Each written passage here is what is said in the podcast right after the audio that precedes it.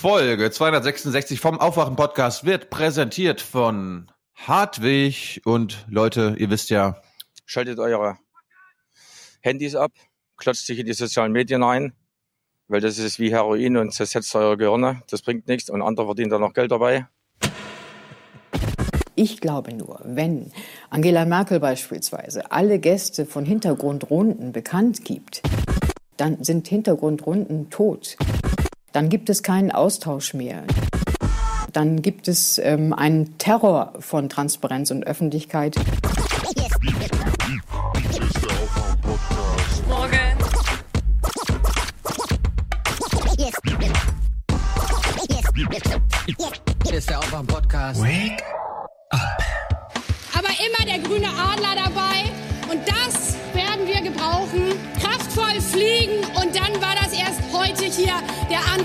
Wake up and clear your brain. Time to listen to what people are saying. Government is lying again, and the media is acting insane. It's good to stay in bed. And I know they're talking heads, but you can sleep when you are dead, so wake up. Wir brauchen also, und das ist unstrittig, Umverteilung. Eine härtere Besteuerung von Kapital und von Vermögen. Und zwar nicht, und zwar nicht, weil wir nicht gönnen können. Umverteilung. Will er Ja, die wie wir Völker jetzt auch noch austauschen? Matusek hat nicht. ja hier krasse Texte gehört. Der, der, der Matusek hat Dokumente gefunden, habe ich gelesen bei Übermedien. oh, Findet eine große Umverteilung statt. ja, hast du schon nicht gemerkt. Replacement Migration. Migration heißt. es. Na gut. Oh Gott. Wer war denn die Frau am Anfang? Äh, das war die Chefredakteurin des Deutschlandfunks, Mhm. Okay. die vor Terrorismus warnt. Ihr wisst ja, das ist, das ist ganz schlimm mittlerweile. Dann gibt es ähm, einen Terror von Transparenz und Öffentlichkeit. Und Hans, die, kannst du damit, die will auch kannst noch du dich damit, werden, oder was? kannst du dich damit identifizieren, dass es, dass es einen Transparenzterror geben könnte, bevor wir zu unseren Unterstützern kommen? Muss ich erst noch mal drüber nachdenken. Also bestimmte Formen von Öffentlichkeit können natürlich terroristische Züge annehmen, das ist ja klar. Aber ein Gut, wir- Transparenzterror, ich weiß nicht. Ich sag mal so. wir, wir, Man muss immer Bisschen nachdenken, hochgegriffen. immer denken. Denken hilft ungeheuer. Lesen ist auch gut, aber denken ist noch viel wichtiger als lesen. Das war Flassbeck, begrüßen- der Kluge. wir begrüßen erstmal unseren Gast. Wer hat den Verstand? Wer ist gut für unser Land? Die anderen Reporter kann man alle vergessen. Hier ist die Hans-Jessen-Show. Mhm. Eine Sache, eine Sache habe ich noch, bevor wir zu den Unterstützern kommen. Ich hatte ja aufgerufen, Tyler einen Theme-Song zu basteln. Und die erste Einreichung gab es schon. Ah, Soll ich sie mal abspielen? Ich, Ja. äh, Ja. Ja. Stefan, kennst, kennst du sie schon? Nein, weiß nicht. Gut, dann könnt ihr, dann könnt ihr beide mal äh, hier die Jurorin sein und sagen, ob wir noch einen neuen brauchen oder ob das der erste Aufschlag war oder ob der schon perfekt ist. Achtung.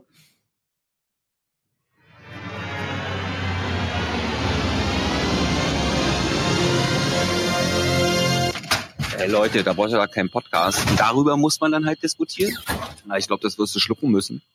Schweinerei. Darüber muss man diskutieren. Ja, genau, den kennen wir ja, ne? Darüber musst du diskutieren. Das ist ja ein Freund der Show. Man muss das halt diskutieren. Das Ganze jetzt in Dolby HD oder was? Offenbar. Ja, ja, Mm. naja. Bisschen lang, bisschen unmusikalisch. ja. Also Da geht, da geht, da geht noch was. da geht noch was, Da genau. geht noch was. Den würde ich nicht wegschmeißen, ähm, sondern eher als Anreiz nehmen, etwas noch kompakteres. Ich stimme Stefan zu. Ein Tickchen lang, bisschen viel Wiederholung drin, etwas unmusikalisch. Also Es, musikalischer. es, es hat noch kein Kultpotenzial wie, wie die Hans-Jessen-Show. Man kann auch sagen, es ist ein bisschen zu viel Tyler in dem Clip. Na gut, kommen wir mal hier zur anderen Musik. Ye are many, they are few.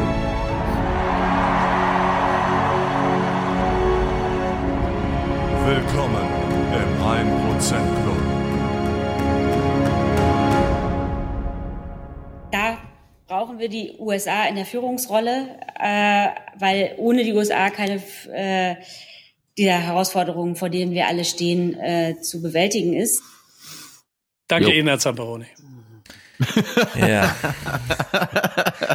Aufgenommen in dem Club, beziehungsweise tragende Säule dieser Ausgabe des Aufwachen-Podcasts sind, oder anders gesagt, die Maurermeister der tragenden Säulen dieser Aufwachen-Podcast-Folge mit Hans Jessen Show sind Kai, Hans-Christian, Carsten, Daniel, Jonas, Nina, Johannes, der schickt 26 für unsere EU-Analyse. Hier gibt's mehr als in zwei Monaten FAZ-Probeabo, sch- äh, schreibt er dazu. Das ist gut, wir sind ihm mehr wert als zwei Monate FAZ. Ich glaube, wir sind eigentlich noch viel mehr wert, aber gut. Felix, Alexander, 25. Also trotzdem danke, Johannes. War sehr kreativ. Alexander, 25, danke für eure starke Arbeit. Das ist richtig und wichtig und gut für unser Land. Zahlungsaufforderung hiermit Das an Nico B. Ja. Ja, Nico, das wäre gut für unser Land, ja. Das ist gut für unser Land. So eine Haltung. Nico B. aus W. Ronny schickt 28 und will Patenschaften für beliebige Andreas, Alberts und Alexander übernehmen. Das geht natürlich nicht. Entweder du hast deine bessere Hälfte, für die kannst du dann natürlich bürgen und sie neben dir auf die Tribüne setzen, aber hier einfach querbeet, so telefonbuchmäßig. Das ist, das ist Blödsinn. Geht ja gar nicht. Blödsinn! Genau. Zeigen wir dir einen Vogel. Ja, den, den habe ich auch noch. Und soll ich euch mal was sagen, was ich glaube, was die Bürger runter machen? Die zeigen uns einen Vogel. Was sie da sagt. Wird, was wird eigentlich, äh, sag mal, ähm, solltet ihr nicht vielleicht äh, Andrea Nahles eine Art Ehrenhonorar für geniale Textbeiträge für Soundboard äh, vermitteln? Andrea Nahles wird von uns schon steuermäßig bezahlt. Die werden keine Honorare extra, neben der Spur. Wie sieht denn das aus? Äh, nur, nur so als Anerkennung. Ich finde, sie ist die beste Texterin des Soundboards. Ja. Ja. Vielleicht nicht, vielleicht nicht absichtlich, aber objektiv eigentlich liefert niemand so schöne Sachen wie sie. Das stimmt, Beji. Aber sagt es nicht zu laut, sonst holt sich Thilo noch, wie sie im Parlament mit der falschen Melodie Pipi Langstrumpf singt. Und Das dann, wird, das wird nicht vorkommen. dann sind ihr Schmerzgrenzen erreicht. Dieser Podcast hat rote Linien. Hat auch Horizonte, aber hat auch rote Linien. Ich habe Geschmack. Ja. Okay? Henning, 17,50 Ja. Euro. Wir wissen alle, was das bedeutet. Ein ordentlicher Beitrag. Für die grandiose erste Stunde in A264 und sicherlich die zweite Überweisung. Richtig und wichtig. Ähm, Und deshalb äh, ist es richtig und es ist wichtig. So? Diese EU-Analyse muss weiter genutzt werden. Jawohl. Holger schickt 60 ohne Kommentar. Peter, Yvonne, Gabriel, Christian, Silvan. Silvan schickt 50. Merci für die Arbeit. Als Schweizer bin ich vor allem an internationalen Themen interessiert. In dem Falle wäre Deutschland für ihn ein internationales Thema, oder? Er sagt aber dazu, die deutsche Politik ist für uns aber auch nicht irrelevant. Hubertus Aufwachen 264 war eines meiner Highlights der letzten Woche. Beim nächsten Mal im Lego-Laden einfach kaufen. Und Lego macht glücklich. Ja, da hat er absolut recht. Aber ich finde es komisch, die- mir selber Lego zu kaufen. Kann man dir Lego schicken? Nee. Jemand hat Nein. mir auch, also hat uns Aufkleber und Stifte für einen Aufwachen-Podcast geschickt, aber ihr müsst mir im Grunde nichts schicken. Nur Pippo. Pippo hat können- mir letzte Woche noch das hier geschickt. Ich bin jetzt offiziell Experte von Schalke 04, weil ich eine Schalke-Tasse habe. Oh Gott. Was wollte Andrea Nahles dazu Ja, sagen? nein, nein, das spare ich mir jetzt. Alexander schickt 25 und ein anderer Alexander schreibt, Küche aufräumen war noch nie so entspannt. Grüße aus Berlin. Smiley. Anne Helena unterstützt uns. Robin schickt 50 Euro. Ich fände mal eine Folge ohne Namen interessant. Bei den meisten Personen, die genannt werden, vermitteln sie eine nicht vorhandene Individualität. Abgesehen vom 1%-Club, versteht sich. Bin mir nicht sicher, wie ihr das meint. Sollen wir jetzt äh, die Berichterstattung von ARD und ZDF in unserem Sinne umdeuten, ohne jemals Namen zu nennen? Ja, wir, wir sprechen halt nicht über die SPD und Andrea Nahles, sondern über eine Partei und Ach so. eine Politikerin. Mhm. So, so würde ich es jetzt verstehen. Hm. Vielleicht kann jemand einen Beep-Algorithmus schreiben, der dann einfach das wegbiebt. Und dann hat man so einen, vielleicht kommt dann ein Morsecode raus, der einem weiterhilft. Henry schickt 21,50. Meine längst überfällige Spende an euch. Hiermit gebe ich euch ein 25. von meinem Lehrlingsgehalt als Gesundheits- und Krankenpfleger. Weiter so. Sehr gut.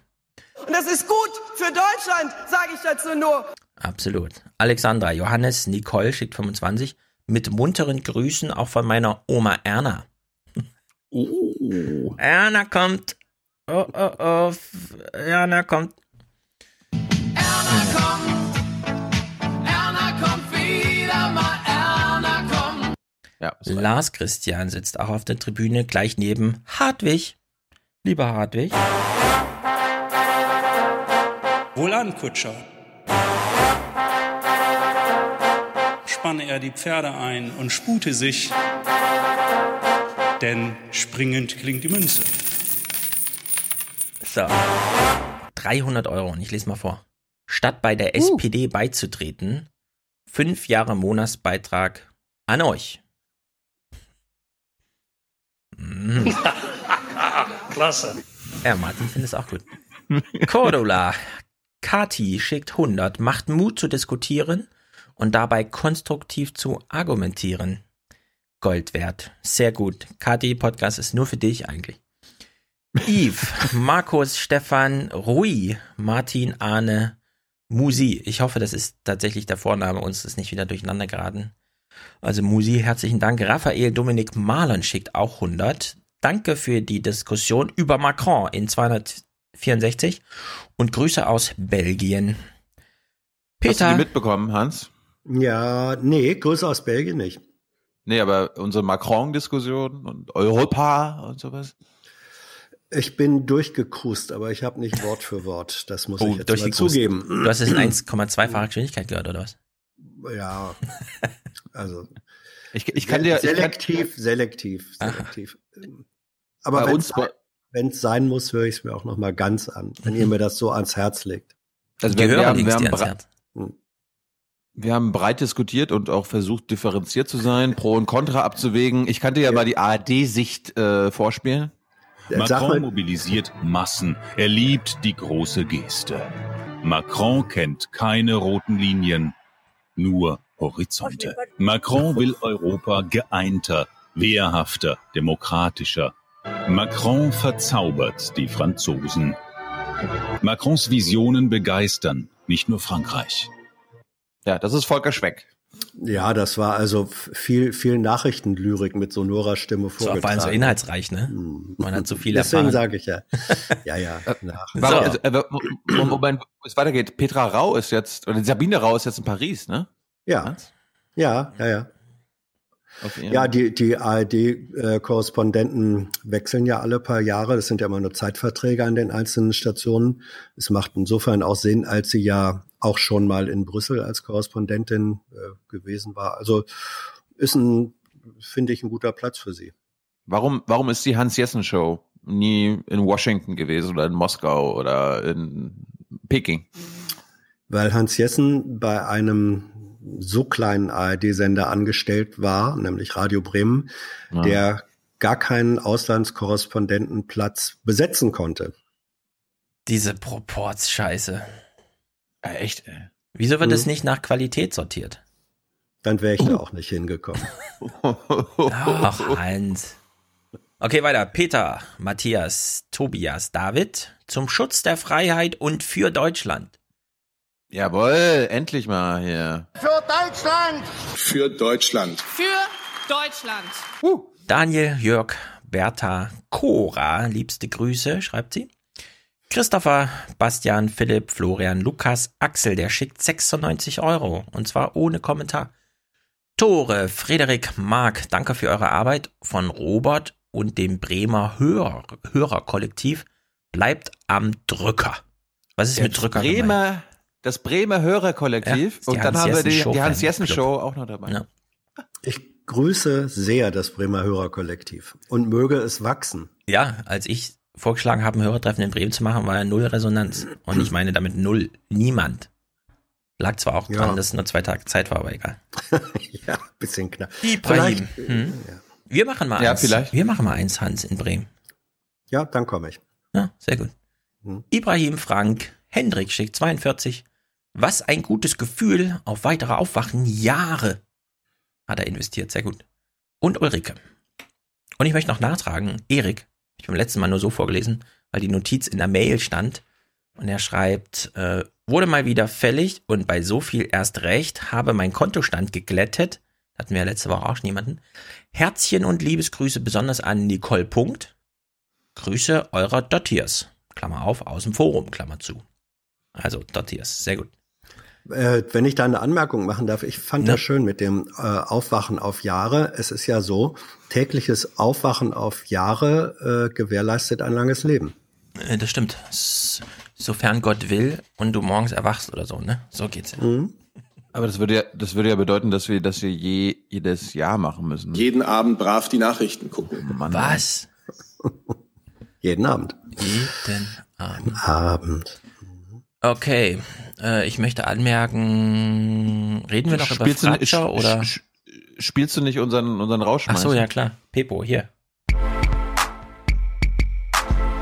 For the many, for the many, not, not the few. The few.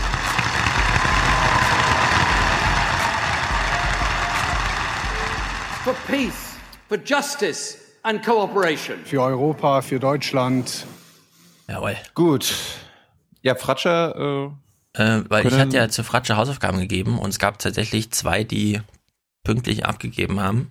Die bekommen natürlich von mir beide eine Eins und die Textunterlagen, unter anderem eine vierseitige Hausarbeit, wird im Forum mit verlinkt jetzt in der Aufwachen-Podcast-Folge.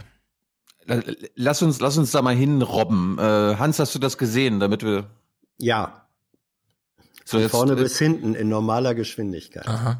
wo- wollen wir die Hans-Jessen-Show mal einleiten lassen? Hans, äh, was, was hast du denn gelernt? Hast du was gelernt? Ja, also ich habe äh, gelernt, dass das Konzept Jung und Naiv äh, funktioniert. Das war ein, fand ich, sehr gutes, sehr angenehmes Gespräch, auch deswegen, weil Fratscher sich darauf eingelassen hat. Ähm, ich habe über Fratscher gelernt, dass er äh, einer ist, der äh, so ein guter Grenzgänger ist zwischen Ökonomie und Sozialwissenschaften, dass er das relativ gut miteinander äh, verbinden kann, dass er sich auf deine naiven Fragen eingelassen hat, dass immer dann, wenn er innerlich vielleicht ein bisschen aufstöhnte und wohl dachte, oh, so kann man das nicht sehen, hat er dann doch aber sehr charmant die Kurve äh, gekriegt. Also ihr habt, ihr habt einen guten Flow miteinander äh, gehabt und dann war das ein schöner Streifzug ähm, durch diesen Zusammenhang, der ja objektiv besteht zwischen äh, Wirtschaftswissenschaft, Gesellschaftswissenschaft äh, und realer äh, Politik. In diesem Feld bewegt er sich wie ein Fisch im Wasser. Sehr elegant hat er dann Klippen äh, umschifft, die für Hm. ihn in seiner Rolle äh, auch ein bisschen schwierig geworden wären. Das er hat will er ja sich noch Karriere Anmerkungen- machen, wie Flassbeck sagte bei mir im Gespräch. Ähm, das glaube ich schon. Das ist ja auch nichts Verwerfliches, äh, Karriere machen zu wollen. Aber, also, aber, aber er ist doch in keiner Partei. Was, was, was wollt ihr denn? Wirtschaftsweise will man werden. Zum Beispiel. Also äh, was ich aber angenehm äh, fand, ist, dass er das hat anmerken lassen.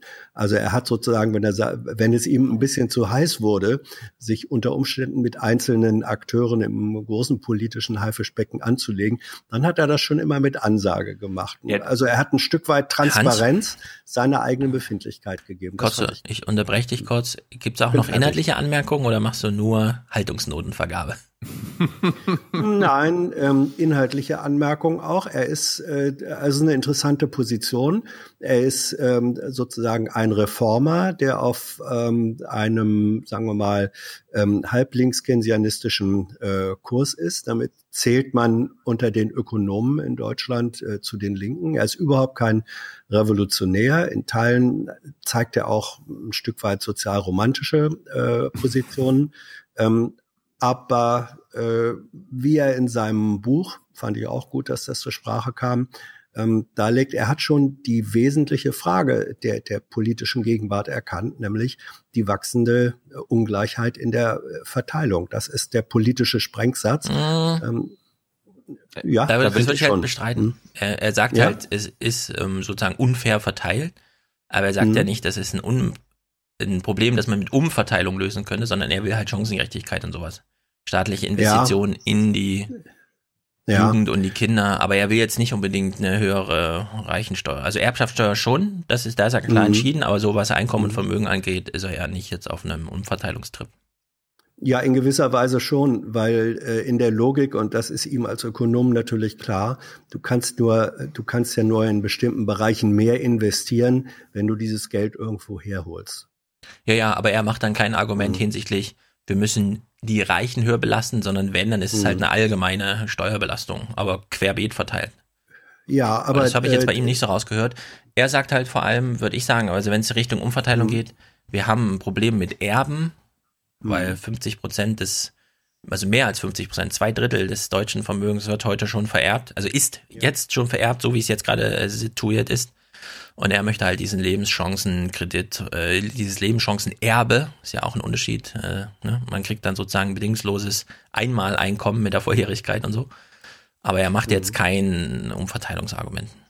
Nein, das macht er nicht explizit. Nur wenn man Fratscher, Fratschers Ansatz äh, weiterdenkt, also wenn man, wenn man Fratschers Logik folgt, dann landet man automatisch, ähm, die ja beinhaltet einen äh, Staat, der stärker investiert, und zwar vor allem äh, in Ja, Bildung genau. in, äh, und so weiter. Dann landest du sofort bei der Frage, woher nimmt der Staat äh, das Geld? Und dann bist du äh, erstens bei der Frage des stärkeren Staates, des stärkeren Staatsanteils, der stärkeren Staatsquote äh, am Steueraufkommen und äh, das kannst du dann nur bei denen holen, ähm, die es auch haben. Also er spricht das nicht aus, Mhm. aber wenn man, wenn man, wenn man seinen Ansatz, da wo er den Finger in die Wunde ge äh, gelegt hat, wenn man Fratscher zu Ende denkt, dann landet man äh, bei einer anderen Art von Steuerbelastung, nämlich die, die dann automatisch auch bei denen, Ja. die das Geld haben. Man kann Das das, ja mal ja- ausrechnen. Also 30.000, wenn man 18 ist. Wie viele 18-Jährige haben wir? Ungefähr Ein- eine 21. Million. 21. Ja, oder 21. Also pro Altersjahrgang haben wir ungefähr eine Million Menschen, so grob in dieser. Und dann 30.000 Euro, da kann man ja ausrechnen, wie viel von den 54 Milliarden, die wir gerade Steuerplus haben, noch übrig bleibt. Und ich meine damit noch übrig bleibt, ja, das ist einfach Geld, das vorhanden ist, um solche Programme zu machen. Da muss man jetzt nicht nochmal neu zugreifen auf irgendwelche Steuermöglichkeiten. Ja, wird man schon in naher Zukunft machen müssen. Also äh, wie gesagt, das ist, was ich bei, was ich bei ihm äh, gut finde, ist, dass er in der wachsenden Ungerechtigkeit, und das ist nicht nur eine moralische Frage, sondern das ist auch eine, eine objektiv messbare Frage der von Verteilung von Chancen, die er auch äh, durchaus ähm, biografisch, plastisch anspricht. Also er ist ein gut, es wird ja immer viel nach dem Narrativ gefragt. Was ist die Erzählung, mit der man Prozesse deutlich macht? Das kann er eigentlich ganz gut. Mhm. Ähm, und, und wenn man dieses, ich kann es nur nochmal sagen, wenn man diesen richtigen Ansatz, das ein, äh, ein massives Grundproblem dieser Gesellschaft, in der wir leben, im Grunde aller westlichen und äh, zum großen Teil äh, auch vieler äh, anderen Gesellschaften dieser Welt ist, nämlich wachsende Ungleichheit und damit auch Ungerechtigkeit in der Verteilung. Wenn man das als Grundproblem ernst nimmt und fordert, der Staat muss da eingreifen, muss selber stärker wieder zum Akteur werden, dann landest du automatisch und unausweichlich bei der Frage, woher nimmt der Staat das Geld? Da, da hat er sich aber, da hat er sich aber immer so gut es geht versucht zu drücken. Ich meine, du, du, Ja. du meintest, du, Ja. du meintest jetzt, äh, Jung Naiv hat gut funktioniert. Ich weiß das Ja. gar nicht. Ich musste ihm ja richtige äh, Sätze aus der Nase ziehen. Ja, Nee. Aber er hat sie sich Oh. eben ziehen lassen. Ja, er das stimmt. sich ziehen lassen. Und das Ja, ist das der stimmt. Fortschritt. Also äh, das ist ein Fortschritt äh, in kleinen Schritten, ja. Aber wenn du dir anguckst, wer sonst in der politikberatenden Ökonomie so rumläuft, mit welchen Positionen, ähm, da markiert er derzeit einfach ein Stück weit den, de, den linken Rand.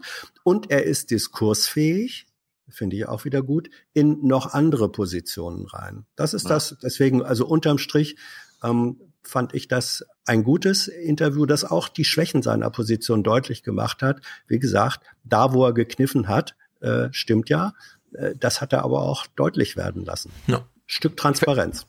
Ich fand, ich, ich, ich, ich fand gut, äh, Merkel sagt ja, Wir glauben, dass Abschottung uns nicht weiterführt. Wir glauben, dass wir kooperieren müssen, dass Protektionismus nicht die richtige Antwort ist. Und er haut halt mehrfach raus, wie protektionistisch Deutschland selbst ist. Er vergleicht das habe ich, hab ich ganz vergessen letzte Woche schon. Er vergleicht das mit Trump und dem Brexit. Mhm. Und das ist doch eine Ohrfeige. Das ist wirklich eine Ohrfeige für die deutsche Politik. Und ich fand, ich fand das toll. Er hat uns Nationalismus, also ich finde das nicht toll, dass wir nationalistisch und protektionistisch agieren, aber dass er das so klar und deutlich sagt, hätte ich Ja. von ihm nicht erwartet. Das fand Ja. ich sehr, fand ich sehr gut. Ja, ja, das äh, lass mich den einen Satz noch sagen. Er ist äh, auch und deswegen äh, da war auch die Länge des Gespräches über zwei Stunden ist ja eine Menge Holz. Das war sehr hilfreich, weil deutlich wurde, dass seine Position ein Stück weit eine Zusammenfügung äh, eigenartiger, eine eigenartige Zusammenführung von zum Teil ähm, klassisch äh, liberalen bis hin zu neoliberalen äh, Ansätzen ist. Andererseits aber wieder Keynesianismus pur, der eigentlich das äh, Gegenteil von Neoliberalismus ist. Also sein, äh, sein Schubkastensystem von inhaltlichen Positionen ähm, hat eine überraschende Bandbreite, die weiteres Sortieren lohnt. Ja. Und du musst, du musst mir jetzt nochmal erklären. Er hat ja, wir haben ja auch über die Griechenland-Politik gesprochen. Mhm. Und dann hat er ja mir im Grunde zugestimmt, dass wir da Griechenland die letzten Jahre vergewaltigt haben, wirtschaftlich. Mhm. Und dann, ja, der Schäuble, aber der ist ein guter Typ, der meint es gut und der hat, hat ein paar Fehler gemacht. Ist das dann wieder äh, seiner Position geschuldet, dass er jetzt nicht den Bundesfinanzminister oder den Ex-Bundesfinanzminister angreifen will, weil er hat ihn doch eigentlich total zerstört, fachlich, in dem, was er gesagt hat. Ich glaube, ähm, er hat an einer Stelle ja auch gesagt, also er hat ja eine Lanze gebrochen für die Seriosität, die Glaubwürdigkeit, die Ehrlichkeit, das Engagement der deutschen äh, Politiker. Das wird jetzt hier beim Publikum des Podcasts vielleicht nicht viele äh, Freunde finden, so eine Position. Aber er hat auch gesagt, ich habe eben sehr viele von denen kennengelernt.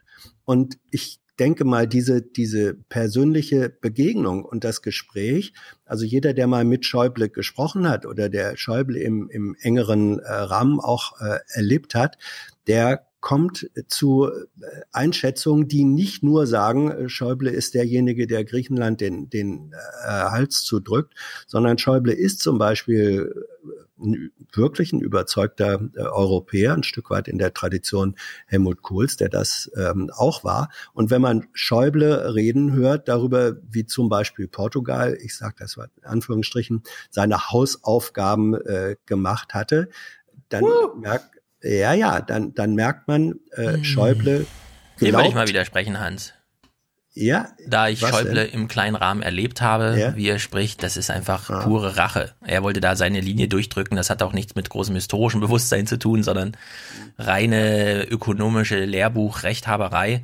Und Martin Schulz, von dem ja auch immer erklärt wird, das ist so ein toller Europäer, der hat sich öffentlich sogar ganz genauso geäußert. Der Tsipras, das Arschloch, der soll hier mal spuren.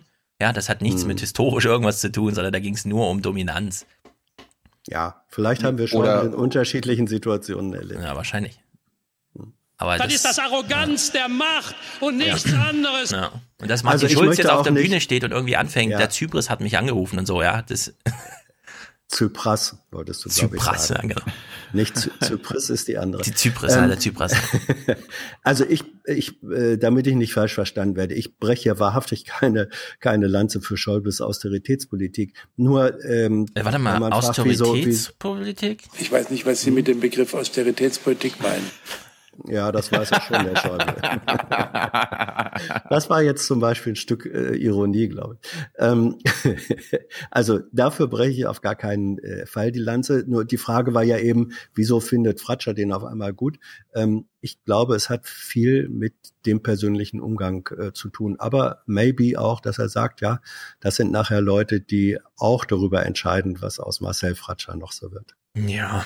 Außer, außerdem fa- fand ich gut, wir hatten ja jetzt die letzten anderthalb Wochen, zwei Wochen das Thema Macron, Europa, was Deutschland tun muss. Und er sagt dann ja auch, so wie wir das festgestellt haben, ja, was, was, was können wir jetzt dafür, was kann Deutschland dafür tun, dass Le Pen gewinnt? Und er nur so, Weiter so machen. Macron, Macron einfach am ausgestreckten Arm verhungern Ja. lassen. Heute Morgen, äh, Springer, die Welt, hat einen Text ausgegraben. Äh, ich suche mal kurz die Überschrift raus, das war, es war so absurd, man kann sich es nicht vorstellen. Es ging um Frankreich. Oh, draußen ist Feuerwehr, ich habe mein Fenster nicht zu. Also es ging um äh, Frankreich. Die Überschrift des Textes lautet, Macrons strahlendes Frankreich gefährdet Europas Aufschwung. Ja, ja. Irgendwelche Forscher haben irgendeinen Text geschrieben, Das ist so ein bisschen wie bei Matusek, ja. Die Spr- Springer-Redakteure, die, oh, hier im Internet, ich habe da einen Text gefunden und so. Und da steht dann tatsächlich drin, oh, der Think Tank CEP, ja, ist der Autor von dem ganzen Zeug. Frankreichs Kreditwürdigkeit ist jetzt gelb-rot. Sie ist damit kurz vor Zypern, Italien, Portugal, Slowenien, Lettland und Griechenland, die tiefrot sind und weit weg von, was weiß ich, Luxemburg, Litauen, Österreich, Deutschland. Und da steht dann drin, die französische Volkswirtschaft sei seit 2005 per Saldo auf ausländische Kredite angewiesen, Tendenz stei- steigend. Allein im ersten Halbjahr 2017 sei, Net sei der Nettokapitalbedarf von 2,5 auf 3 Prozent des BIP angestiegen und erreicht damit fast wieder sein Allzeithoch von 3,1 Prozent aus den Jahren 2012 und 2014. Aufgrund seiner politischen und wirtschaftlichen Bedeutung hat die Entwicklung der französischen Kreditfähigkeit massive Auswirkungen auf den gesamten Euroraum, schreiben die CEP-Autoren. Jetzt fragen wir sich, warte mal, 3,1 Prozent. Genau. 3,1 Prozent ist das Allzeithoch der ähm, französischen Kreditaufnahme. Es ist jetzt gerade wieder von 2,5 auf 3 gestiegen. Fragt man sich, was steht denn in den Verträgen drin? Da steht doch 3 drin. Ja, also Frankreich hält sich mal wieder an alle Vorgaben. Und nur weil die Deutschen so eine schwarzen Null-Fetisch haben, heißt es hier wieder, oh, also die ziehen uns aber runter. Und das ist Ja. einfach Da unfassbar. übrigens ja. war, ja, da übrigens war Fratscher auch relativ äh, gut, weil er massiv sich gegen die äh, schwarze Null äh, argumentativ verwehrt hat, verwehrt hat. Und ähm, wie gesagt, da ist er äh, Keynesianer und Aber das warum? ist, das ist, ja. Warum, warum ist die schwarze Null? Und da äh, möchte ich ganz besonders auf die Hauptstadtjournalisten eingehen, äh, lieber Hans. Das kannst du mir vielleicht erklären. Warum nehmen die die schwarze Null so kritiklos äh, hin? Das wird, das wird nicht mehr grundsätzlich äh, kritisiert. Da kommt vielleicht mal Georg Restle einmal im Jahr in den Tagesthemen im Kommentar vor. Ansonsten, was ich lese, Spiegel, was ich höre in der Tagesschau, Tagesthemen, im Heute-Journal, Klaus Kleber, das ist die schwarze Null ist Gott Ja. gegeben mittlerweile. Das ist, das ist Tradition mittlerweile. Ja, vor allem ist es Naja. jetzt eine grüne 54 Milliarden. Ja, guck mal, wenn, absurd wir, wir, wir, werden, wir werden seit zwölf Jahren äh, von einer Frau regiert, die sich selbst die Mentalität einer schwäbischen Hausfrau äh, attestiert hat. Und die Mentalität der schwäbischen Hausfrau beinhaltet ganz sicher keine Schulden machen. Ja, wann hat die Alles zuletzt einen Besen seriös. gehabt, diese schwäbische ja, Hausfrau?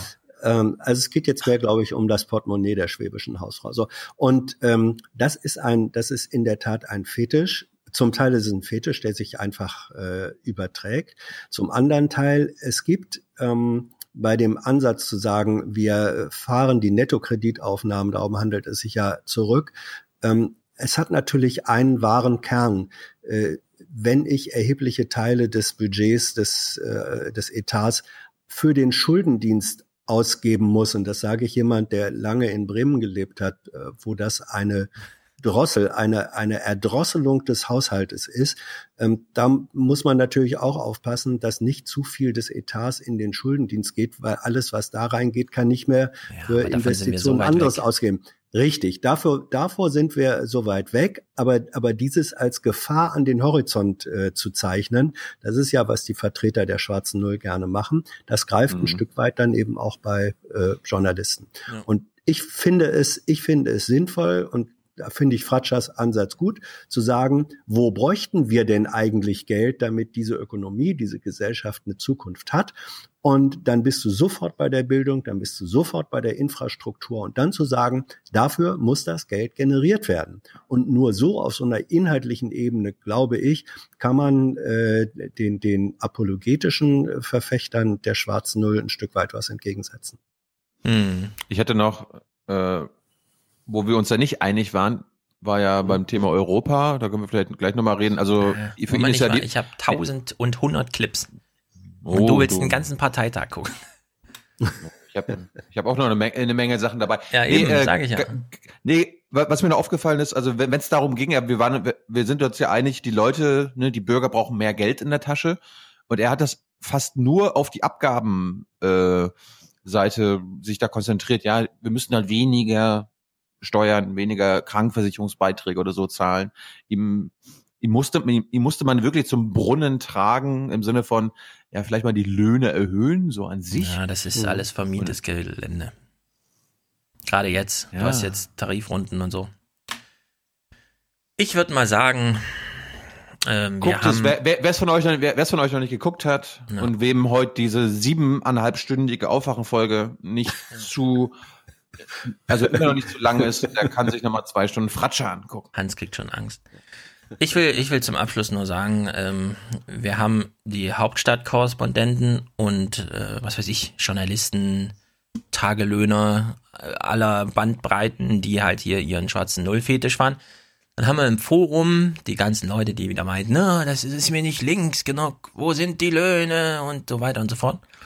Wo ähm, Gerald dann aus Österreich schon richtig einschränkt und sagt, liebe Leute, macht doch erstmal euer Studium fertig, startet mit einem Beruf und dann überlegt nochmal, ja, ob die Argumente wirklich so tauglich sind von euch. Also, ob man ein Post wirklich damit anfangen muss. Also von Wirtschaft hat er ja wirklich keine Ahnung, der Fratscher.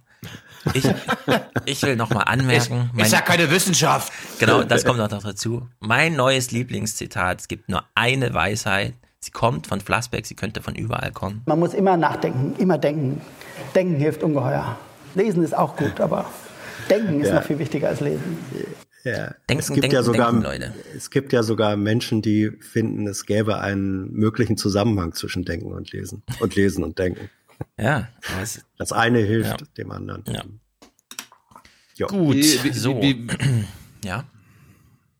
Nee, ich wollte gerade so einen Übergang schaffen Mach, zu meinem bau eine Brücke. no- ersten Thema, aber Hans, du warst ja auch bei unserer ZDF-Aufzeichnung dabei. Hat dir das, war das ein toller Nachmittag, der dir jede Menge Spaß gemacht hat? Richtig Spaß Ohne dass du jetzt, ohne dass du jetzt, du weißt ja, was du nicht verraten darfst, aber Du darfst gar nichts verraten, außer wie du es fandest.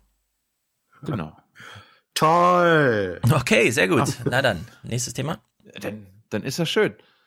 Gut, bevor wir zu irgendwas kommen, habe ich mir gedacht, äh, ich habe es jetzt all die Wochen immer vergessen, wenn wir die Hans-Jessen-Show zu Gast hatten.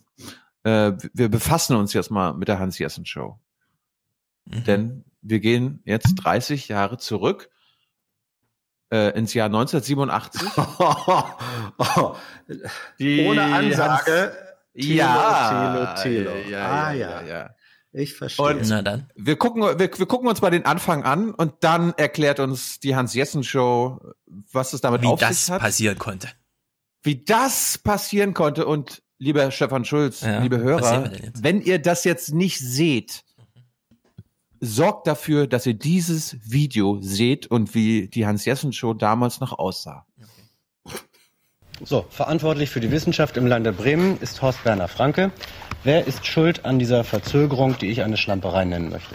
Also ich freue mich, dass ich endlich Gelegenheit habe, dazu etwas zu sagen, weil hier Radio Bremen eine ganz miese Recherche angestellt hat. Sie hat nämlich die Betroffenen nicht mit einbezogen. Und nun will ich Ihnen mal die Fakten, ich hoffe, Sie lassen mich ausreden, dazu sagen.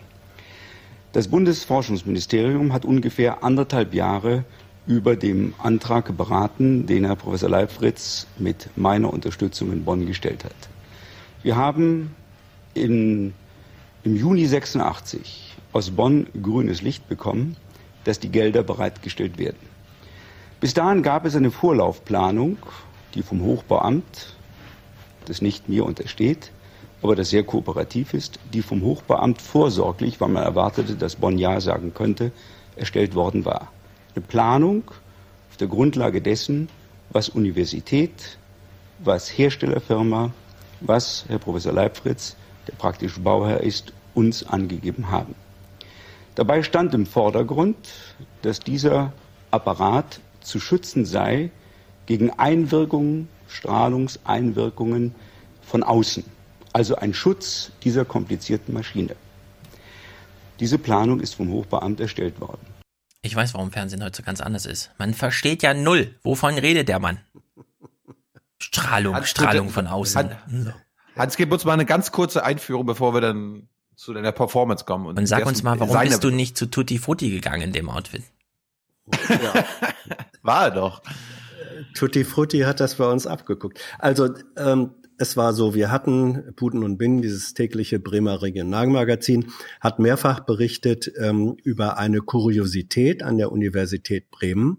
Die haben ähm, für einen Gastwissenschaftler aus den USA, ähm, der mit Magnetfeldern, Physiker ähm, mit Magnetfeldern arbeitete, einen eigenen Raum mit einem Wahnsinnsapparat drin äh, eingerichtet und als dann der Raum fertig war, der Apparat drinnen stand und der Gastwissenschaftler kam, da wurde festgestellt, die Abschirmung dieses Gerätes ist unzureichend. So, und dann war das Kuriosum, der Gastwissenschaftler war da, konnte aber nicht arbeiten. Stattdessen monatelang ging es jetzt darum, wie wird diese Abschirmung verbessert, beziehungsweise welcher, welche Pappnase hat beim Planungsprozess nicht gemerkt, welche Art von, ähm, welche Art von technischer Sicherung man da braucht. Darüber hatten wir mehrfach berichtet und mehrfach war äh, der, hatten wir angefragt beim Bildungssenator, also Horst Werner Franke, der da sitzt, dass wir gerne von der Politik äh, eine Stellungnahme hätten. Die haben sich immer verweigert. Und ich glaube, nach dem dritten Bericht kam er dann irgendwann äh, höchst selbst ins Studio. Und das ist die Situation, die wir da sehen. Da hat er sich äh, offenbar entschlossen. Er wusste, wir haben relativ lange Gesprächszeit. Und da hat er sich entschlossen, die scheiße ich jetzt einfach mit keine Spoiler, Ende keine zu. keine Spoiler, lieber Hans. Mhm. Wir, wir, gucken, wir gucken weiter. Das Als war die Situation. Kam und man in die Realisierung eintreten wollte, sind natürlich alle Stellen routinemäßig befragt worden, die für die Sicherheit einer solchen Installation notwendig sind. Es gibt da den Gemeindeunverband, GUF genannt, der die für, die für die Sicherheit öffentlicher Einrichtungen zuständig ist. Und der Guff hat dann bei der Diskussion darüber uns plötzlich etwas gesagt, was bis dahin niemand uns gesagt hatte. Hier wird nämlich ein Apparat installiert, der ein Magnetfeld erzeugt, das bis dahin in der Bundesrepublik Deutschland an keiner einzigen Stelle in der medizinischen Forschung installiert worden ist. Dieser Apparat erzeugt rund fünf Tesla, so misst man die Magnetwellen. Bis dahin waren nur Apparate in der Bundesrepublik mit 2,5 Tesla installiert worden. Und der GUF hat nun plötzlich und wahrscheinlich zu Recht erklärt, was ihr dort installiert, das müsst ihr nicht abschirmen allein gegen das, was von außen auf den komplizierten Apparat eindringt.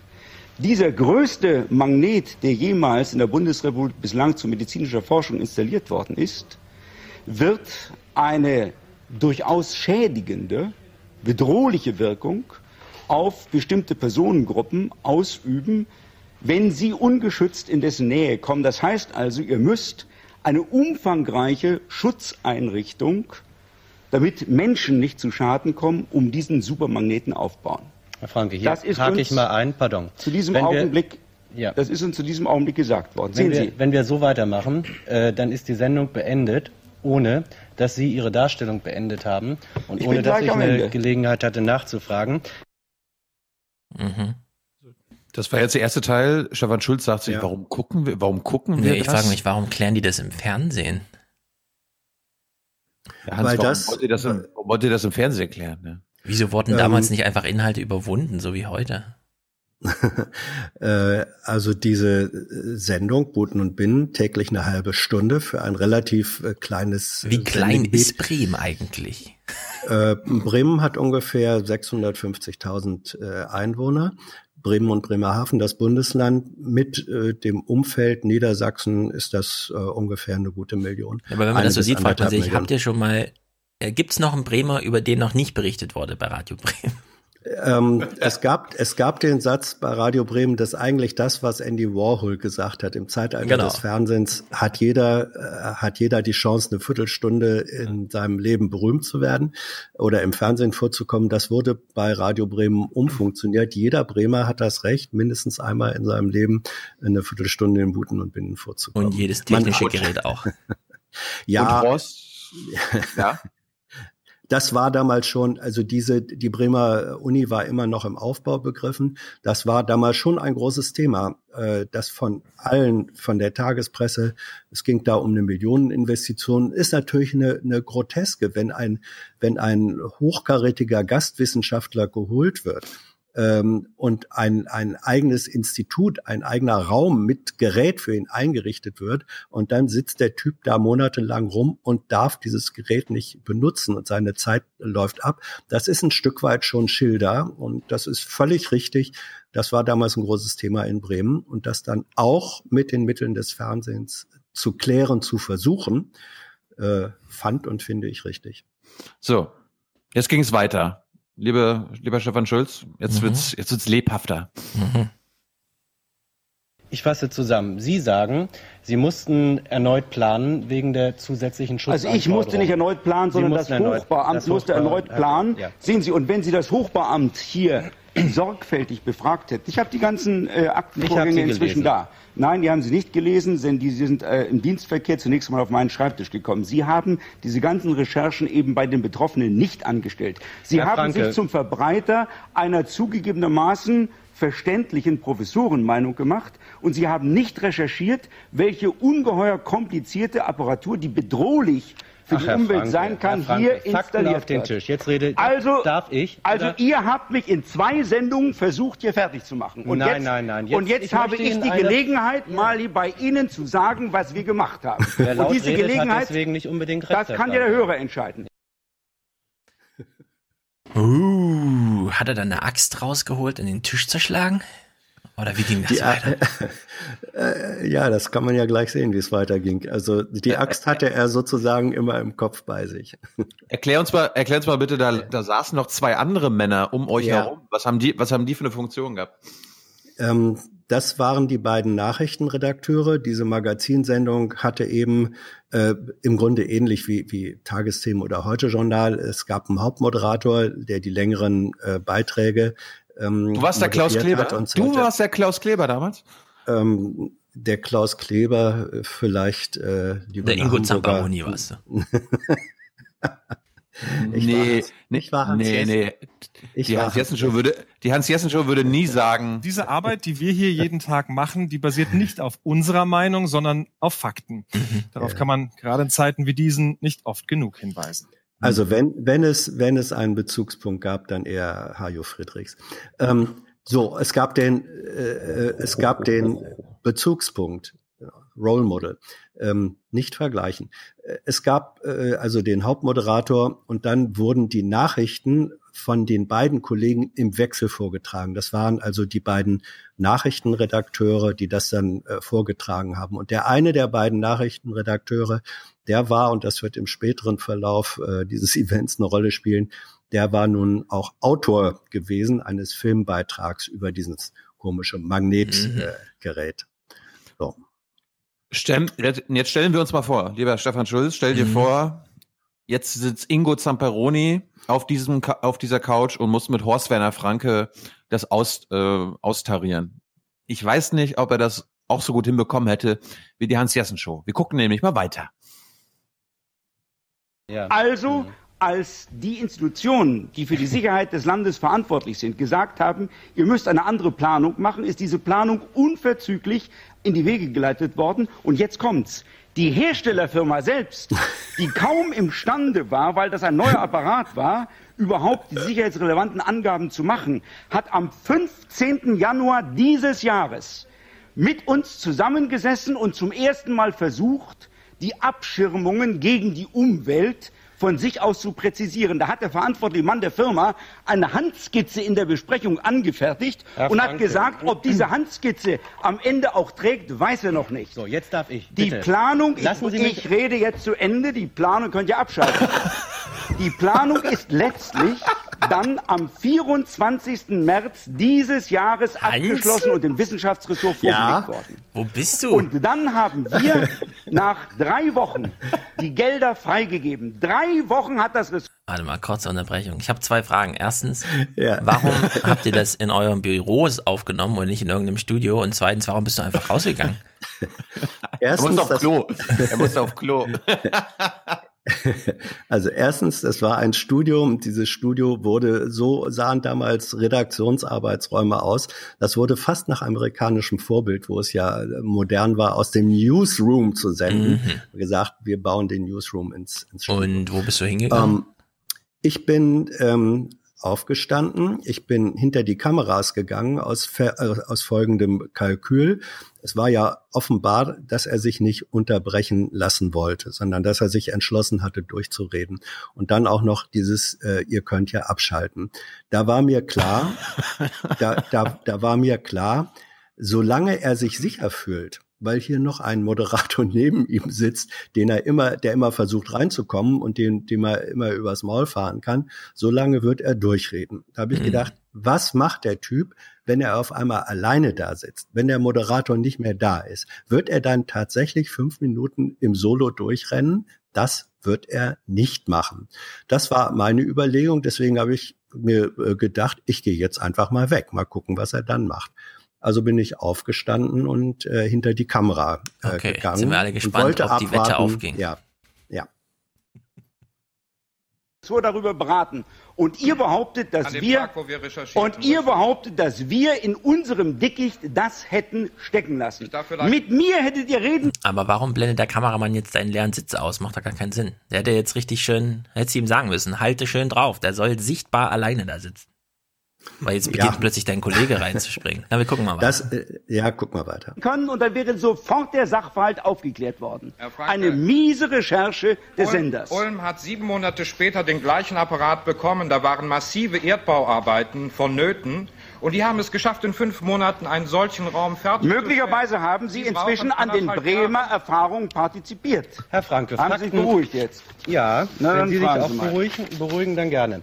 Fakten auf den Tisch. Gegenüber den ersten Bauplänen ist jetzt eine Veränderung von 20.000 Mark eingetreten. 20.000 bei einem gesamten Bauvolumen von 350.000. Und da kommen Sie her und sagen, das sei eine riesenhafte technische Gefährdung. Also das zeigt mal euer unbedarftes Reden, wenn ihr von der Summe ausgeht. Vom so. Inhalt der Planung müsst ihr ausgehen. Was ist konkret und neu gemacht eine, worden, außer zwei zusätzlichen Abschirmplatten? Es ist eine ganz neue Planung mit einem Weicheisenschirm gegenüber der Außenwelt neu konzipiert worden, die vorher so nicht, auch nach den Angaben der Universität, nicht konzipiert worden ist. Ich hätte Radio Bremen und Butenbinnen mal sehen wollen, wenn wir diese Einrichtung so gebaut hätten, wie es ursprünglich die Universität vorgeschlagen hat, und wenn dann Leute im Umgang mit diesem Supermagneten zu Schanden gekommen wäre, dann wäre ich hier von Radio Bremen vorgeführt worden als der Mann, der leichtfertig eine Maschine installiert und dabei das Leben seiner Mitbürger aufs Spiel setzt.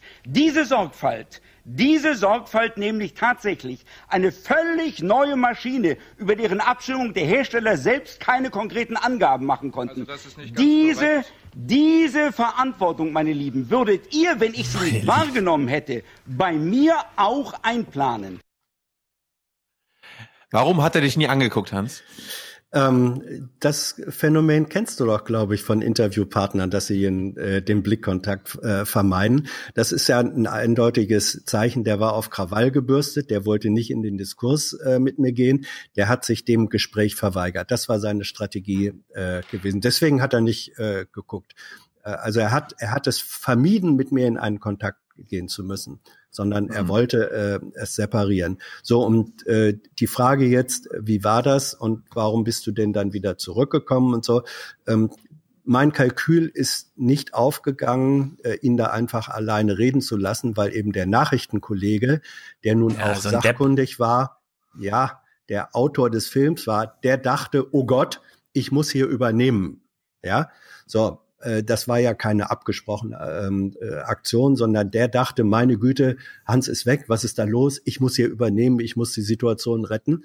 Und damit hat er dem Franke sozusagen wiederum einen, einen Widerpart äh, geboten. Das heißt, er saß nicht mehr alleine da. Und das war dann für mich natürlich der Punkt, wo ich, wo mir klar war, Jetzt gehe ich aber sofort auf den äh, Platz zurück und grätsch dann aber von mir aus wieder ein bisschen schärfer rein. Das habe ich dann äh, gemacht und ähm, es hat auch einigermaßen funktioniert. In der Berichterstattung hinterher äh, haben die meisten Kommentatoren gesagt, ah, Jessen ist weggegangen, hat neue Unterlagen geholt und hat die dann dem Franke äh, vorgehalten. Wir gucken uns mal, wir gucken uns das Ende an, lieber ja. Stefan Schulz. Jetzt wird's es, der Höhepunkt kommt erst noch.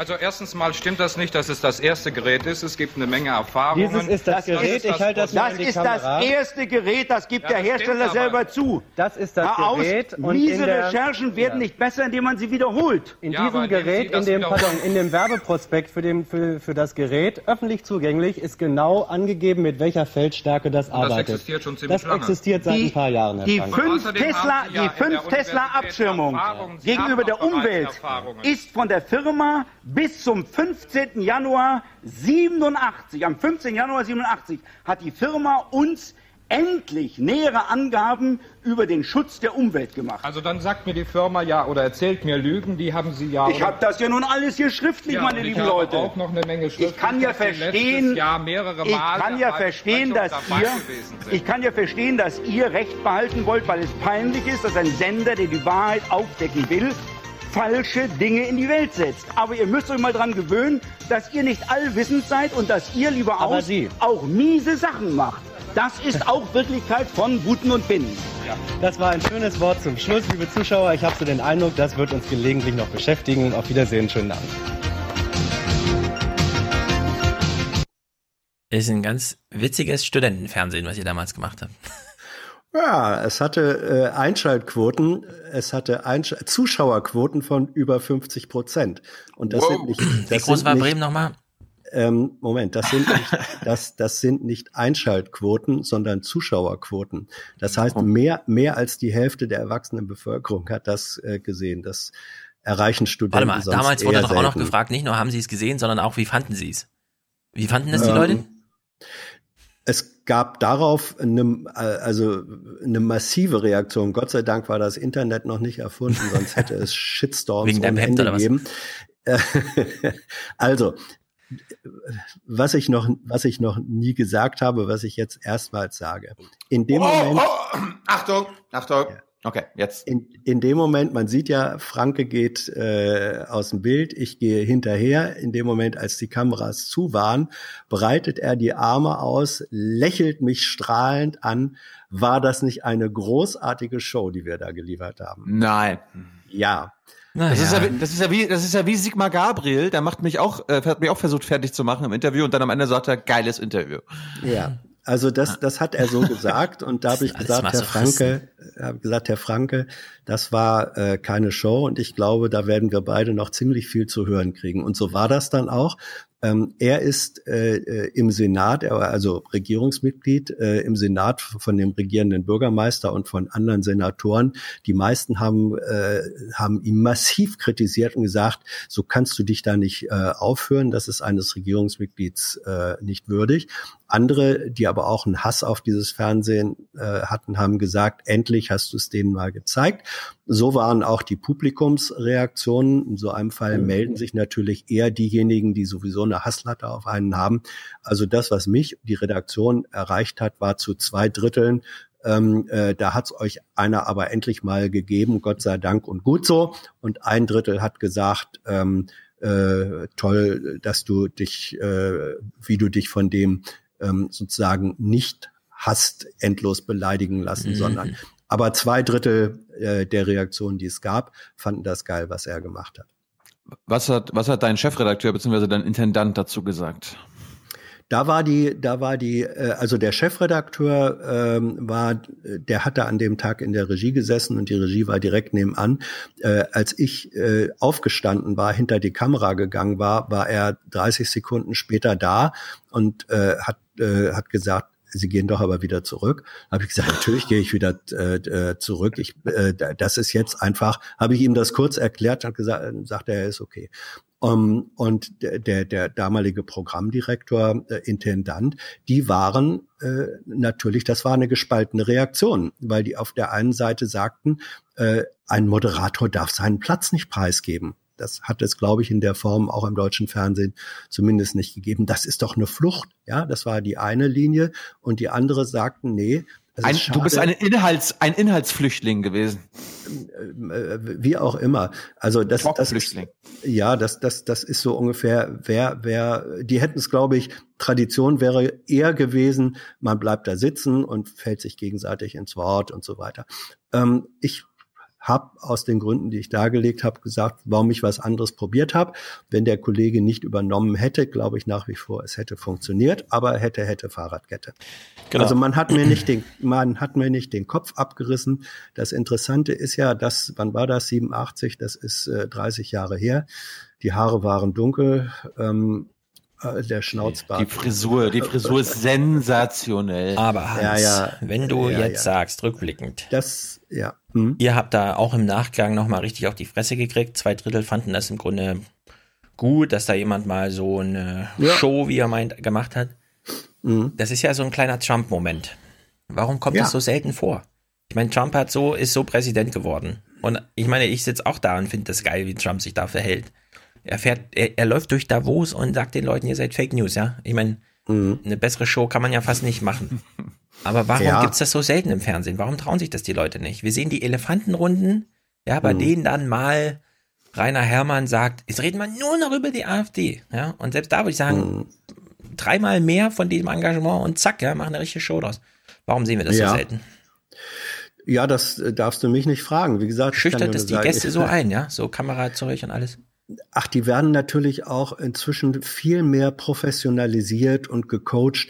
Der Franke würde das heute so auch nicht mehr machen und kein anderer oder kaum ein anderer Regierungspolitiker, wenn er nicht Trump oder äh, Trump ähnlich ist, macht es so. Ich persönlich äh, finde das auch bedauerlich. Ich würde mir mehr davon wünschen. Ich habe mir natürlich auch hinterher überlegt, ähm, wenn du nochmal in die Situation kommst, was machst du denn dann? Weil man kann nur einmal im Leben aufstehen und weggehen. Ja, ähm, äh, eine Wiederholung wäre absolut unmöglich gewesen. Also ich musste mir überlegen, wenn die Situation wiederkommt, hast du dann eine, eine, eine andere Reaktionsweise. Ich habe mir dann auch was äh, überlegt, was ich dann machen würde, wenn es nochmal käme. Nö, ähm, La la la ich, la la. Ich, ich, La la la la. Nein, also das war für mich auch eine Art ähm, äh, Grenzerfahrung, äh, die, die, die mir aber genutzt hat, weil ähm, es war übrigens auch in diesem Clip zu merken, Franke hat ja, als ich wiederkam, da hat er dann ein, ein Tickchen zurückhaltender reagiert, weil ihm schon klar war, alles kann er mit dem Moderator da auch nicht machen. Ja, der ist nicht nur sein Spielball. Also, und wir haben uns später auch noch mal äh, Frank ist inzwischen tot, aber wir haben uns ein paar Jahre später nochmal äh, drüber äh, unterhalten. Ähm, und da hat er auch gesagt, dass er es bewusst so inszeniert hatte und äh, war sich inzwischen aber auch der Doppelbödigkeit der Situation bewusst. Also es war ein spannender Moment und alle haben was davon gehabt. Mhm. Auch ein gutes lange- Vorbild für die durfte- Studenten. Bitte? Ja. Auch ein gutes Vorbild für die Studenten, so im Fernsehen aufzutreten. Es wird, es wird, äh, es wird nach wie vor gelegentlich äh, in, in, Journalist, in der Journalistenausbildung manche verwenden das und diskutieren dann darüber. Ähm, kann man das als Moderator machen? Was sind die Verhaltensalternativen? Ähm, und wenn das in, in dieser Form als Lehrbeispiel äh, aktuell ist, was auch immer man für Konsequenzen daraus zieht heute, ist doch nicht schlecht. Kam, Gut. kam das nochmal vor? Kam so eine Situation in Nein, nein, irgendwie nochmal so vor? Nein. nein, nein. Dann beschließen wir hiermit das kleine Feuilleton und machen. Was machen wir? Grünparteitag. Grünparteitag. Genau. Wo war der überhaupt? Äh, in Hannover. Mhm. Da, da, da sollte man ja meinen, dass Anja Piel ein Heimspiel hätte. Ne? Warum? Anja Piel war ja eine, na, weil sie ja Niedersachsen ist. Ach so. So im Sinne von treffen sich zwei Berliner in Shanghai und denken, sie kennen sich. Weil sie ja weit weg Ja. von zu Hause sind. Automatisch. Und Mhm. in diesem, es war ja kein Parteitag, offiziell heißt sowas Bundesdelegiertenkonferenz. Das verstehe ich nicht, so Groß- Quatsch. Das ist wirklich, die haben jetzt, wie, wie viele Minuten haben die überhaupt gebraucht, um auf dem Parteitag zu entscheiden, dass sie jetzt Stellvertretender heißen, statt irgendwie erweiterter Bundesvorstand oder so ein Kram. Das heißt gefälligst Parteitag und nicht Delegiertenkonferenz. So ein Quatsch, wirklich. Stell doch mal einen Antrag. Ja, so weit kommt's noch. Ich werde da Mitglied, nur um da diesen Antrag zu stellen. Ja. Gut, also an dem Wochenende äh, ging es ja hauptsächlich darum, wer wären die Nachfolger von Cem Özdemir und Simone Peter. Und einen kennen wir ja, der hat sich zur Wahl gestellt, den, den kennen die Aufwachhörer ganz besonders. Ich bin ein Draußenminister für Energie, Umwelt, Fischerei, Landwirtschaft, Küstenschutz, Deichbau, Wälder, Forsten, alles was draußen ist. Und Robert Habeck hatte keine Konkurrenz. Das heißt, äh, der Antrag, dass er Amt und Mandat, nee, Amt und Parteiamt äh, nicht so scharf trennen muss, wurde am Freitag durchgewunken oder da wurde zugestimmt. Ne? Er hat jetzt eine achtmonatige äh, Übergangsphase. Wir können ja mal vorwegnehmen, Robert Habeck wurde gewählt. Robert Mhm. Habeck, ja, bekannt aus dem Aufwachen-Podcast und Jung und Naiv, ist jetzt Parteivorsitzender der Grünen. Ist da auch mal was. Und seine Konkurrenten, äh, die nicht wirklich Konkurrenten waren, waren zwei Frauen. Zum einen Anja Piel, die war ja auch bei Jung und Naiv vor anderthalb Wochen und Annalena Baerbock. Und damit steigen wir mal ein. Ich habe kurze Ausschnitte aus ihren Bewerbungsreden mitgebracht. Und ähm, Annalena Baerbock hat angefangen und hat erstmal klargestellt, hey, gibt's auch Frauen. Denn ja? in einer Zeit, wo wir 100 Jahre Frauenwahlrecht wählen, aber im Deutschen Bundestag die Frauen nur noch an ein paar Händen abzuzählen sind, dann müssen wir heute hier auch deutlich sagen, als emanzipatorische Kraft, wir wählen hier, und das sage ich ganz klar bei allem Respekt vor Robert, Robert, das weißt du, wir wählen hier heute nicht nur die Frau an Roberts Seite, sondern die neue Bundesvorsitzende von Bündnis 90 Die Grünen. Weiß Robert das wirklich, oder? Das, das fragen wir uns. Wir, wir, wir versuchen mal für unsere Hörer nicht vorwegzunehmen, wer jetzt von, von den beiden gewonnen hat. Äh, oh, das weiß, ja auch, das weiß ja auch keiner. Zum Glück sind unsere Hörer nicht politisch interessiert, sonst würden die das ja, ja. wissen. Ja, ich, ich wette mit dir, dass ein ja. Viertel unserer Hörer das noch nicht weiß. Okay, die Viertel gehen aber sofort raus. Genau. Anna, Annalena hat ja mal weitergemacht und dazu hat erstmal äh, hier, sie ist ja, sie gehört ja zu den Realos. Und Ach, als ja. Realo muss. Wurde das jetzt mal geklärt, wie man Realo wird? Wird man so geboren? Ist das wie beim Fußball? Stürmer schlüpfen als Stürmer aus dem Ei und dürfen nie verteidigen? Oder wie ist das denn bei den Grünen? Ich habe das noch nie verstanden. Ja, ich hätte Anja Piel mal gucken können. Die hat dann gesagt, ja, das ist einfach so, äh, man kennt da irgendwelche Leute und äh, wenn man mit, sich mit denen versteht, dann geht man da halt mit denen was trinken oder so weiter. Mhm. Und ach, die sind ja am linken Flügel. Haha, ha, ha, mhm. alles klar. Okay, verstehe. Aber, aber je, jeder spielt das immer runter. Aber auf jeden Fall, wenn man zum Realo-Flügel gehört, wie Annalena Baerbock, dann muss man sowas sagen, ja. Wir müssen weiter in den Bundestag gucken. In Zeiten, in die FDP und die CSU rechts überholt in der Europapolitik. In Zeiten, wo auch Sarah Wagenknecht die internationale nur noch national singt, müssen wir Grüne als progressive Kraft der linken Mitte umso deutlicher Beethovens Neunte anstimmen, liebe Freundinnen und Freunde. Hat sie es gemacht? Nein. Leider nicht. Die Melodie fiel ihr wahrscheinlich nicht ein. Wahrscheinlich fing sie an mit b -b -b -b. Oder Witte Witte Witt Bum Bum. Aber es ging, es ging noch weiter um, um Europa. Annalena, bitte. Wir müssen die EU verteidigen, wie sie ist. Wir müssen die Was? EU verteidigen, wie sie ist. Und zugleich dürfen ist. wir die Schwäche der EU nicht ignorieren, sondern wir müssen sie als Ansporn für Veränderung nehmen. Ja, das ist dialektisch. Ja, das ist nicht einfach, aber das ist grüne Europapolitik. Was hat sie gesagt? Hat sie gerade gesagt, wir müssen die EU verteidigen, wie sie ist. Und dann hat sie irgendwas von Dialekt, Dialektis Das ist erzählt. grüne Politik. Okay. Es muss, das ist ziemlich konservativ, oder Hans? Ich würde sagen, wir lassen mal, ja. wir machen mal, mal eins. Wir machen, wir machen jetzt mal eins. Wir haben hm. ja vorhin äh, bei den Hörerunterstützungen gehört, jemand wünscht sich das ohne Namen. Das ist natürlich Quatsch. Aber wir lassen jetzt mal links, äh, rechts ja. und konservativ weg, okay? Okay. Oh, gut. Gut, dann ging es äh, mit dieser grünen Vertreterin, äh, Vertreterin Annalena Baerbock um das Klima. Mhm. Und beim Klimaschutz, da sieht es anders aus. Da müssen wir nicht mehr ringen. Hier brauchen wir Radikalität. Die Klimakrise ist die größte Bedrohung unseres Planeten, liebe Freundinnen und Freunde. Und äh. deswegen müssen wir jetzt raus auf die Straße. Wir müssen den Kohleausstieg jetzt einleiten, sonst ist es irgendwann zu spät, liebe Freundinnen und Freunde. Hm, wieso macht sie so eine Olympiade draus? Muss das die größte sein, damit man sich darum kümmert? Würden wir das sonst nicht? Oder? Ja, das Ding ist ja, es ist auch falsch. Das, der, der Klimawandel ist ja keine äh, Katastrophe für den Planeten, sondern für den Menschen. Ja, dem Planeten ist egal. Genau. Das stimmt. Ja, aber warum macht sie so eine Olympiade draus? Ist doch blöd. Ist die größte Bedrohung. Und morgens wieder Atombombentest. Aber diesmal not a drill. Gut, dann ging es noch um den Familiennachzug, der war ihr wichtig. Ah, Familienzusammenführung. Den Fokus auf die nächste Woche richten. Da wird im Deutschen Bundestag über den Familiennachzug abgestimmt. Aha. Da liegt ein Plan auf dem Tisch, der heißt, dass Kinder, dass Familien bis zu fünf Jahren oder auf Ewigkeit im Kriegsgebiet verharren müssen. Meine kleinste ist zwei.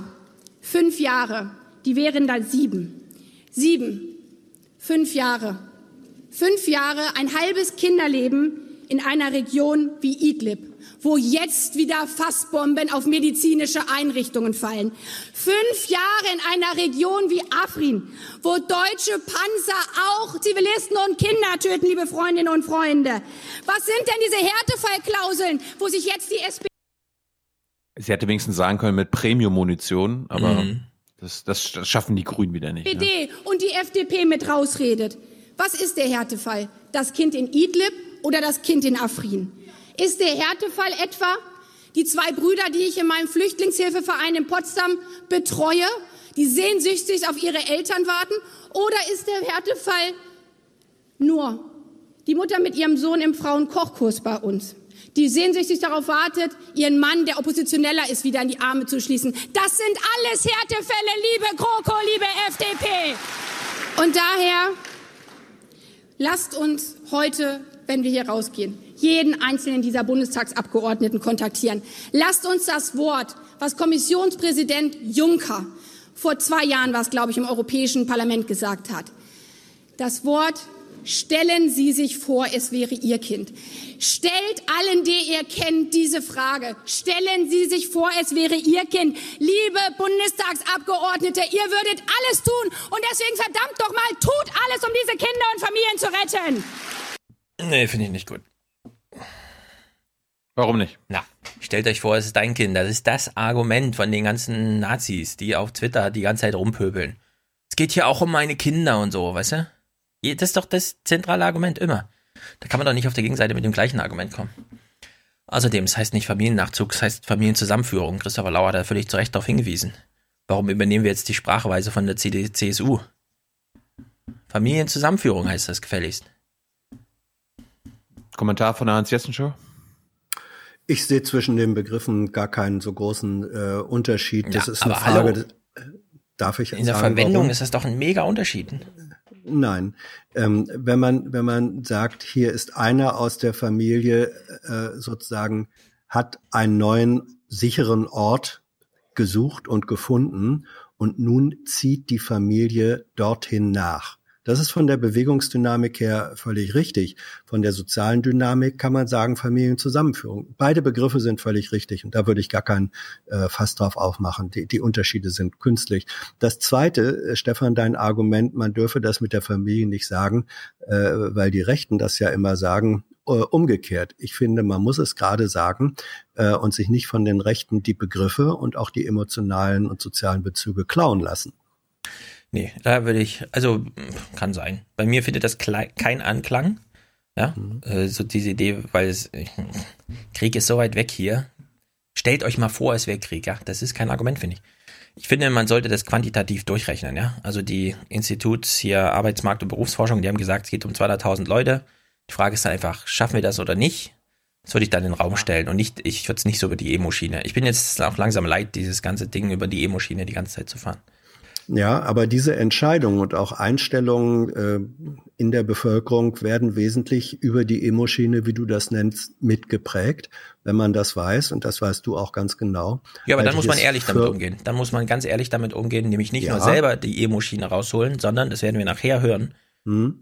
bewusst machen, den Zuhörern bewusst machen, wie die CDU-CSU-Regierung derzeit das Da über die Emo-Schiene ja. trimmt. Weil das ist ganz instrumentell gemacht von denen. Ja, da bin ich, da bin ich völlig bei dir.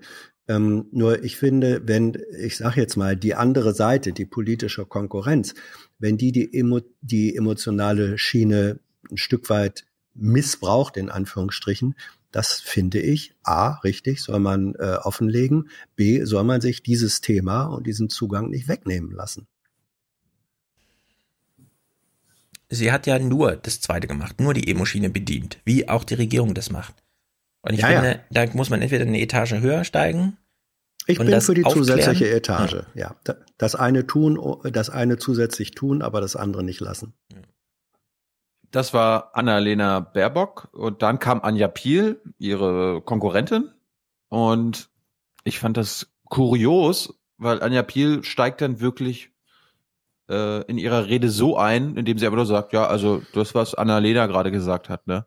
Von Obergrenzen wollte die SPD, wollte die CDU bei uns im Gespräch etwas abrücken. Jetzt wird das einkassiert. Da wird überhaupt nicht mehr die Rede von sein. Sogar bei diesen, bei diesen erbärmlichen Zahlen für den Familiennachzug erkennen wir, dass es so wie Annalena beschrieben hat, sollen denn die Kinder ausgesucht werden, die zurückgeblieben werden? Wird es wirklich so sein, dass man bei der Tausendergrenze zu der Familie sagt, Pech, die letzten zwei Kinder können nicht nachkommen, die müssen da bleiben? Das ist doch nicht wahr. Das ist doch einfach, einfach in Deutschland im 21. Jahrhundert nicht wahr.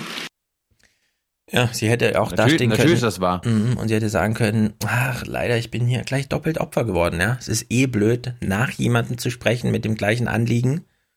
Und das Blöde ist, schon die Annalena ist hier Opfer der, des Framings der CDU geworden. Und jetzt bin ich nochmal Framing-Opfer von Annalena geworden, die ja schon Framing-Opfer von CDU und so weiter ist. Scheiße.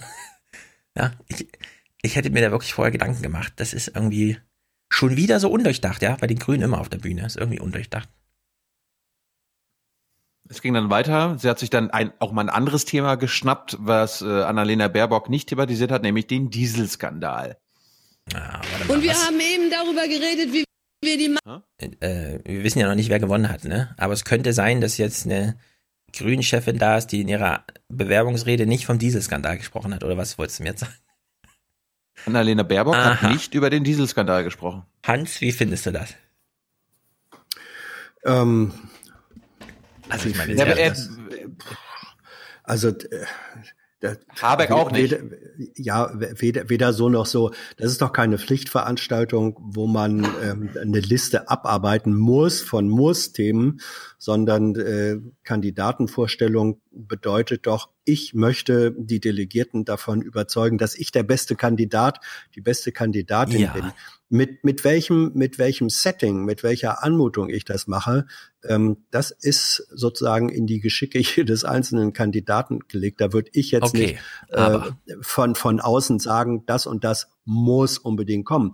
Das ist in Hannover, ja, Hauptstadt von Niedersachsen, VW-Land, dass es da ähm, äh, durchaus ein gutes Thema ist, auf den Dieselskandal einzugehen, unbestritten. Äh, aber da würde ich keine fünf Minus verteilen, wenn es jemand nicht macht. Hm. Wenn die anderen, wenn die anderen Themen, die er oder sie ähm, erwähnt hat, äh, ein eigenes gutes Gewicht haben. Also ich bin ja völlig dafür zu sagen, eine Bewerbungsrede, was ist das eigentlich? Man kennt die Leute doch. Also warum wird es nicht einfach zu Protokoll geben, naja, um nochmal und so. Irgendwie muss man Ja. die Redezeit ja füllen. Und dann aber nicht über den Diesel zu reden, finde ich schon. Mhm. Für so eine grünen Chefposition. Sie, Sie hätten wenigstens einmal sagen können. Es gibt den da sauberen Diesel, das ist Genau. gar keine Frage. Aber wir hören mal zu, was Anja Piel dazu gesagt hat. Ja.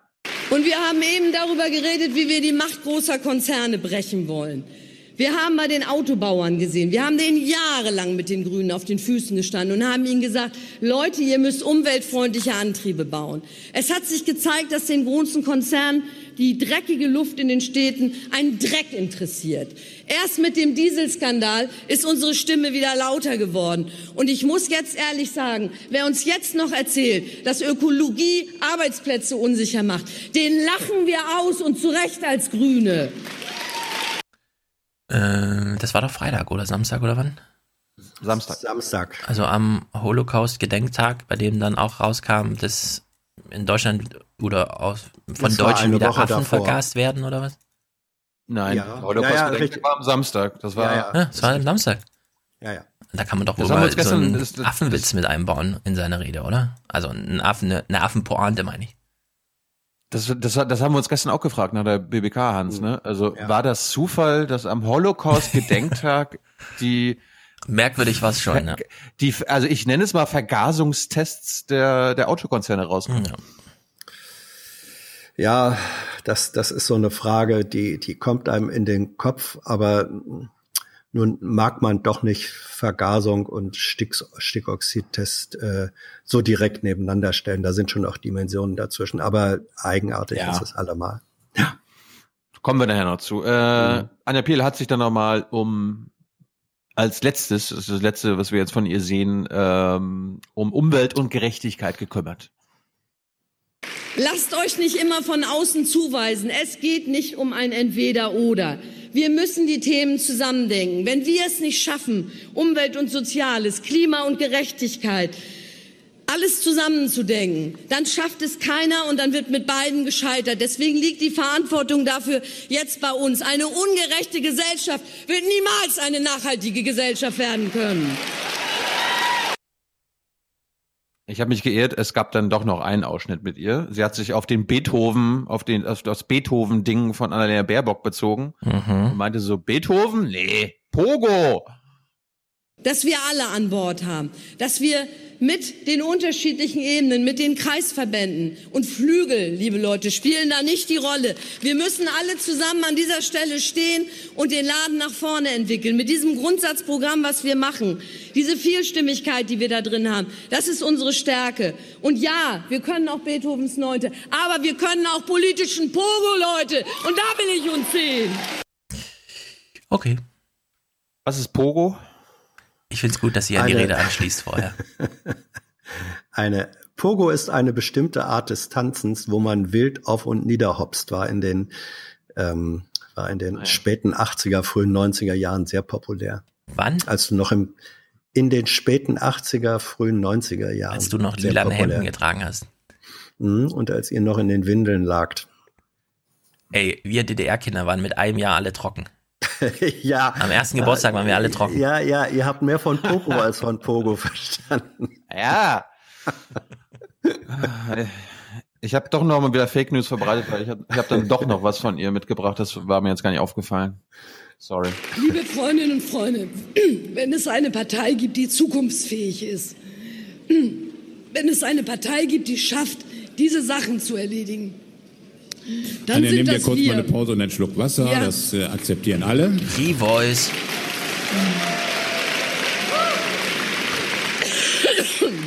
Was vorbei. Wenn es einen Laden gibt, der schafft, all diese Probleme zusammenzudenken, dann sind das wir. Wir werden das mit einem neuen Grundsatzprogramm tun. Das ist eine ehrenvolle Aufgabe. Ich wünsche uns aber, dass wir dabei modern bleiben, vielfältig bleiben, mit Freude und Witz lebensbejahende Politik machen. Ich habe das Vertrauen, dass ihr das schaffen könnt. Ich würde mich freuen, wenn ihr mir das Vertrauen gibt, dass wir das zusammen schaffen. Vielen Dank. Der Sinn von einer Rede ist, Schwächen zu überdecken und Stärken zu betonen. Und wenn man im schwächsten Moment noch um die Zustimmung bittet, geht es natürlich schief. Aber jetzt wissen wir auch, warum sie verloren hat. Ja, ah. Jetzt, Äh, jetzt, hast, jetzt, hast, jetzt hast du es Spoiler. gespoilert. Insgesamt abgegebene Stimmen 782. Auf Annalena Baerbock entfielen 504 Stimmen und 64. Nicht schlecht für eine Kampfabstimmung. Und damit 64,45 Prozent der Stimmen. Auf Anja Piel entfielen 272 Stimmen und 34,78. Nein, eine Enthaltung 5. Tja, da wird ja noch der Rücken gestreichelt. Die Frage war jetzt nur noch, nimmt Annalena Baerbock die Wahl an? Hm. Ganz herzlichen Dank für euer Vertrauen. Ich werde mein Bestes geben und ich möchte meinem Landesverband aus Brandenburg ganz, ganz herzlich danken. Brandenburg! 20, 20 Delegierte, aber immer der grüne Adler dabei. Und das werden wir gebrauchen. Kraftvoll fliegen und dann war das erst heute hier der Anfang. Alle gemeinsam. Vielen Dank, ihr Lieben. Gut. Oh Gott, ja. Na, wieso also dieser, diese, na, ich bitte dich, dieser, dieser Frotte-Adler mit den schlappen Schwingen, was ist denn das für ein optisches Symbol? Ja, du musst jetzt an den Saal denken, nicht ans Fernsehbild. Ja, doch. Das Oh, Fernsehbild oh, oh, oh. trägt damit. Wie auch immer. Oma, Oma Erna hat sich auch gedacht hier. Das ist doch Blödsinn! Verdammt nochmal! Dann kam, dann kam Robert Habeck. Und, ähm, wollen, wir, wollen wir vielleicht noch ein Wort äh, dazu sagen, was äh, dieses Ergebnis bedeutet? Ein Ja. Wort, Hans, du hast Da- jetzt da- ein Wort. ja hier- Oder, oder Ein Wort, du, Hans. Dass wir Überleg, nachher eine, überleg scharf, welches Wort das ist. ähm, ja, Also, also bei mir wäre es das hier. Nachvollziehbar. Nee, sag, was bedeutet das? Eine Kampfabstimmung sehen wir ja selten. Ja, eine äh, zwei Drittel Mehrheit für Baerbock, für die äh, Vertreter der, des realpolitischen Flügels. der Bruch äh, einer Tradition, dass immer im äh, Bundesvorstand beide Flügel vertreten sind. Also dieser grüne Parteitag hat mit einer Zweidrittel-Mehrheit eine langjährige Tradition beendet. Ja. Das ist, das ist für die Verhältnisse und Strukturen in dieser Partei mehr Präsident. als ein Erdrutsch. Jo. Herr Präsident, Zugelassen. lassen Sie eine Zwischenfrage zu, fragt der Präsident. Aber gerne. Aber gerne, Ja. okay. Du sagst es realpolitisch.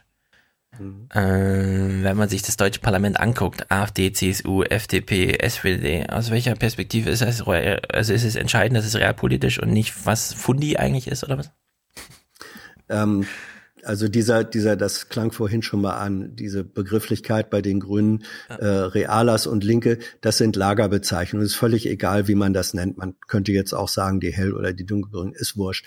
Aber äh, die Grüne Partei basiert schon immer noch auf äh, dem Spannungsverhältnis dieser beiden Grundlinien.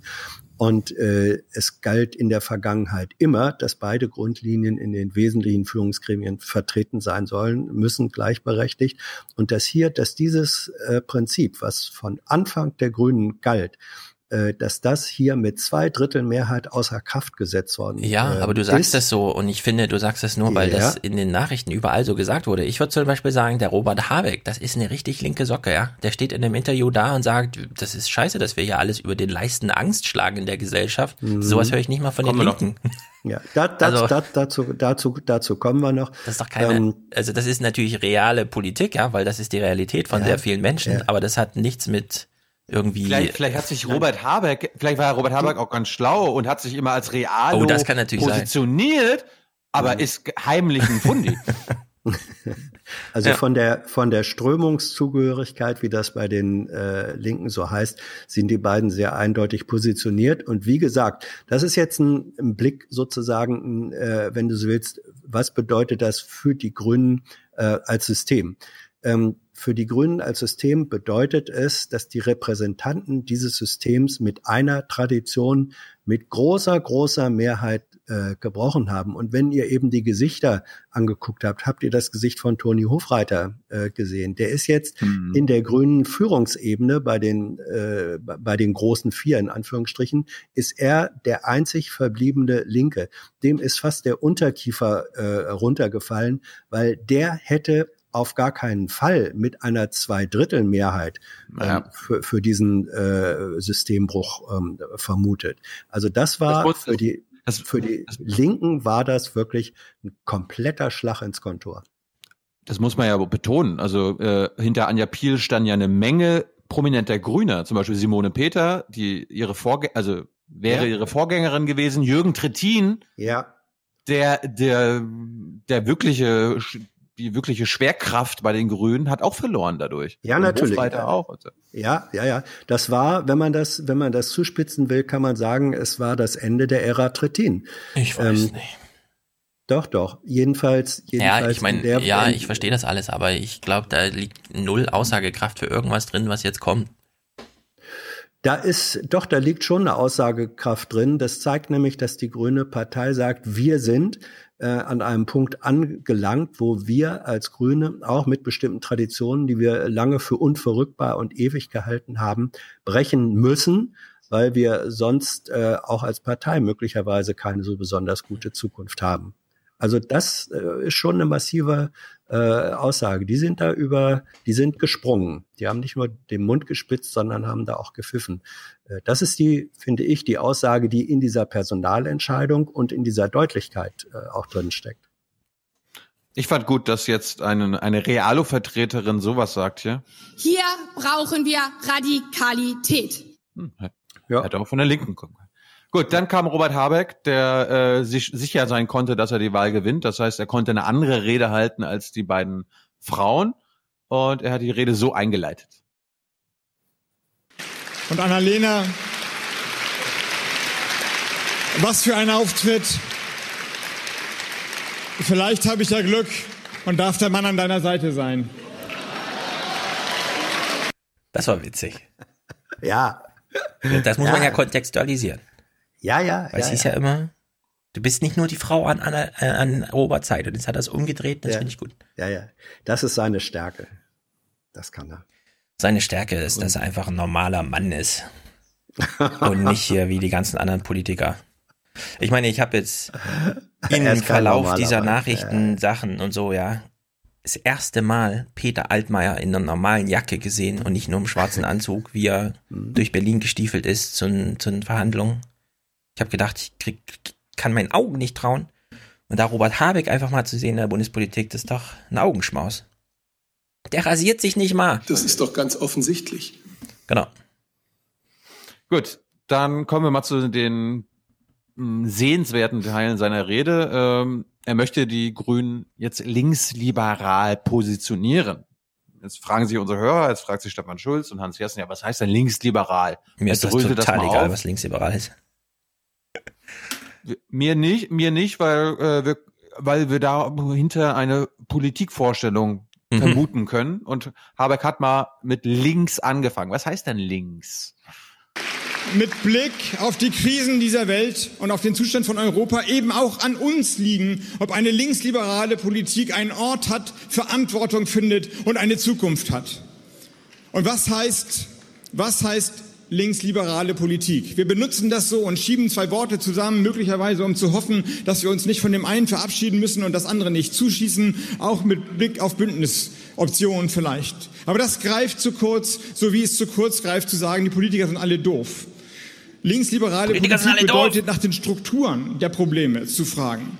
Und wenn ich es aussprechen soll, dann will ich einmal sagen, links hat heute keinen politischen Ort. Es ist richtig, wir haben einen schamlosen Reichtum teilweise und wir haben eine Armut, die unsichtbar ist teilweise, aber auch eklatant sichtbar ist. Und diese Armut zu verteidigen, indem man linke Politik des letzten Jahrtausends vorsetzt, ist keine linke Politik. Ist keine linke Politik. Wir brauchen also, wir brauchen also, und das ist unstrittig, Umverteilung, eine härtere Besteuerung von Kapital und von Vermögen. Und zwar nicht, und zwar nicht, weil wir nicht gönnen können, sondern weil wir nicht wollen, dass sich Menschen von den Rändern, an den Rändern verabschieden und deswegen nicht zulassen können, dass sich Menschen nach oben verabschieden. Wie sollen wir sonst die Gesellschaft zusammenhalten? Aber da können wir nicht stehen bleiben. In einer Zeit, in der ein postmoderner Kapitalismus im Moment alles, das Privateste, Arbeit, Zeit, Glück, Intimität, Lebenszufriedenheit in Wert setzt und dieses Entwertsetzen ausquetscht, ausbringt, in dieser Zeit muss unser politisches Verständnis weitergehen. Wir müssen also die Ordnungsfunktion des Staates, die Differenz zur Gesellschaft weiterfassen und neu denken. Wir müssen Garantiesysteme entwickeln, die Humanität schützt, die Kreativität, die Freiheit, die Lebenszufriedenheit, Familie, Arbeit, Glück verteidigt, die die Durchökonomisierung des Privaten eine Grenze setzt. Jawohl. Am besten finde ich, dass er das hinbekommt. Wie lange haben wir das geguckt? Zwei Minuten oder so? Sprechendes Denken, ja? Nicht hier irgendwie, was steht auf meinem Zettel? Ach so, ja, bla bla und so, sondern einfach das, was ihm eh auf der Zunge liegt, einfach ausformulieren. Und da kann man jetzt auch an Marcel Fratscher denken, der ja auch mit diesem mhm. ganzen umverteilt, also es ist unfair verteilt und so weiter. Und der dann eben auch sagt, Teilhabe. Jetzt denk nicht so viel drüber nach, was du irgendwie wegnehmen kannst für oder so. Finde ich natürlich auch wichtig, aber er denkt erstmal vor allem von diesem pragmatischen Ansatz her. Ausgangslage für alle. Kann man da irgendwas machen?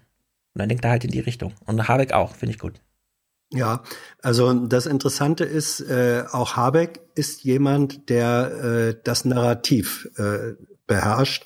Das heißt also, der in der Lage ist, ähm, Verhältnisse so zu analysieren und darzustellen, dass man, äh, ist ein blöder Begriff, aber dass man eine Erzählung darin äh, erkennt, dass man den Eindruck hat, da ist jemand, der macht sich Gedanken, wohin Gesellschaft sich entwickeln äh, muss äh, und soll und was wir dazu tun können und mit welchen Mitteln. Das Verrückte ist, er ist ja ein Stück weit das, der, der absolute Gegenteil Pol zu einem Typen wie Jürgen Trittin. Aber sein inhaltlicher Ansatzpunkt, nämlich wie schafft man das, äh, durch höhere Investitionen, durch Umverteilung, durch andere Steuerverteilung. Das ist exakt der Kern der, ähm, der Inhalt des Trittinschen Wahlprogramms von 2013 gewesen war. Also er nimmt einen, er nimmt einen linken, explizit linken politischen ähm, Gestaltungsinhalt, baut den aber in eine komplett andere Form von Erzählung äh, ein. Und das ist die, äh, das ist die besondere Begabung und die Stärke von Robert Habeck. Er ist ja auch ein Autor, ein Romanautor. Ja, ja, ja, ja, ja, ja, ja, ja, ja. Hätte, hätte, hätte ich jetzt auch komisch gefunden, wenn ausgerechnet er kein Narrativ äh, präsentieren könnte. Ja, aber Narrative ja, bringt sie eben alle mit. Aber Trittin beißt sich zum Beispiel auch an kleinen Themen fest. Ja, ja. So. Und bei Robert Habeck kommt halt mehr so dieses große, ganze, die Gefühlslage. Der Zeitgeist kommt plötzlich zum Vorschein. Wir waren bei links liberal. Links hat er jetzt erklärt. Jetzt kommt liberal. Und Liberalität, Liberalität ist eben nicht der Stolz darauf, dass man nicht dazugehört zur Gesellschaft. In der Denke, wenn jeder nur an sich denkt, ist dann alle gedacht. Es gibt diesen Drive dazu, die Gesellschaft abzulehnen. Und da sind sich Pegida und ein radikaler Fundamentalismus, religiöser Fundamentalismus ganz gleich. Sie wollen beide nicht dazugehören. Sie isolieren sich von der Gesellschaft. Wenn das Liberalität ist, dann ist sie ebenso aus der Zeit gefallen wie ein veralteter Linksbegriff. Liberalität bedeutet, und das markiert den politischen Unterschied, die Menschen nicht gehen lassen zu wollen. Und das bedeutet, die Strukturen zu erkennen, warum sich Regionen, Gruppen, Menschen verabschieden und diese Strukturen zu ändern. Und diese Strukturen zu ändern, heißt, die Institutionen des Gemeinwesens zu stärken. Der öffentliche Raum, das sind die öffentlichen Räume. Wo findet denn noch Gemeinsamkeit statt nach der vierten Klasse, wenn Schüler segregiert werden? Wer hat denn noch Gemeinsamkeit mit denjenigen, der die Toiletten putzt und hier auf der BDK ist? Wo ist denn überhaupt noch die gesellschaftliche Gemeinsamkeit organisierbar? Das ist nicht das ist nicht nichts, das ist der Ort, wo sich Liberalität, Freiheit und Gerechtigkeit in Zukunft finden muss. Und wir müssen die Konzepte, das Geld, aber auch die Institutionen dafür schaffen, dass dort die Gesellschaft zusammenbleibt. Äh, Problembeschreibung sehr gut, aber hat er damit tatsächlich Liberalität beschrieben?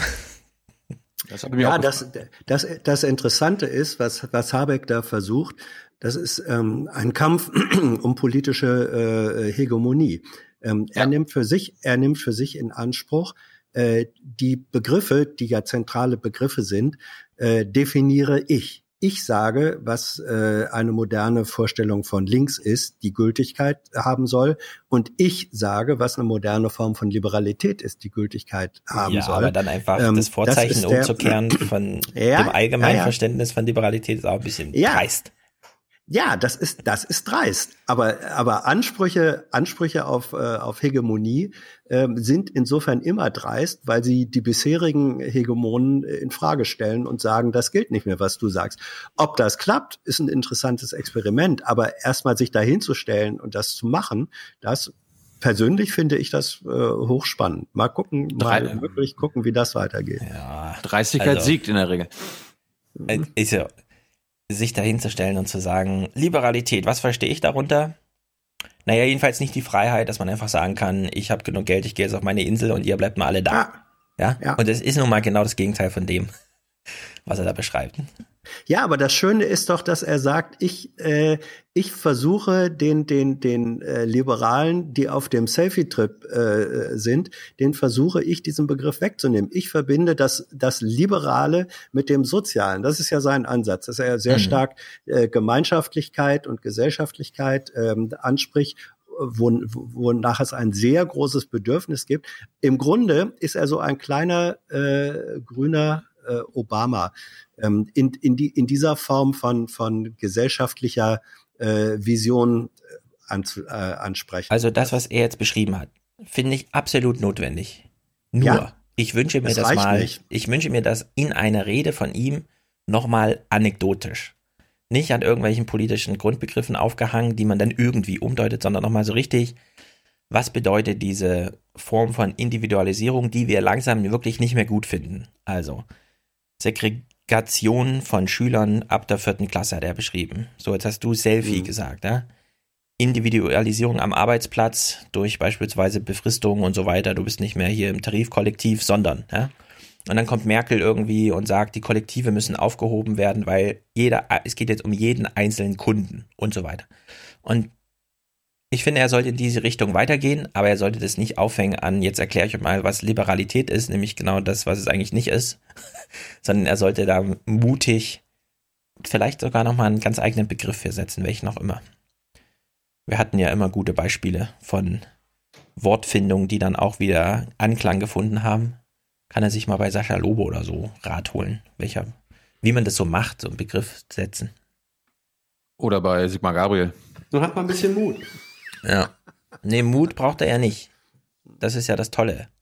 Er steht ja jetzt völlig frei da und hält solche Reden, aber ich finde, die, diese kleine Handbremse, die er da noch drin hat, zu sagen, das ist jetzt übrigens Liberalität, die kann er einfach auf den Müllhaufen der Geschichte mit diesen Begriffen.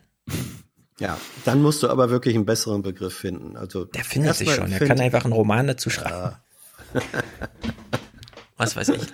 Äh, sein, womit er in Erinnerung bleiben will oder wollte, war dann sein folgender Spruch: Macht kommt von Machen und hat das so eingeleitet.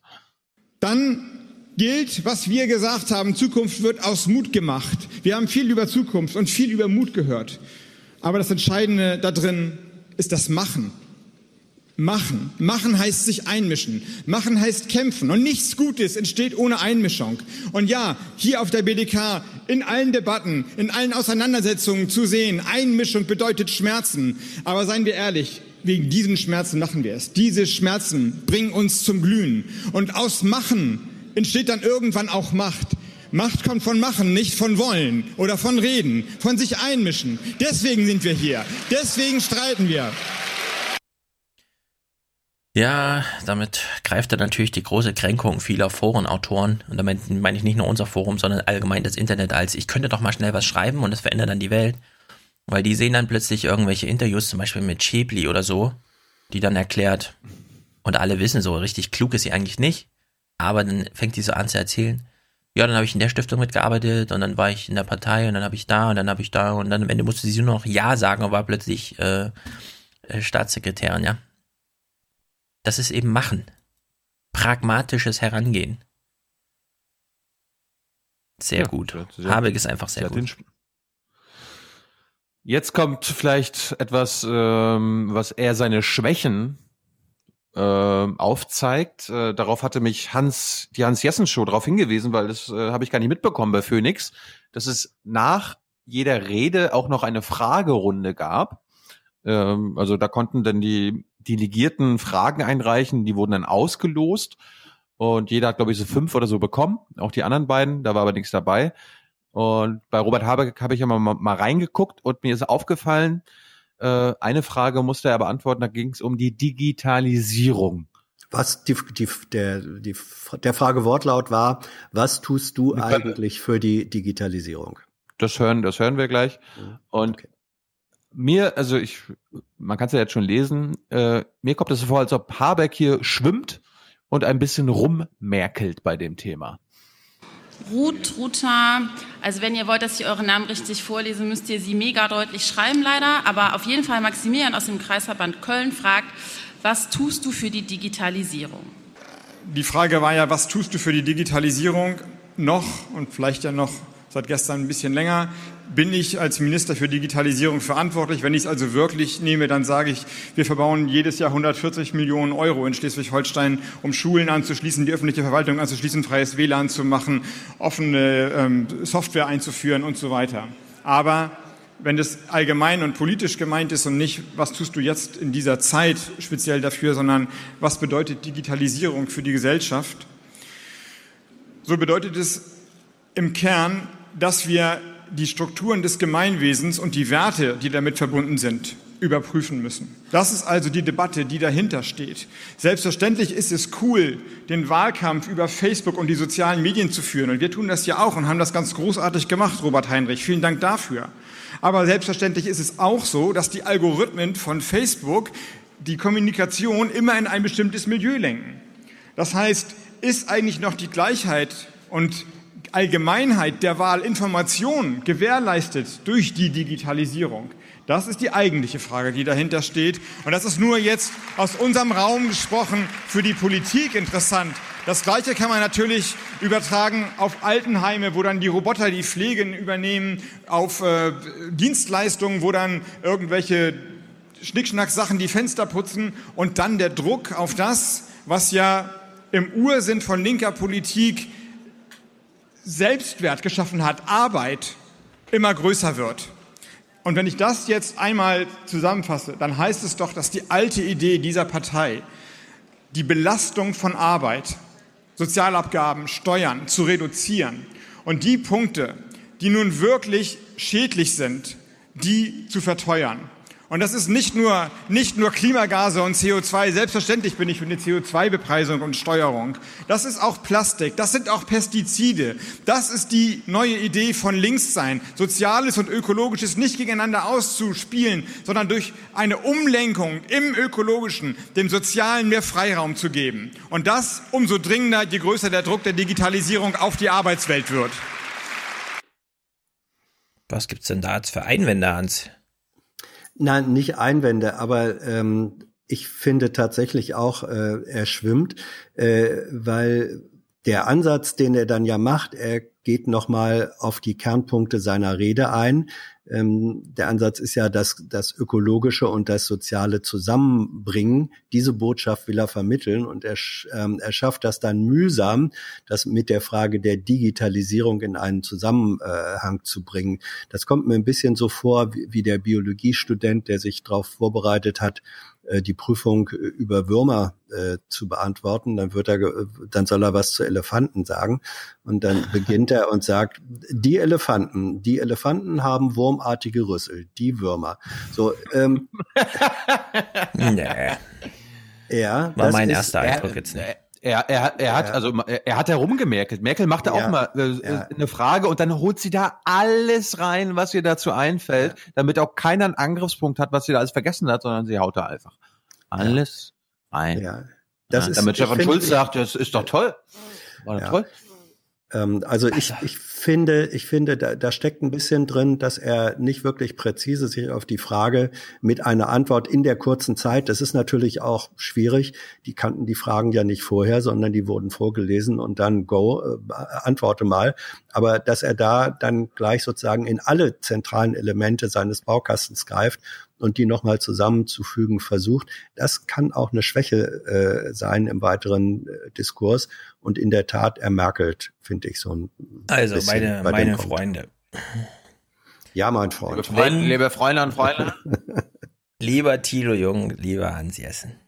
Wenn die Wir Merkel hören. zur Digitalisierung gefragt wird, schwimmt sie? Ja. Dann weiß sie nicht, was sie sagen soll. Habt ihr sie schon mal die zum Thema Digitalisierung reden gehört? Oh ja. Das, das haben wir doch sogar Podcast hier abgespielt während des Wahlkampfs. Da haben wir doch dieses Merkeln äh, Also, ja. wenn Merkel auf der Bühne steht und sagt, Digitalisierung. Erstens, alles muss digitalisiert werden. Es gibt kein Kollektiv, kein Publikum mehr, weder für Versicherungen noch für Medienbetriebe noch für sonst irgendwas. Es gibt nur noch den Zugriff auf die individuelle Person. Und drittens, wir müssen alle Rückstände zum Silicon Valley technisch und politisch aufholen. Dann ist das für euch Merkel. Dann ist sie unkonkret und dann ist es so ein bisschen, da weiß ich nicht, was ich sagen soll oder was. Ich, ich beziehe mich jetzt nicht auf, auf hm. Also wenn Merkel bei einer Sache wirklich konkret ist und mir das Gruseln, ja, gänsehautmäßig über den Rücken jagt, dann ist das zum Thema Digitalisierung. Mein lieber, mein lieber Freund Stefan Schulz, ja. wir haben, wir haben hier eben über eine verbale Performance gesprochen. Und die verbale Performance war, so wie Merkel, und das ist vielfältig belegt worden, äh, bei bestimmten Themen, wo sie inhaltlich durchaus eine präzise Vorstellung haben kann, in der Performance, und das ist das, was, das, was die Öffentlichkeit erreicht, wahnsinnig ins Schwimmen gerät. Das ist auch hier mehrfach dokumentiert worden. Und das, finde ich, war bei Robert Habeck eben auch äh, zu beobachten. Er ist er hat wild rumgerudert, er hat Enden zusammengestrickt, die man, finde ich, in der kurzen Form nicht so einfach zusammenstricken kann. Und ich sehe da für einen weiteren Diskurs durchaus ein Risiko drin. Nichts anderes wollte ich angemerkt haben. Also dann möchte ich nochmal anmerken, wenn Robert Habeck gefragt wird, was machst du für die Digitalisierung? Dann ist das erstmal eine Frage, bei der ich auch denke, was, also wie für oder gegen oder worum geht's? Ja, worum geht's? Und dann, und ich dann, bin dagegen. Und dann beginnt eine zweiteilige Antwort. Sag zuerst, was machst du für die Digitalisierung? Da würde ich ja auch erstmal denken, wenn ich zuständig bin als Minister, meinen die bestimmt, was machst du für die Digitalisierung meines Haushalts oder was? Naja gut, dann erklärt er halt, wie viel er so verbaut dass er dann von sich aus noch auf die zweite Schiene geht, um nochmal anzumerken, übrigens, wenn du mich fragst, was machst du für die Digitalisierung, geht es nicht nur darum, wie kriegst du äh, möglichst schnell Netflix in 4K nach Hause, sondern da geht es um ein bisschen mehr. Und er ist dann von einem Satz auf den nächsten gleich bei der ganzen Gesellschaft und betont nochmal, und hier brauchen wir jetzt einen neuen sozialen Ansatz. Ist das, finde ich, kein Merkeln, sondern das ist sprechendes Denken so wie ich das in dieser Situation auch von ihm erfordere. Ja? Also das, sowas will ich dann hören. Und zum Merkeln habe ich eben meinen Teil schon gesagt. Also hier bin ich ganz anderer Meinung als ihr beide. Gott sei Dank.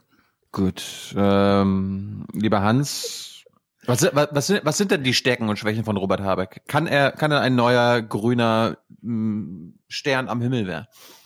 Kann, ja. kann er der deutsche, kann er der deutsche Macron werden? Äh, ich würde erstmal sagen, äh, für mich ist Robert Habeck das stärkste rhetorisch-politische Talent der Grünen seit Joschka Fischer. Ähm, er ist auch einer, dem man äh, gerne zuhört ähm, dieses, äh, wie Stefan das nannte, ähm, die Verbindung von Denken und Sprechen. Man kann jemanden äh, zuhören, äh, was in seinem Kopf sich entwickelt. Das ist eine, äh, das ist eine spannende Form. Robert Habeck hat, äh, ein, hat viel Fantasie. Er ist ein Charmeur, er ist ein Womanizer.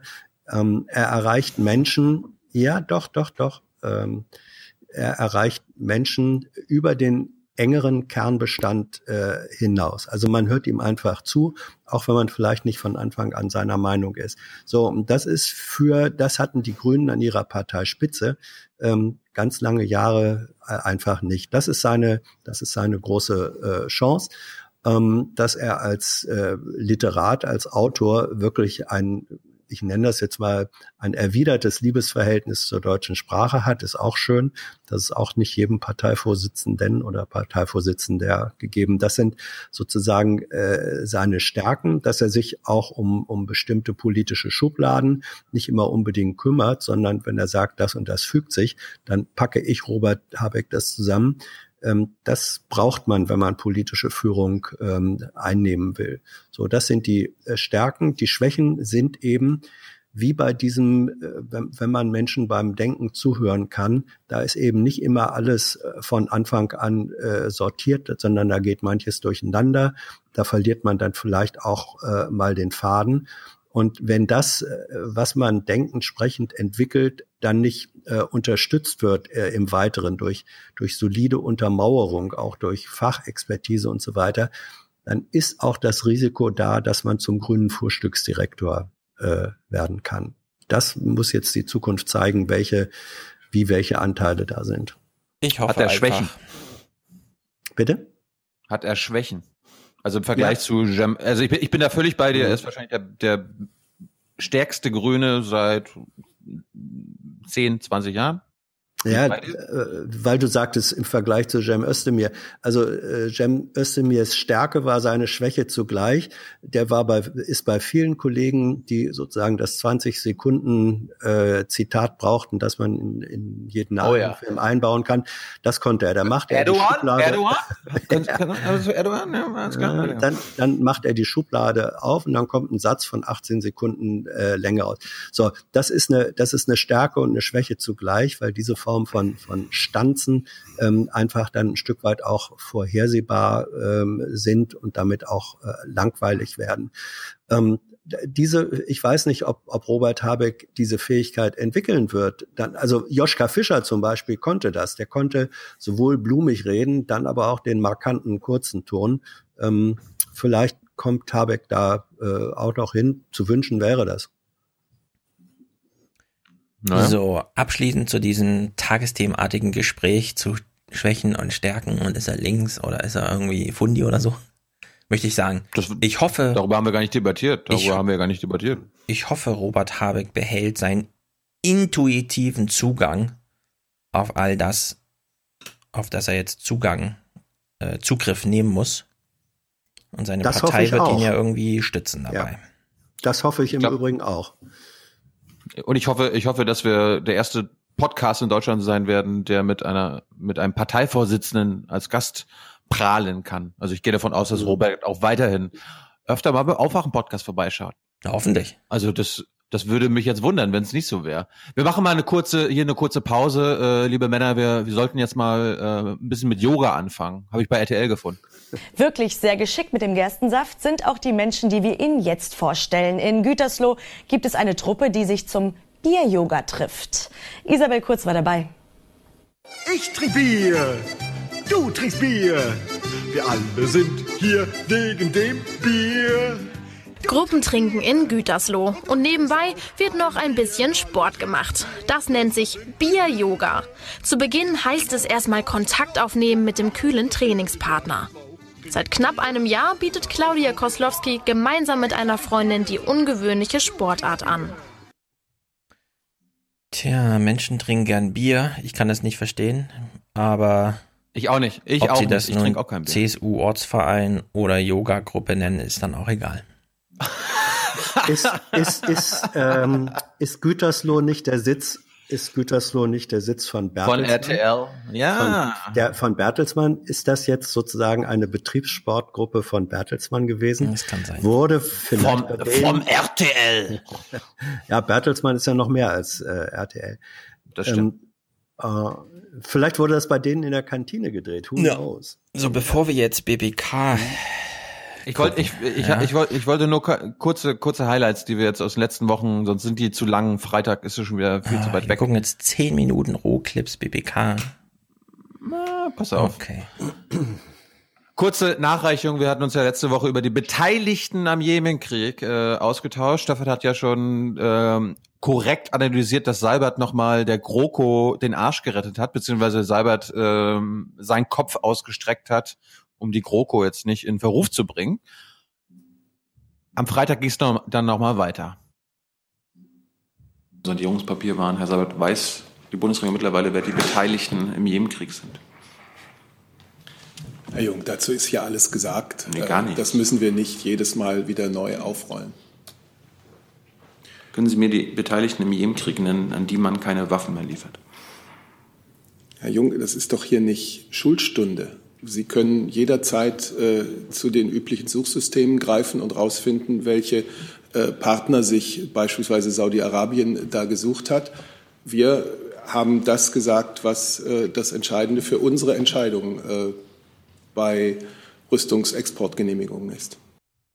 Äh, Stefan, kannst du mal kurz googeln, wer äh, am Jemenkrieg beteiligt ist?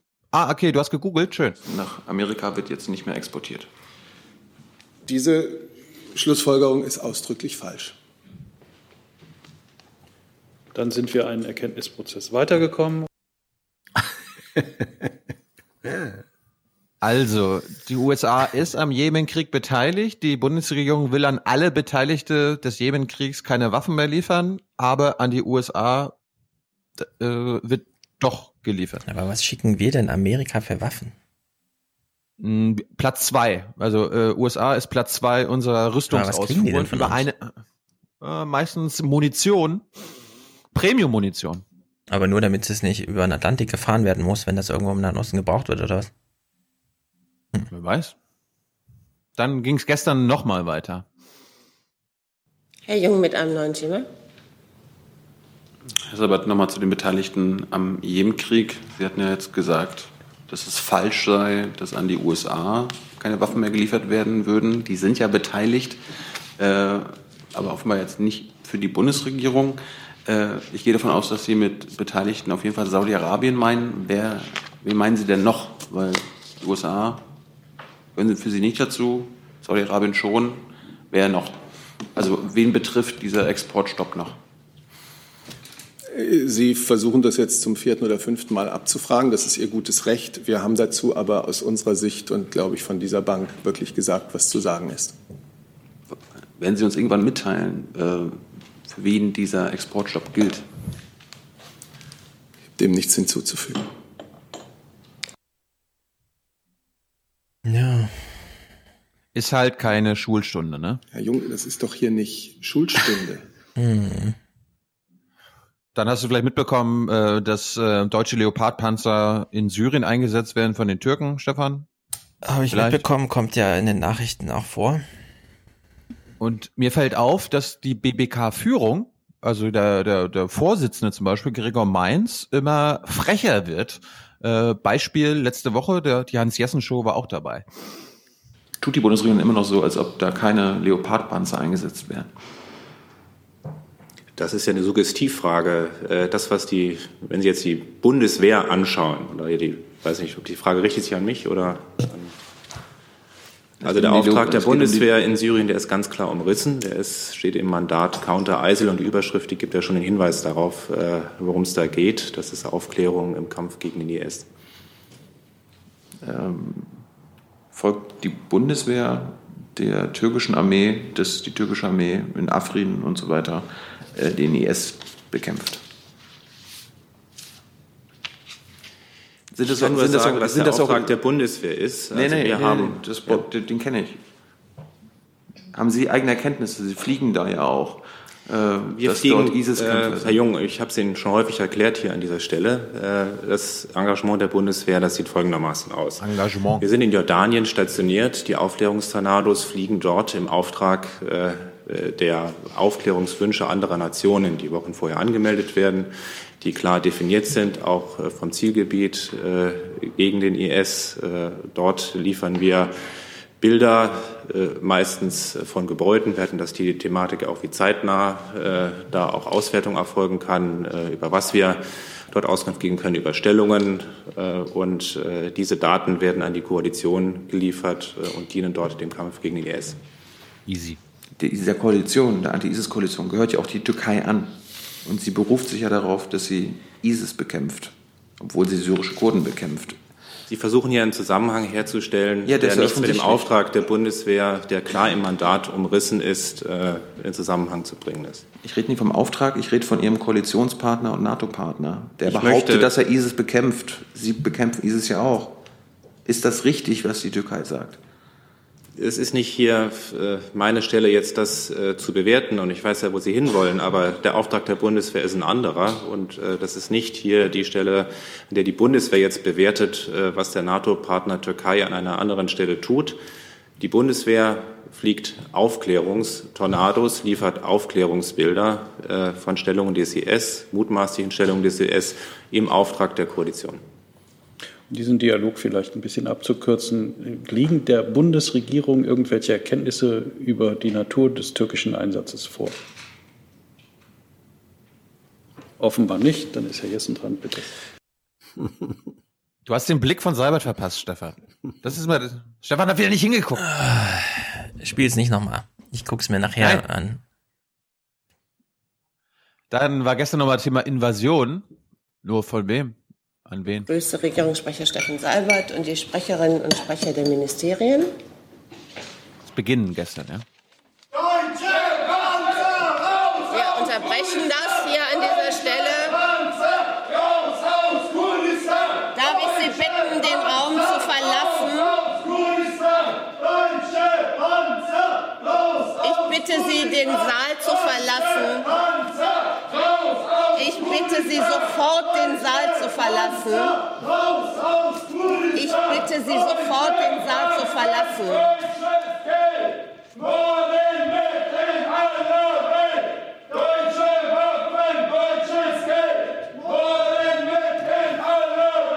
Ich bitte Sie jetzt sofort, den Saal zu verlassen. Der Sicherheitsdienst ist unterwegs. Ich bitte Sie jetzt, den Saal zu verlassen. Der Sicherheitsdienst ist unterwegs und die Polizei ist auch informiert. Hm, ich hasse solche Aktionen, wirklich. Oh. Aber Sie haben wenigstens, Sie haben wenigstens Tschüss gesagt. Trotzdem. Es verändert meine ganze politische Haltung in die andere Richtung, wenn ich sowas sehe. Was machen die da? Und wo ist, wo ist, diese, wo ist der Sicherheitsdienst? Also was sie da machen, ist demonstrieren. Ja, aber ich meine, jetzt sind zwar zehn wer, Sekunden zu spät. Wer beschützt denn Seibert in solchen Situationen? Ich finde das alles nicht gut. So einfach kann man in die WBK äh, reingehen, oder was? ja. Oh, schlimm. Assis. Jetzt, jetzt weiß ich leider nicht. Ähm, kann sein, dass wir das überspringen. Jetzt Afghanistan kommen. Ah! Hans, Afghanistan. wie ist denn deine Meinung dazu? Da rennen die da rein und dann. Also das hat mich, ich war, äh, ich war äh, am Freitag, nee, was nee, am Montag äh, nicht in der RecPK. Ich habe es äh, auch nur im Stream gesehen. Mich hat auch verwundert, dass die, wie die in das Gebäude einfach ähm, reingekommen sind ähm, ob die sich irgendwo umgezogen haben oder wie auch immer. Äh, die ich, haben, die, die werden einfach gewartet haben, bis einer reingeht, die Tür ist dann offen und ja. dann aber hinterhergerannt. Ja, also ich gehe mal davon aus, dass der Zugang ins äh, BPK-Gebäude in der nächsten Zeit nicht mehr so ganz einfach Ich würde da erstmal wird. alle, die da für Sicherheit zuständig sind, feuern bei sowas, ja. Das darf überhaupt nicht vorkommen. Das Problem ist ja, es gibt nur ein, es gibt nur einen einzigen Sicherheitsmann. Ja. Die BBK selber würde ja gerne, dass da zwei, drei sind oder so weiter, aber das scheitert dann wieder an Geldern und dem Besitzer des Hauses, die Allianz. Ja, also sowas zu sehen, kotzt mich ja. einfach maßlos an. Da werde ich zu so einem ganz konservativen Opa Enno. Ja. Das hätte, das hätte auch was ganz anderes sein können. Die, die hätten ja auch wirklich irgendwas mitschleppen können. können. Ja.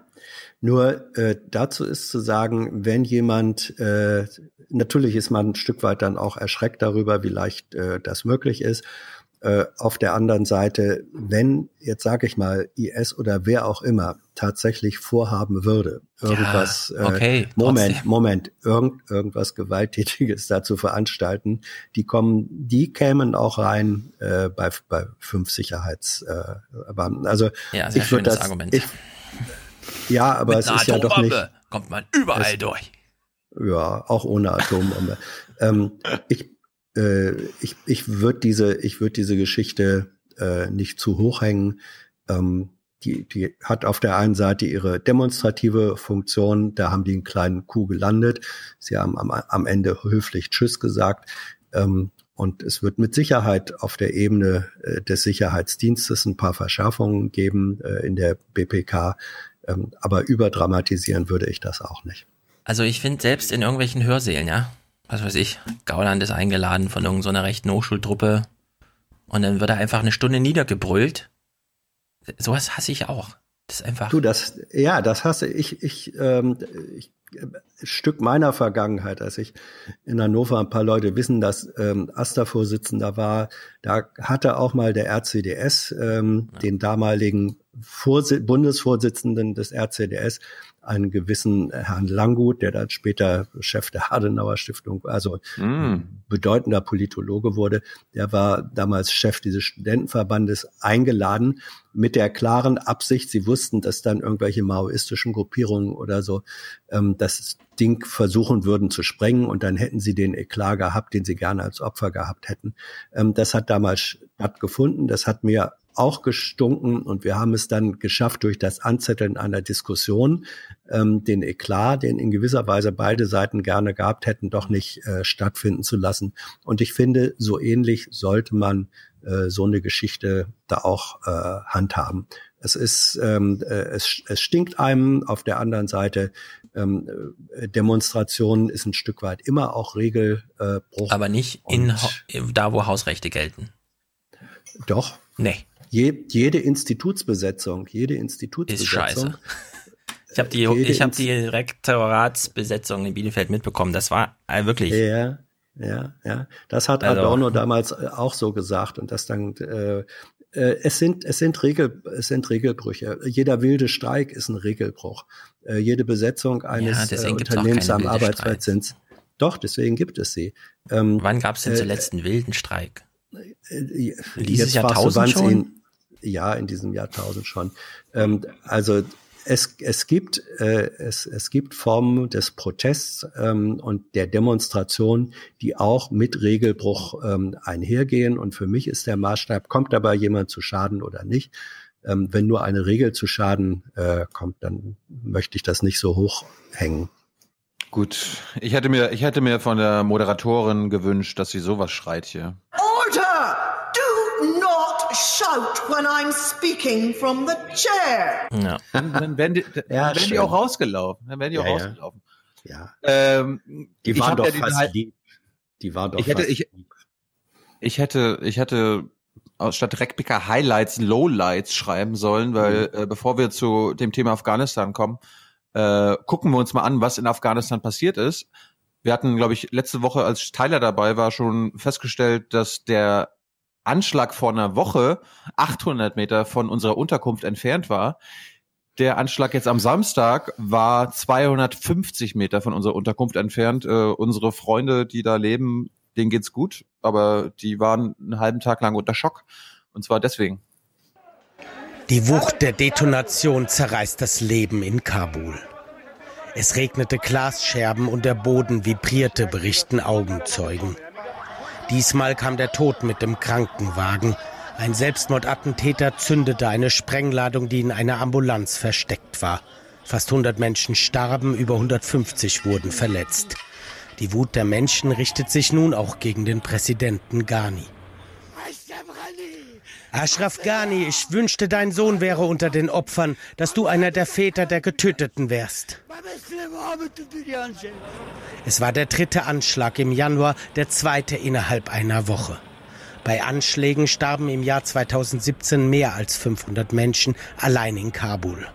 Die Regierung kann die Sicherheit ihrer Bürger nicht mehr garantieren, trotz gut gesicherter Checkpoints. Als Sanitäter verkleidet passierte der Attentäter den ersten Kontrollpunkt und gelang so in das belebte Geschäfts- und Regierungsviertel Scharenau. Am zweiten Checkpoint wurde er enttarnt und zündete die Sprengladung in unmittelbarer Nähe zu afghanischen Ministerien unweit der deutschen Botschaft. Ich will jetzt nicht genau sagen, wo wir da gelebt haben, aber wenn ihr euch dieses Dreieck Deutsche Botschaft, Geheimdienstzentrale und Außenministerium anguckt, wir haben so in etwa in der Mitte. Das Rote Kreuz ist, also das, was wir gerade sehen, ist müssen wir da links, aber da haben wir gelebt. Die Polizisten haben den Selbstmordattentäter erkannt, doch bevor sie ihn töten konnten, sprengte er sich in die Luft. So kam es zu der hohen Zahl von Todesopfern. Der Regierungssprecher wirkt gefasst. Doch die Regierung ist hilflos gegen die Strategie der Taliban. Vor den Wahlen im kommenden Juli versuchen die Taliban das Land mit immer perfideren Anschlägen ins politische Chaos zu stürzen. So, das haben wir jetzt gesehen, was da passiert ist. Jetzt, äh, Stefan, willst du mal versuchen zu beschreiben, was, wie die Bundesregierung darauf reagiert hat? Ich weiß es willst nicht. Willst, du es, willst du es antizipieren? Nein. Dann pass mal auf. Ich wollte zu Afghanistan kommen.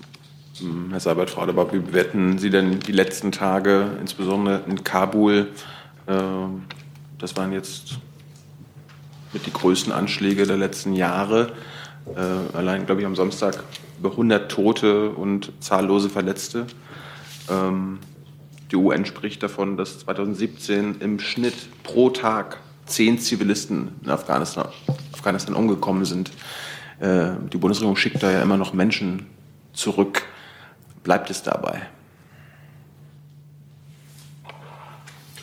Ich kann vielleicht zunächst einmal sagen, dass die Bundeskanzlerin anlässlich der jüngsten tatsächlich, wie Sie sagen, entsetzlichen ähm, Terroranschläge in Kabul äh, heute dem Staatspräsidenten Ashraf Ghani kondoliert hat, schriftlich, und ihn nicht nur des Mitgefühls äh, der Bundesregierung, der Menschen in Deutschland versichert hat, sondern auch, dass äh, Deutschland weiterhin im Kampf gegen die terroristische Gefahr an der Seite seines Landes stehen wird. Die aktuelle Einschätzung der Bundesregierung, wir haben das hier häufig vorgetragen, was die Sicherheitslage betrifft, ähm, ist so, dass die regional sehr unterschiedlich ist.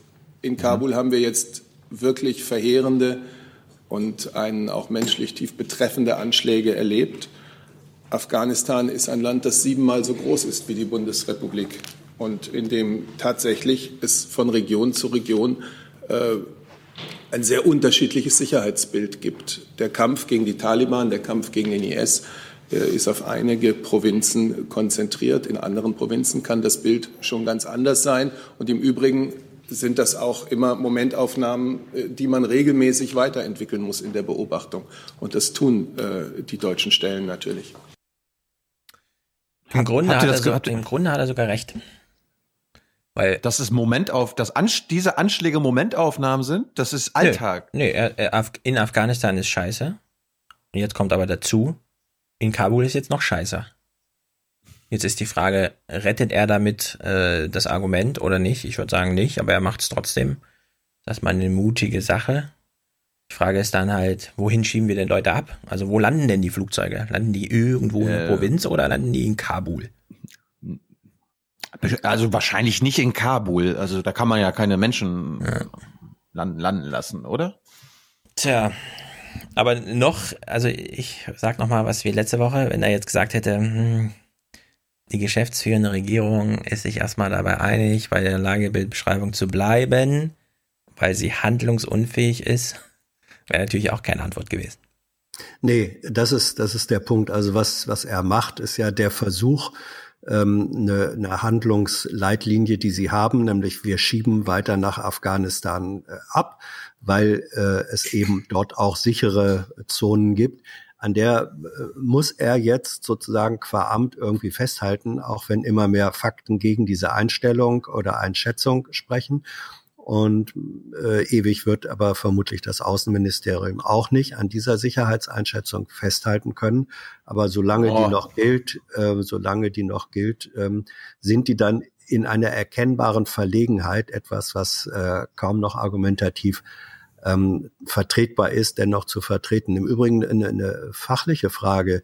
Ist Afghanistan siebenmal größer als Deutschland? Ja, das wollte ich gerade noch abspielen. Afghanistan so. ist ein Land, das siebenmal so groß ist wie die Bundesrepublik. Das war, das ist doch Wahnsinn. Also Afghanistan ist fast genau doppelt so groß doppelt so. Ja, Deutschland. Ja. Na gut. Also wo, wo, wo, wo, wo, kommt Seibert aber mit seinen siebenmal?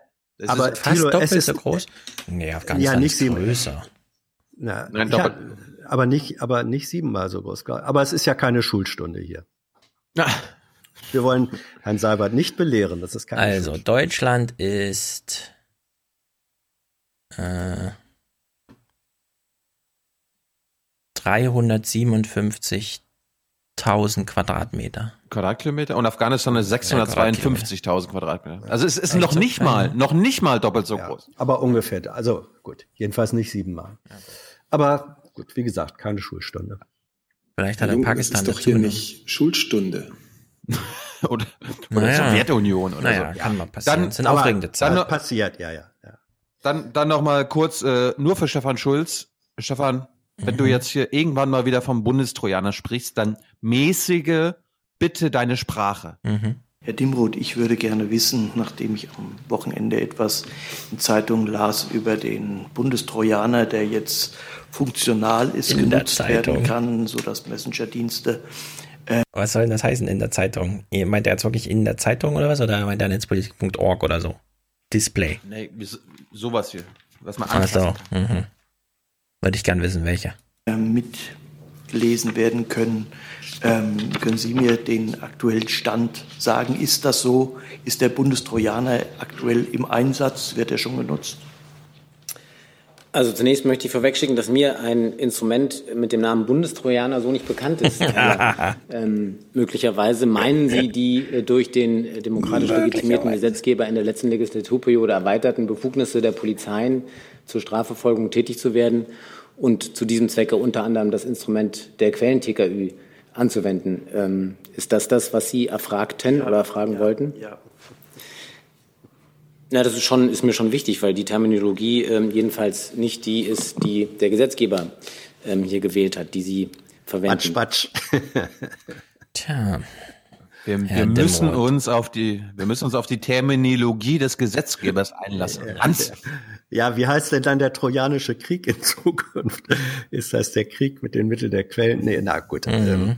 Ähm, na, Karlauer. Nein, das, das ist eine, das ist eine Batsch-Batsch-Geschichte, mit der er sich aber auch gar keinen Gefallen getan hat. Dem Weil jeder weiß, ja, ja. Der macht das nur noch aus Lux, äh, wie heißt Dings und Tollerei. Jux und Tollerei. Jux.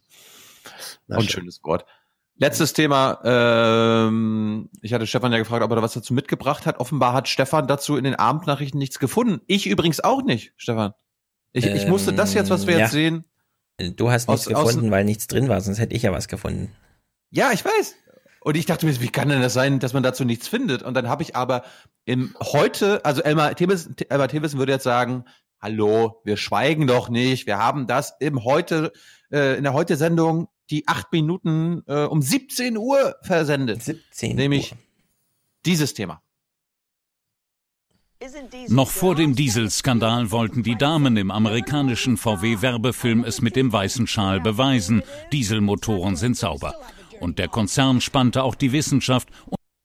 Die haben nicht nur Affen und Menschen eingespannt, sondern Oma Erna auch noch. Mhm. Unglaublich. Die haben Oma Erna einen Werbeclip drehen lassen. Konzern spannte auch die Wissenschaft und solche Makaken als Verkaufshilfe ein.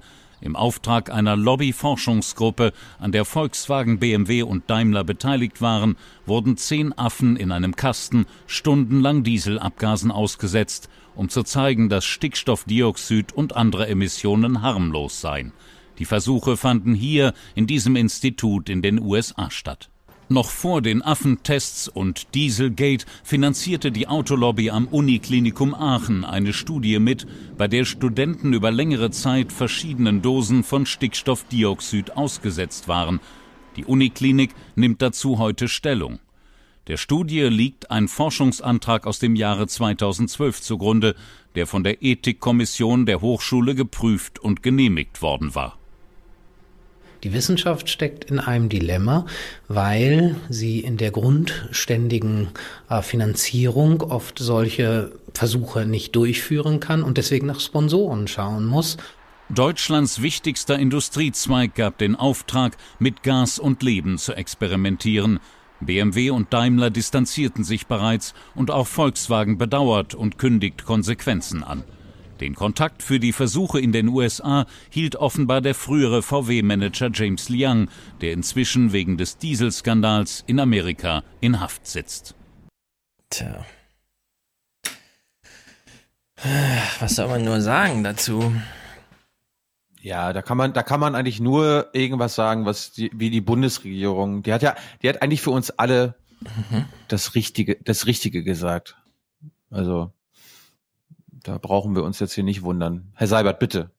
Herr Seibert? Moralisch. Ja, ich möchte dem, was der Kollege aus dem Verkehrsministerium gesagt hat, äh, auch im Namen der Bundeskanzlerin 100%ig zustimmen. Nach allem, was der Öffentlichkeit vorliegt, muss man sagen, die Empörung vieler Menschen ist absolut verständlich. Äh, diese Tests an Affen oder sogar Menschen sind ethisch in keiner Weise zu rechtfertigen und sie werfen das von der Bundesregierung. kritische Fragen an diejenigen, die hinter diesen Tests standen, auf. Fragen, die dringend beantwortet werden müssen. Und da kommt den Kontrollgremien der beteiligten Auftraggeber nach unserer Überzeugung eine besondere Verantwortung zu. Es sind ja nicht nur die ethischen Fragen, die sich da ganz grundsätzlich stellen, sondern die Frage ist auch erlaubt, was ist das denn für eine Zielsetzung solcher Tests? Die Autokonzerne haben die Schadstoffemissionen zu begrenzen, immer weiter zu begrenzen. Sie haben Grenzwerte einzuhalten.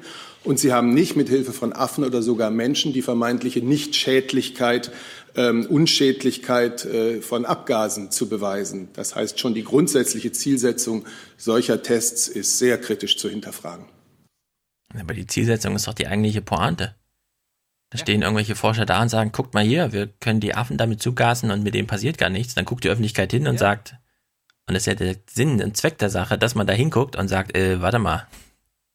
Nee, die sagen dann. Witzig. Es gibt den sauberen Diesel, ja? Ja. Aber das, dass er da sagt, das ist ethisch nicht zu rechtfertigen, obwohl der Ethikrat der Uni gesagt hat, das machen wir jetzt. Also bin ich auch ein bisschen im Dilemma, ja. ehrlich gesagt. Ja, das ist also Seibert als Fundi. Das ist wirklich eine mm. fundamentalistische, ethisch fundamentalistische Position, mm. die er äh, da vertreten hat. Und ja, aber das zeigt auch sein Gespür, weil die erkannt haben, was das Ding für eine Eigendynamik äh, entfalten wird. Und das hat es dann ja auch innerhalb von ein paar Stunden. Und eigentlich, ich meine, der, der Bericht, den, den Stefan Kunz, der ein sehr, sehr geschätzter äh, Kollege äh, ist, äh, beim, beim ZDF. Er ist wirklich, also der war auch. Der Beste, da bin ich ganz fundi. Ja, kenne ihn zwar ähm, nicht, aber. Ja, ne, ich, ich, ich, ich kenne ihn. Der war, der war zum Beispiel auch Auslandskorrespondent der hat in Bremen. Ähm, nee, in Pakistan, in Neu-Delhi. Also der hat über äh, Afghanistan, Pakistan, der ist, der ist wirklich gut. Der hat einen, einen, sehr soliden Bericht da gemacht und dass der in der 17 Uhr verhungert, ist äh, eigentlich nicht zu fassen. Das ist eine gewisse Doofheit. Oh, Gibt es da etwa politische ja, Gründe für oder der, wie ist der, das? Es kann, es kann, es kann natürlich sein, dass das gestern Abend im Heute-Journal noch gelaufen ist, aber das konnte ich ja, ja nicht mehr checken Und ja. außerdem, die doch, Dieselaffen, doch, die, die, die, die, Dieselaffen sind seit Samstag in den Nachrichten. Und ich sag's ja, Ste ich sag's ja. Stefan, ja. Stefan hat sich die Tagesthemen bis Sonntag angeguckt. War da was? Ja, ja. War da was zu, Stefan? Nee. Und auch gestern. Nein, wa wa warum nicht? Weil die Bundesregierung wieder nichts dazu gesagt hat? Ja. Das ist ja Wochenende. Ja, also gestern war es in allen in allen Nachrichtensendungen. Ab mittags ist das Thema gestern überall hochgefahren. Ähm, aber ein bisschen spät erkannt. Die, die Kenntnis lag lange vorher vor. Im Übrigen auch, die sollen nun mal alle nicht so tun, als wenn sie es jetzt vorher erfahren hätten. Dieses Institut ähm, von der Autolobby gegründet. Ich glaube, die haben vor anderthalb Jahren oder so ihren Laden dicht gemacht. Aber es gibt immer noch die Webseite und da findet man auf der alten Webseite einen sehr ausführlichen Bericht über diese Tests an Affen und an Menschen. Mhm. den können wir, den können wir verlinken ja, war schon, war schon lange äh, nachlesbar, mhm. aber ähm, es kann auch niemand bei VW oder den anderen Herstellern sagen, wussten wir nicht. Wenn sie ihr eigenes Institut kennen und die Ich finde es geil, kennen, der Müller einfach. Der Müller ja. hat sich ja mittlerweile auch dazu geäußert, der VW-Chef, ne? Ja. Ich hätte es oh, geil ja? gefunden, wenn er gesagt hätte, ach, wissen Sie, unser Forschungsetat ist 10 Milliarden. Ich weiß doch nicht, was die da machen. Ja. Es steht zwar im Netz, und zwar im Klartext für jeden äh, Laien auch deutlich Im Klartext lesbar. nicht unter Ruß und so. Äh, es steht unter abgeschlossene Studien oder aktuell laufende Studien. Dann findet man das sofort, wenn man auf die Seite geht. Cool. Einer von euch, ja. einer von euch ist nervös. Der macht hier immer ganz Zeit. Das ist Hans. Also ja, das war. Das Hans war denkt sich, warte mal, der Podcast geht schon zwei Stunden, 20 Minuten und jetzt fangen wir erst an, Nachrichten zu gucken. Aber ja, ja. das ist das ja, Schicksal. Mann, das ja. Das Ding, aber ich, ich, ich, ich, ich wollte nur mal kurz sagen, äh, was, was hat Seibert denn jetzt unethisch empfunden? Wir haben ja gerade gehört, Ach, äh, die Uni Aachen, weiß einfach, dass Oma Erna das nicht gut findet. Die Uni Aachen hat ja gesagt, das ist ethisch jetzt nicht so problematisch mit den Studenten, mhm. aber bei den Affen, bei den Affen, bei den Dieselaffen sind alle ja. ausgerastet. Ja. Und das, das natürlich zu Recht. Ja. Das war eh die beste Beobachtung äh, am Wochenende. Dass ja. plötzlich, wenn es die Affen sind, ja, und nicht die Leverkusener ja. oder so. Ja. Übrigens, äh, übrigens, übrigens, man kann Dieselaffen, man kann das ja auch nochmal umdrehen. Man muss das nicht auf Makaken beziehen, sondern es gibt das berühmte Symbol der drei Affen, die dann nebeneinander setzen. Stimmt. Nichts hören, nichts sehen, nichts sagen. Da brauchen wir noch einen, der so, nichts riecht. Ja. ja. So, so gesehen, so gesehen darf man sich fragen, wer sind denn in diesem Fall noch die Dieselaffen außer ja. den Makaken? So, zweieinhalb, äh, zweieinhalb Stunden Inhalte. Schlussfolgerung ist ausdrücklich falsch. Genau. Und jetzt überwinden wir mal Inhalte. Wir ja, haben, endlich. Wir haben ja angefangen, wir haben ja diesen Podcast angefangen gestern oder wie lange das schon wieder her ist dass Hans ein lilanes Hemd trug und eine inhaltliche Frage an einen Politiker stellte, der dann auch noch antwortete. Ich spiele jetzt ein paar Clips zum Thema und falls ihr wollt, könnt ihr Bescheid sagen, ab wann ihr glaubt, es ging jetzt auch um Inhalte. Also wir lassen uns mal die Woche eröffnen. Letzte Woche, was war nochmal vorletzten Sonntag? Wir erinnern uns kurz. Ein Fest der Demokratie beim SPD-Parteitag in Bonn eine Rede nach der anderen. Wir haben es hier alles ein bisschen geguckt und so. Da ging es Schlag auf Schlag. Inhalte, Inhalte, Inhalte, Argument, Argument, Argument. Ein toller, ein toller Nachmittag. Der richtig Nachmittag. viel Spaß gemacht hat, ja. So. Ein Tag später, Montag. Karin Mioska denkt sich, naja, wenigstens eine Sache will ich mal sagen. Äh, das Narrativ, wie wir so schön sagen, steht. Guten Abend. Vier Monate nach der Bundestagswahl sollen sie nun tatsächlich beginnen. Die Verhandlungen zu einer Regierungskoalition, zu der sich die SPD gestern durchgerungen hat. Halbherzig, qualvoll, aber sie hat sich durchgerungen und noch einmal Bedingungen formuliert. Bedingungen, die am Ende helfen sollen, die Zweifelnden unter den SPD-Mitgliedern zu überzeugen und auf die man hier in der CDU-Zentrale in Berlin irgendwie wird eingehen müssen. Auch wenn heute wieder einige aus der Unionsspitze klarmachten, dass es jetzt langsam reiche mit den Forderungen einer mickrigen 20-Prozent-Partei, so wissen sie doch, dass es keine Alternative gibt, wenn man denn regieren und keine Neuwahlen will. Ja. Finde ich, finde ich, finde ich auch toll, dass die Mitglieder, diese zweifelnden Mitglieder noch überzeugt werden müssen. Mhm. Äh, die Hauptstadt, die Hauptstadtpresse muss nicht überzeugt werden. Ja. Also Hans, du warst ja, du, war, du warst ja die Wochen jetzt nicht dabei. Äh, mhm. ich habe ja zum Beispiel beim ZDF, die ARD hat ja erst über den SPD-Parteitag nur über Anne Will berichtet. Äh, Im ZDF habe ich keine einzige ZDF-Stimme gefunden, die es schade fand oder beziehungsweise die es nicht schlimm gefunden hätte, wenn die SPD Nein gesagt hätte. Die waren alle so, huh, Glück gehabt. Ja, ein Glück haben die, haben die doofen SPDler da äh, nicht Nein gesagt. Warum ist das bei uns und bei uns Hauptstadtkollegen? Da möchte ich uns alle mit einbeziehen. Warum sind die alle so heiß auf die GroKo? Warum äh, sind die auf diese Stabilität so scharf und alles Mögliche? Ich weiß es nicht. ich weiß Gut. es. Kamioska hat ja das Narrativ klar gemacht. GroKo oder Neuwahlen. Sie hat sogar ausdrücklich gesagt, alternativlos. Das ist das alte Peter, äh, das Peter-Prinzip, sag ich schon. Das alte Tina-Prinzip. Tina und Peter. Es ist einfach alternativlos. Ich dachte, ist das wäre das Angela-Prinzip. Ist dir das, ich meine, äh, wir, wir würden hier eine, Gleichschaltung ist alles Quatsch, Lügenpresse ist Quatsch, aber das ist doch, ich finde das so? eklatant. Ich finde das eklatant und schlimm. Oh, eklatant. Dass, äh, dass das in allen großen Medien alle so auf Pro-GroKo-Kurs sind. Na gut, also äh, Kevin Kühnert wurde nicht unterschlagen. Ähm, da, da, darum geht's nicht. Es geht nicht darum, ja, ja. dass sie den nicht zu Wort kommen lassen. Ich mhm. rede davon, dass die führenden Journalisten und Talkshow-Leute und alle, die quasi in keine Partei sind, aber äh, in der, über Politik reden oder berichten, pro GroKo sind. Wie kann das sein? Ja, vielleicht, Was? weil sie ähm, ich wiederhole mich, ich weiß es nicht. Ich gehöre ja nicht. Ich ja, gehöre ja, ja aber du, du, du, du warst da auch, du warst da auch Teil der ARD. Radio du kannst Bremen. Dich bisschen, du kannst dich da auch hineinversetzen in das Hauptstadtstudio. Bei Radio Bremen tickten die Ohren alle anders. Ähm, also eine, eine, eine, eine vage Möglichkeit ist natürlich, dass je näher man an, an dem real funktionierenden Betriebssystem des politischen Betriebes ist, ähm, desto näher ist man dann äh, oder desto eher ist man in einer gewissen Immanenz äh, gefangen. Und äh, es hat so etwas wie Neuwahlen aus einem solchen Grund eben einfach noch nie gegeben.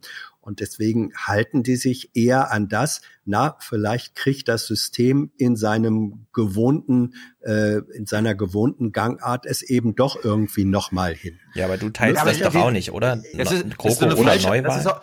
Das ist auch eine falsche Alternative. Ja, mach mich doch nicht verantwortlich dafür. Nein, du, du, hast mich jetzt gefragt, was geht da ja, in den Köpfen ja. vor? Habe ich Aber gesagt, du siehst erstens auch, weiß ich es nicht. Äh, ja. Zweitens kann ich mir, wenn überhaupt, dann vielleicht so einen Gedankengang vorstellen. Dafür musst du mich aber nicht verantwortlich machen, wenn ich mögliche Nein. Gedankengänge von anderen äh, mir vorstelle. Aber es gibt mehr Alternativen als GroKo und. Ja, natürlich. Gut. Ja, natürlich. Bloß ja, klang bei dir gerade anders. Oma, klang bei Karin also ja, ja, Karim, Karim, Karim Joska hat die SPD-Führungserzählung übernommen. Ja, entweder macht ihr jetzt hier Ja oder es gibt Neuwahlen. Ja. Das ist, das ist das, was Karim Moskau übernommen hat. Ja, aber politisch realistisch halte ich in der Tat auch nur diese beiden Varianten für denkbar. Ähm, äh, das ist so ein bisschen wie mathematisch wäre auch Rot-Rot-Grün in der letzten, in der Legislaturperiode immer möglich gewesen. Politisch war das nicht möglich. Und politisch halte ich äh, in der derzeitigen Situation, da wo wir jetzt sind, auch in der Tat entweder es gibt jetzt äh, diese GroKo oder es gibt Neuwahlen. Mhm. Da, dazwischen sehe ich politisch nichts. Angenommen, es gäbe Neuwahlen, dann ist ja so Phoenix-Runden-Narrativ und so, das ist ja nochmal dein, die Leute würden ja genau das Gleiche nochmal wählen. Wir hätten nochmal die gleichen Bundestag. Wer will das sagen? Wer will genau. das sagen? Weil da würde ich auch sagen, also wenn eine Neuwahl ist und die SPD ohne Martin Schulz und die CDU sehr wahrscheinlich ohne Merkel, das würde doch einiges verändern. Ja, ja. Na gut, also hier der erste Inhalt von ihr wurde genannt, äh, Kroko oder Neuwahl, ist doch klar, alternativlos. Jetzt mal können wir uns auf die Suche nach weiteren Inhalten machen. Ich habe nichts rausgeschnitten. Wir gucken den jetzt ersten kommen die, Bericht. Jetzt kommen die Inhalte. Wir lassen uns mal einstimmen. Alles wirkt wie immer. Konrad Adenauer Haus. Wartende Journalisten, Dunkelheit, Kälte. Aber auf dem Weg zu einer Regierung sind die handelnden Akteure einen Schritt weiter. Oh. Dunkelheit, Kälte. Ist Alles das, ist das noch Journalismus, Hans, oder ist das schon Autorenkino? da gibt's ja Schnittmengen. oh. Das ist doch Blödsinn! Verdammt also, nochmal! Als, als Einleitung würde ich es mir noch gefallen lassen, Ach, wenn komm, dann noch ein, wenn dann noch, wenn dann noch ein ich weiß nicht, kommt. so eine Lampe im Schneegestöber vorm Konrad-Adenauer-Haus ja. und dazu sagen, yeah. dass es kalt und dunkel das, ist, so wie das immer. Das ist doch romantisch. Das ist doch romantisch, oder? Es ist super ja. albern. Wir hören mal weiter. Das ist, das ist Filmsprache, Leute. Genau, Filmsprache, genau. Wir hören mal weiter bis zum ersten O-Ton Martin Fernsehen Schulz. ist Filmsprache. Vielleicht, achtet drauf, ja, kommen Inhalte. O-Ton Martin Schulz, man weiß ja nie. Aus Sondierungsgesprächen werden Koalitionsverhandlungen. Heute das erste kurze Treffen. Nur Angela Merkel, Horst Seehofer, Martin Schulz. Reden will nur einer, wenn auch nur wenig. Mein Treffen mit äh, Frau Merkel und Herrn Seehofer heute Abend dient der Definition der nächsten Schritte, die nach unserem Parteitagsbeschluss jetzt möglich werden. Wir gehen mit dem Ziel als Sozialdemokratische Partei in diese Koalitionsverhandlungen Deutschland eine neue Regierung zu geben. Was, warum, warum also, spielen Sie so einen O-Ton? Da ist ja gar ja. nichts dabei. Weil es der einzige war, den es gab. Aber überleg ja, doch mal, selbst das. Was ist denn das für ein Grund? Wir haben, äh, ja. Hey Hans, Hans, äh, haben wir einen O-Ton? Ja, nur von Martin Schulz, der nichts sagt. Egal, komm, den hauen wir da rein. Er hat ja nicht nichts gesagt. Wir können ja nochmal wiederholen, was er gesagt hat. Er hat das ja in zwei Etappen gesagt. Zuerst, mein Treffen hier dient der Festzurrung der nächsten Regierung und er möchte jetzt das machen, diesen Weg gehen. Halt. Also keine Inhalte an diesem Punkt. Wir wissen ja noch, einen Tag vorher, ne? Großes Fest der Demokratie. Jetzt sind wir wieder mitten in der Rentnerrepublik. Es hat genau eine Nacht gedauert. Mal gucken, wie es weitergeht. Vielleicht kommen ja jetzt Inhalte. Es könnten wieder lange Nächte werden, denn Differenzen belasten die Gespräche schon bevor sie richtig Aha. begonnen haben. Die SPD will das Sondierungspapier noch deutlich nachverhandeln. Das hat Martin Schulz gestern seiner Partei versprochen. versprochen. Bei der Arbeits- und Gesundheitspolitik und bei der Flüchtlingspolitik. Er braucht hier Erfolge, damit auch die vielen Skeptiker in der SPD-Basis überzeugt werden. Sie stimmen am Ende über den Koalitionsvertrag ab. Kurze Frage. Ja. Wenn Kevin Kühnert nur einen Tag vorher auf der Bühne steht und sagt, ich habe Angst davor, dass wir eine Partei werden, die niemand mehr braucht, würden wir hier sagen, es wurde uns gerade noch eine SPD gezeigt, die man noch brauchen könnte, oder ist das schon eine, die man nicht mehr braucht? Sie will nochmal nachverhandeln. Bei welchen Themen denn? Keine Ahnung. Halt einfach nachverhandeln. Naja, also, die Themen, die Themen, die drei Themen sind auch äh, genannt worden, Stefan. Familiennachzug, äh, sachgrundlose Befristung ja. und ja. Wollen wir das unter Inhalte verbuchen schon, ja? Bürgerversicherung noch. Ja. Also die SPD nee, ist, will jetzt weniger ja auch, das, Familiennachzug ja nicht, und Ja, genau. Was ist mit sachgrundloser Befristung? Es wurde ja nicht mal genannt, welche Partei was will, wenn schon, denn schon. Abgesehen davon, dass wir dieses Thema Gut, ich würde sogar sagen, okay, stimmt. Das Thema ist gesetzt, das muss man nur noch mal kurz grundbegriffsartig Richtig. nennen. Ja, ja, hätte man machen können. Hätte man machen sollen. So, jetzt haben wir ja bis hier einen ganz tollen Journalismus. Ich bleib dabei. Es wurde uns eine Partei ohne Inhalte vorgestellt. Da hat natürlich auch die, CD Recht, äh, die CDU ein Recht darauf, als Partei ohne Inhalte vorgestellt zu werden. Doch die Union klingt wenig kompromissbereit. Es ist jetzt an uns, auch als äh, CDU, die Linie zu halten in der Migrationspolitik. Es darf also nicht ein Mehr geben, sondern eher ein weniger und stringentere Regelung, gerade auch beim Zuzug. Wir können da nicht wieder das Fass aufmachen. Ja, äh, hast du, hast du letztens die Asylzahlen? Gewesen? Hast du nicht letztens die Asylzahlen erlebt? Wir haben ja. wieder über eine Million Flüchtlinge gehabt. Stimmt. Ist das jetzt Inhalt Das muss gewesen, weniger Hans? werden. Natürlich ist das Inhalt. Die Linie halten? Also wenn ähm, jemand sagt, ich will die Linie halten, ist das schon Inhalt? Ja, das ist, das ist der, das ist der Inhalt dessen, worum es bei diesem, äh, bei diesem Beginn der Koalitionsverhandlungen geht. Das ist der Inhalt, um den es geht. Wer steht, wer fällt. Okay. Ja, aber das, das ist, das sind deren Inhalte. Aber ja, Oma, Erna, Oma Erna sollte das doch nicht so interessieren. Vielleicht interessiert sich Oma Erna dafür, ob es eine Regierung geben wird oder nicht. Hm. Ja, aber äh, Oma Erna interessiert sich für die, vielleicht interessiert sich Oma Erna für die Regierungsinhalte, aber nicht, was hinter den Kulissen die CDU für Motive hat und was für die SPD für Motive hat.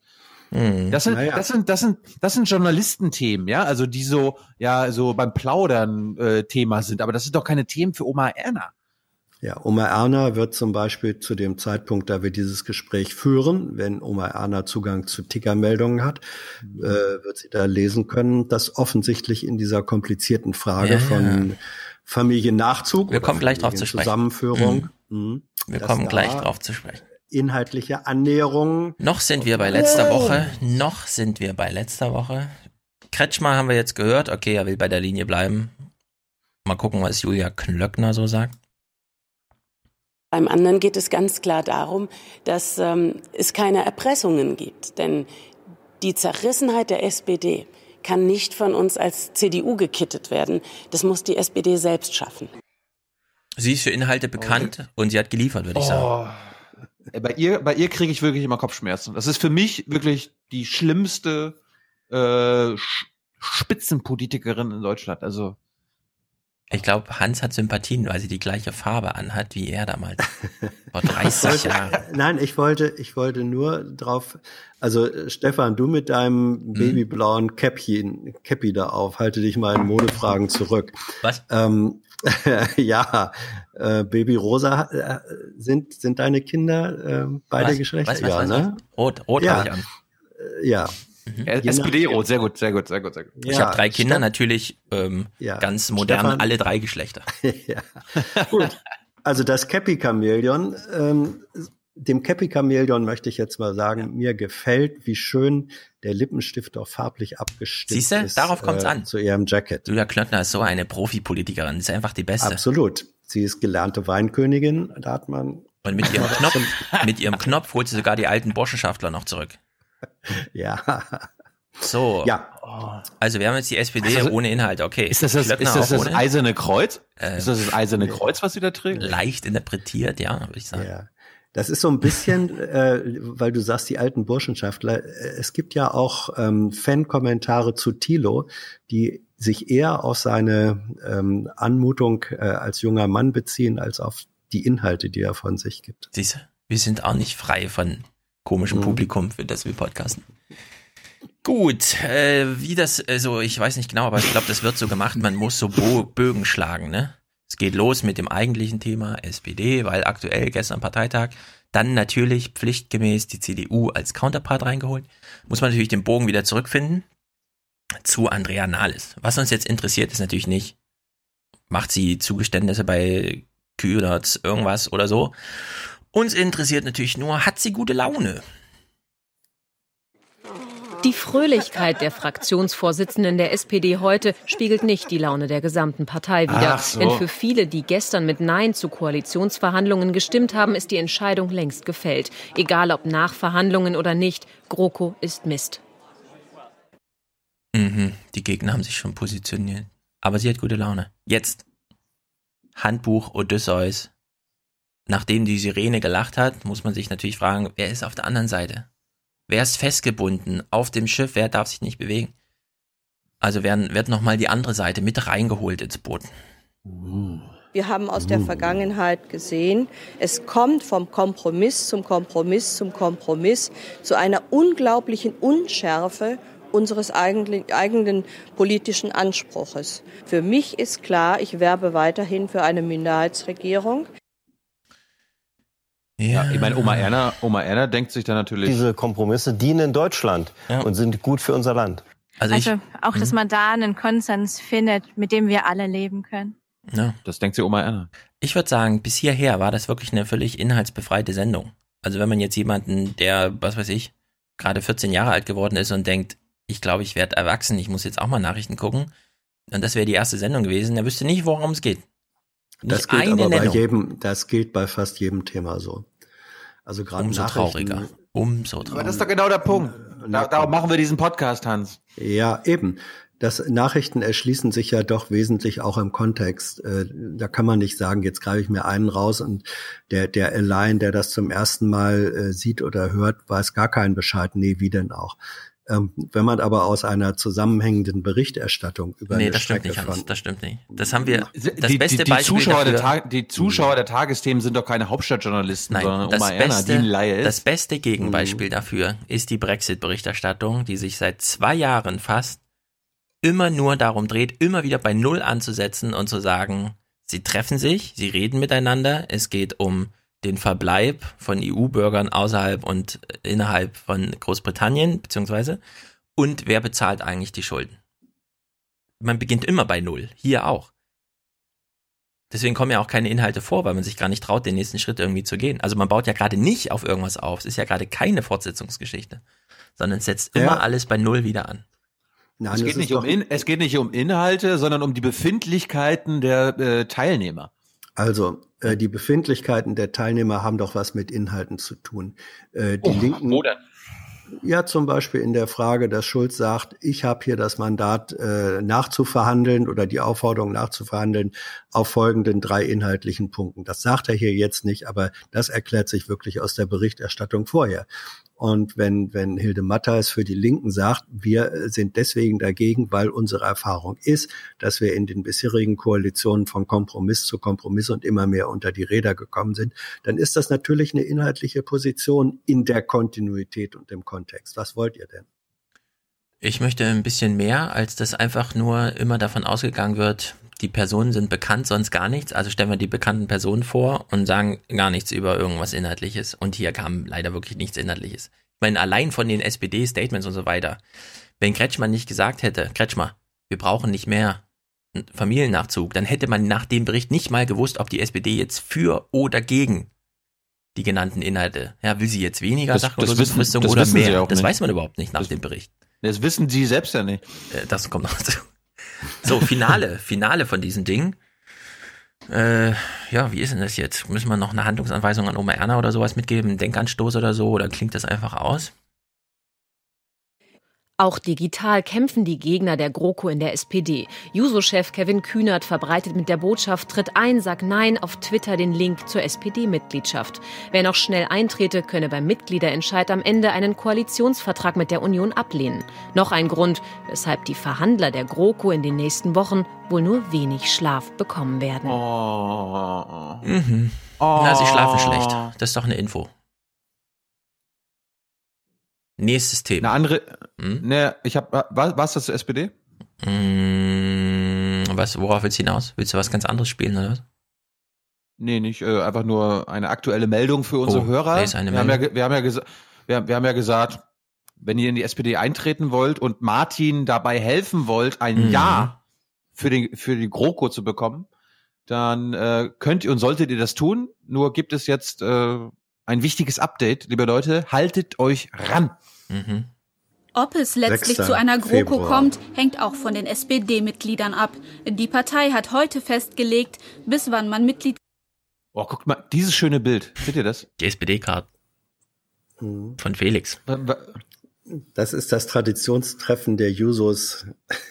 Felix ja, also war der sieben Milliardste ja, Mitglied, stand da drauf. Äh, ah. Durchlaufende Nummern oder so. Also eine sehr junge Partei. Mhm, liebe, mhm. liebe Hörer, die, diese Partei braucht mhm. ältere Menschen. Mitglied geworden sein muss, um abstimmen zu dürfen. Bis zum 6. Februar um 18 Uhr. Die SPD wird also auch in den kommenden Wochen zeigen, dass wir eine moderne Mitmachpartei sind. Wir freuen uns über die vielen neuen Mitglieder und auf die politische Diskussion, die vor uns liegt. Die Toll, Freude ne? hat man ihm richtig angemerkt. Aber. Aber, ja. jetzt kommt das große Aber. Allerdings hat der jeweilige Ortsverein nach der Registrierung vier Wochen Zeit, um über die Aufnahme der Neumitglieder zu entscheiden. Viele werden ihren Parteiausweis womöglich erst dann bekommen, wenn der Stichtag verstrichen ist. Ja, ähm, also vier Wochen hm. kann die Partei entscheiden. Üblicherweise trägst du dein Online-Formular ein und kriegst am nächsten Morgen schon eine Mail vom, von deinem Kreisvorsitzenden oder so. Trotzdem, ja. diesen Hinweis, der ist noch viel wichtiger. Ja, man kann zwar jetzt online seine Mitgliedschaft äh, kundtun und so weiter, äh, sich die, den Wunsch äußern, aber der Mitgliederentscheid läuft über den Postweg. Man muss am Ende tatsächlich das Formular ausfüllen, unterschreiben oder wie man es zugeschickt, dann muss man zum Briefkasten gehen und es einwerfen. Und ehrlich gesagt, bei den unter 40-Jährigen macht mir das ein bisschen Sorgen, dass das die Herausforderung ist dabei. Vielleicht sollte man denen sagen, dass Briefkästen, das sind diese gelben Kästen, die gelegentlich an Straßenecken ja. stehen, die Schlitze haben, in die man Briefe, Papier, Briefe ja. einschmeißen kann. Gelb. Frankiert. Die müssen frankiert werden. Ja, sie, ja, müssen, sie müssen frankiert sein. Ich gehe mal von mir aus, das Wissen alleine reicht nicht, wenn ich überlege, wie viele Briefe ich noch eigentlich mal fertig machen müsste und so weiter. Rechnungen, ja, selbst Rechnungen liegt ewig rum. Ich muss einmal im Monat einen Brief an meine Oma schicken mit einem Bild und so. Manchmal schaffe ich es, dass es am ersten auch tatsächlich da ist. Es ist wirklich, ich weiß, wie das ist mit, mit dem Brief, ja. Und der Mitgliederentscheid, das macht mir noch mal mehr Sorgen. dass ja, das nur postalisch vielleicht, geht. Vielleicht Hörertreffen am Postkasten. Organisiert ich euch, genau. Organisiert euch. Ja. Liebe Hörer, wenn ihr Martin bei dem Ja helfen wollt, dann müsst ihr auch zur Post gehen und mit Ja abstimmen. Ja. Die, Neinsager dürfen nicht gewinnen. Ja. Und wirklich, Oma Erna schickt den Brief ab. Macht euch da keine falschen Vorstellungen. Die, ja, die schreibt drei Leserbriefe am Tag an irgendwelche Ingo Zamparonis und so. Gut, nachdem die SPD hier abgefrühstückt wurde, womit ging es wohl weiter? Natürlich mit der CDU. Oh, die war ja noch nicht Thema. Karim Mioska unterscheidet jetzt mal die CDU von der SPD, über die sie ja gerade noch sprach. Bei der CDU entscheidet die Parteispitze mhm. und die Mitglieder schauen von ferne zu. Ja, richtig. Ja, so stimmt's auch, ne? Gucken wir, dass der ferne so läuft's.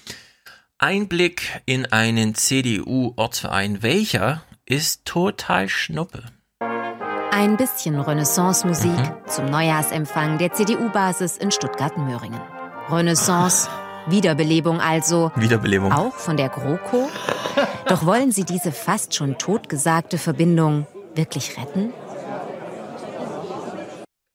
Ehrlich gesagt, sie wissen selber nicht mehr, was sie senden sollen, also machen sie Witze über totgesagte Wieder, äh, Wiederbelebung und so weiter. Ja, wobei das noch falsch übersetzt ist, weil Renaissance heißt Wiedergeburt und das ist was anderes als Wiederbelebung. Heißt es wirklich Wiedergeburt?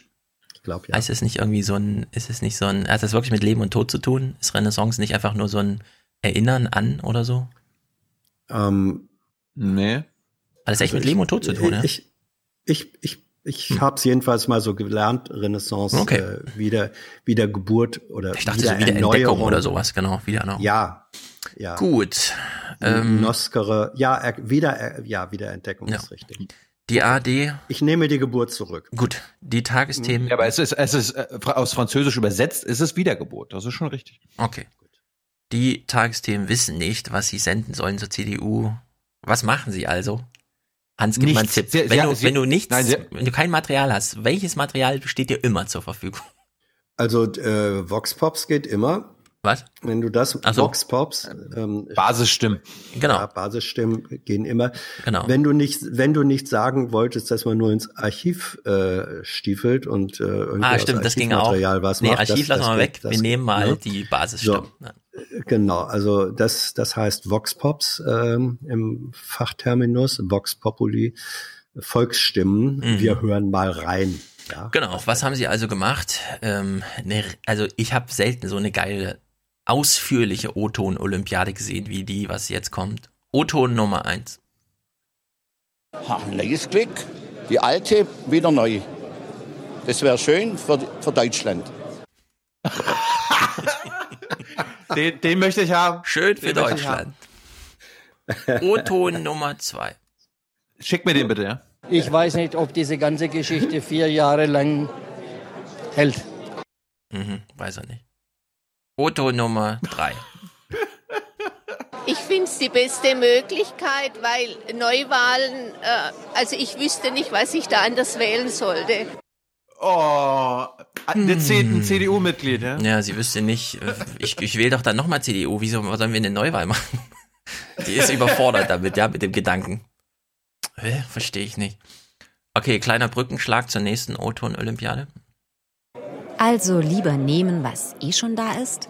Die kritischen Töne hier eher leise. Gut, ein bisschen Sorgen sind da, dass die Kernthemen der CDU verwässert werden. Schließlich will die SPD verhandeln, bis es quietscht. Ja. Die CDU, die CDU hat Kernthemen? Ja, vor allem, wenn die verwässert werden, dann von Merkel und nicht irgendwie, aber gut. O-Ton Nummer 4. Unsere Seele und unser Gesicht wollen wir eigentlich nicht verlieren, weil wir natürlich unsere Standpunkte auch vertreten sehen. Hat jemand verstanden, was er gesagt hat? Ja, ich glaube, unsere Seele wollen wir nicht verlieren. Wir hören, wir hören ihn nochmal. Ich glaube, er sagt wirklich irgendwas mit Seele und so. Hm. Unsere Seele und unser Gesicht wollen wir eigentlich nicht verlieren, weil wir natürlich unsere Standpunkte auch vertreten sehen. Unsere Seele, Seele und, und unser Gesicht wollen wir nicht verlieren, unsere Standpunkte ja. vertreten sehen. Ich stell dir mal vor, du gehst politisch engagiert in einen Ortsverein, ja, neu rein. Und dann wirst du gefragt, warum bist du hier? Ich will meine Seele und mein Gesicht nicht verlieren und meine Standpunkte sind mir wichtig. Ja, das ist innere Überzeugung, äh. Stefan. Etwas, was du nicht kennst. O-Ton Nummer 5. Ich finde, die müssen jetzt schon halt gucken, dass sie äh, ja nicht zu weit äh, nachgeben. Mhm. Otto Nummer 6. Und bei manch einem kommt dann doch etwas Wehmut auf, dass es mit der FDP nicht geklappt hat. Ich hätte den Herrn Lindner viel besser gefunden. Das wäre mein großer Wunsch gewesen, dass die zusammenkommen. Ah, es ist sehr traurig. Otto Nummer 7, vielleicht besser gelaunt. Wie viel haben Sie denn gemacht? Auch Sie hätten sich etwas anderes gewünscht als eine GroKo. Die CDU in Mittelsachsen findet bei Oh, neuer Ortsverein. ihrem Treffen heute Der andere Ortsverein war leer gefragt, wisst ihr? Jetzt sind sie nochmal gewechselt. deutlichere Worte. Ich denke, eine große Koalition ist auch nicht gut für dieses Land. Die Ergebnisse, äh, gerade auch die Stärkung der Ränder, haben wir letztlich als Ergebnis einer GroKo, die wir jetzt hier seit Jahren in Deutschland haben. Ja, sagt der Sachse. Die CDU, Vernünftig. die, die, SP, die CDU, SPD war scheiße. Wir brauchen einen anderen Partner als die SPD, sonst noch mehr AfD oder so. Seine, vom, Wie auch immer. Otto Nummer 8. In Sachsen ist die AfD besonders stark, sitzt hier der CDU im Nacken und die will wieder konservativer werden. Wir in Deutschland können es uns nicht leisten, vier Jahre hängen und wirken durchzumachen, so wie wir es zuletzt äh, gesehen haben äh, in der Endphase der alten großen Koalition. Und äh, ich hätte mir deutlichere Worte gewünscht, auch von unserer Bundeskanzlerin Angela Merkel. Der wurde da tatsächlich so Angela abgeschnitten, Merkel. Ne? Ja, hätte er sich gewünscht irgendwie. Ja, hängen und wirken. Wer wurde gehängt? Hängen wer und wurde würgen, gew- genau. Ja. Otto Nummer ist die 9. Frage. Wer Find ich- wurde gehängt? Wer wurde gewürgt? Ja, ein Hängen und Würgen. Das ist, das heißt GroKo. Jetzt, äh, jetzt bei Nummer 9 können wir wieder genauer hinhören, weil den finde ich wirklich gut. Auch in der Performance. Auch die Wahlkreisabgeordnete Veronika Bellmann hat schon die Flüchtlingspolitik der Kanzlerin kritisiert. Jetzt findet sie auch Oh. deutliche Worte für die Basis. Bei der SPD hat das bis in die letzte Basisecke voll politisiert und voll engagiert, auch das letzte Mitglied. Und in unserer Partei hält sich das Basisengagement in Grenzen. Ja, die treffen sich halt zum Bier. Die könnten auch Yoga machen. Ob da CDU drüber steht, ist wirklich egal. Und auf der anderen Seite, wir haben uns letzte Mal uns gefragt, kann man wirklich so eine beschissene Flüchtlingspolitik wissend als Wähler unterstützen? Und die Antwort ist, nee. Die CDU kann das nur machen, weil es denen wirklich total egal ist in der Basis, was die für eine Flüchtlingspolitik machen. Ja? Ah, Reinen Container, bringt euch mal um, wir brauchen mehr Betten und so. So geht es halt. Ja, Han- Hans Jessen würde trotzdem sagen, da ist eine Basis, das ist inner, innerparteiliche Demokratie, nur anders. Hans, Na, Hans, findest schön, du wirklich, dass das, das- das eine schön, das ist demokratische schön. Basis ist, die Also jede Partei hat die Basis, die sie äh, verdient. Und, ja. Touché, Okay. touché. Ja. Und äh, die haben es natürlich ein Stück weit einfacher, weil wenn da die Auffassung ist, und die ist ja nicht unpopulär im Volk, zu sagen, bleibt, haltet bloß so viel wie möglich Flüchtlinge draußen. Und wenn sie dann sagen, äh, sagen, na gut, ähm, wir, wir können schon drauf vertrauen, dass unsere Leute von Merkel über de Maizière bis hin dann im erweiterten Sinne auch äh, die Bayern, die sorgen schon dafür, dass nicht so viele Flüchtlinge reinkommen. Das entspricht dem Willen der Basis. Und solange sie das halbwegs gewahrt äh, sehen, warum sollen die da auf die Barrikaden gehen? Die Mhm. finden es ja gut. Ja. So, das war jetzt Nummer 9. Otto Nummer 10. Oh. Es ist vor allem der rhetorisch so gewandte Chef der Jusos, der zum bloß keine GroKo-Wortführer geworden ist und plötzlich einen nicht zu unterschätzenden Einfluss auf die Dynamik in der gesamten Die SPD junge Union jetzt, oder was? Heute spreche ich mal mit dem Vorsitzenden der Konkurrenz, nämlich der Jungen Union, Paul Ziemiak. Guten Abend, Herr Ziemiak. Guten Abend, Frau Mioska. Ja, Otto Nummer 10 Der sieht da aus geht wie jetzt drei Minuten. 45. Das ist Ja. junge Union. Kev- Kevin Kühnert sieht aus wie Ende 20. Der ist der Vorsitzende der jungen Union sieht aus wie Mitte 40. Der reiste zuletzt viel. Erste Antwort von ihm. Ich find's, also ich meine, es ist Paul Ziemiak, ja, aber okay. In dem Sinne würde ich sagen, ein Tag nach diesem SPD-Parteitag, lassen wir ihm das mal durchgehen. Neidisch auf Ihren Kollegen? Ich habe Respekt vor dieser Debatte, die die Jusos dort angestoßen haben und vor der Debatte in der SPD. Das ist nicht einfach. Wir haben ja in den vergangenen Jahren auch in der Union viele Debatten geführt. Deswegen Respekt ja. Oh. Aber ich teile nicht äh, die Position der Jusos zu sagen, egal was man rausholen kann, egal was man übrigens für junge Menschen machen kann in diesem Land, will man ablehnen, Verantwortung zu übernehmen. Mhm. So, Carme Joska war ja auch nominiert für diesen tollen Fernsehpreis, beste Moderation, Nachrichten oder so, keine Ahnung. Den hat ja dann ähm, Marietta Slomka. Marietta Slomka gewonnen für ihre zackigen Interviews. Ja, Carme Joska. Die besten. die, besten. die besten. Carme Joska hat ihn aus Gründen nicht bekommen. Wir sehen ihn jetzt. Ich bleibe nochmal, ich erinnere nochmal daran.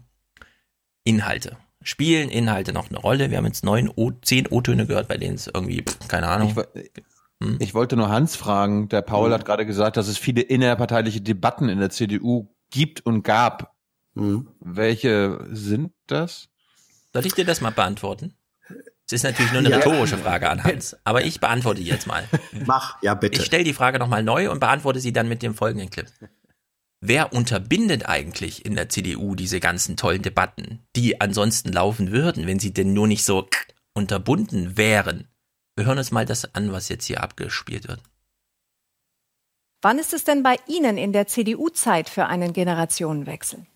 Ja, im Gegensatz äh, zu den Jusos ähm, schafft die Junge Union auch Inhalte und diese Inhalte auch durchzusetzen. Abschaffung der kalten Progression auf dem Bundesparteitag, die Abschaffung der doppelten Staatsbürgerschaft, die wir als Junge Union beantragt haben. Das weiß ich und alles. Herr Ziemiak, Herr Ziemiak entschuldigen Sie, dass ich Sie unterbreche. Und, äh, ich zu, fragte nach und, Personen. Ja.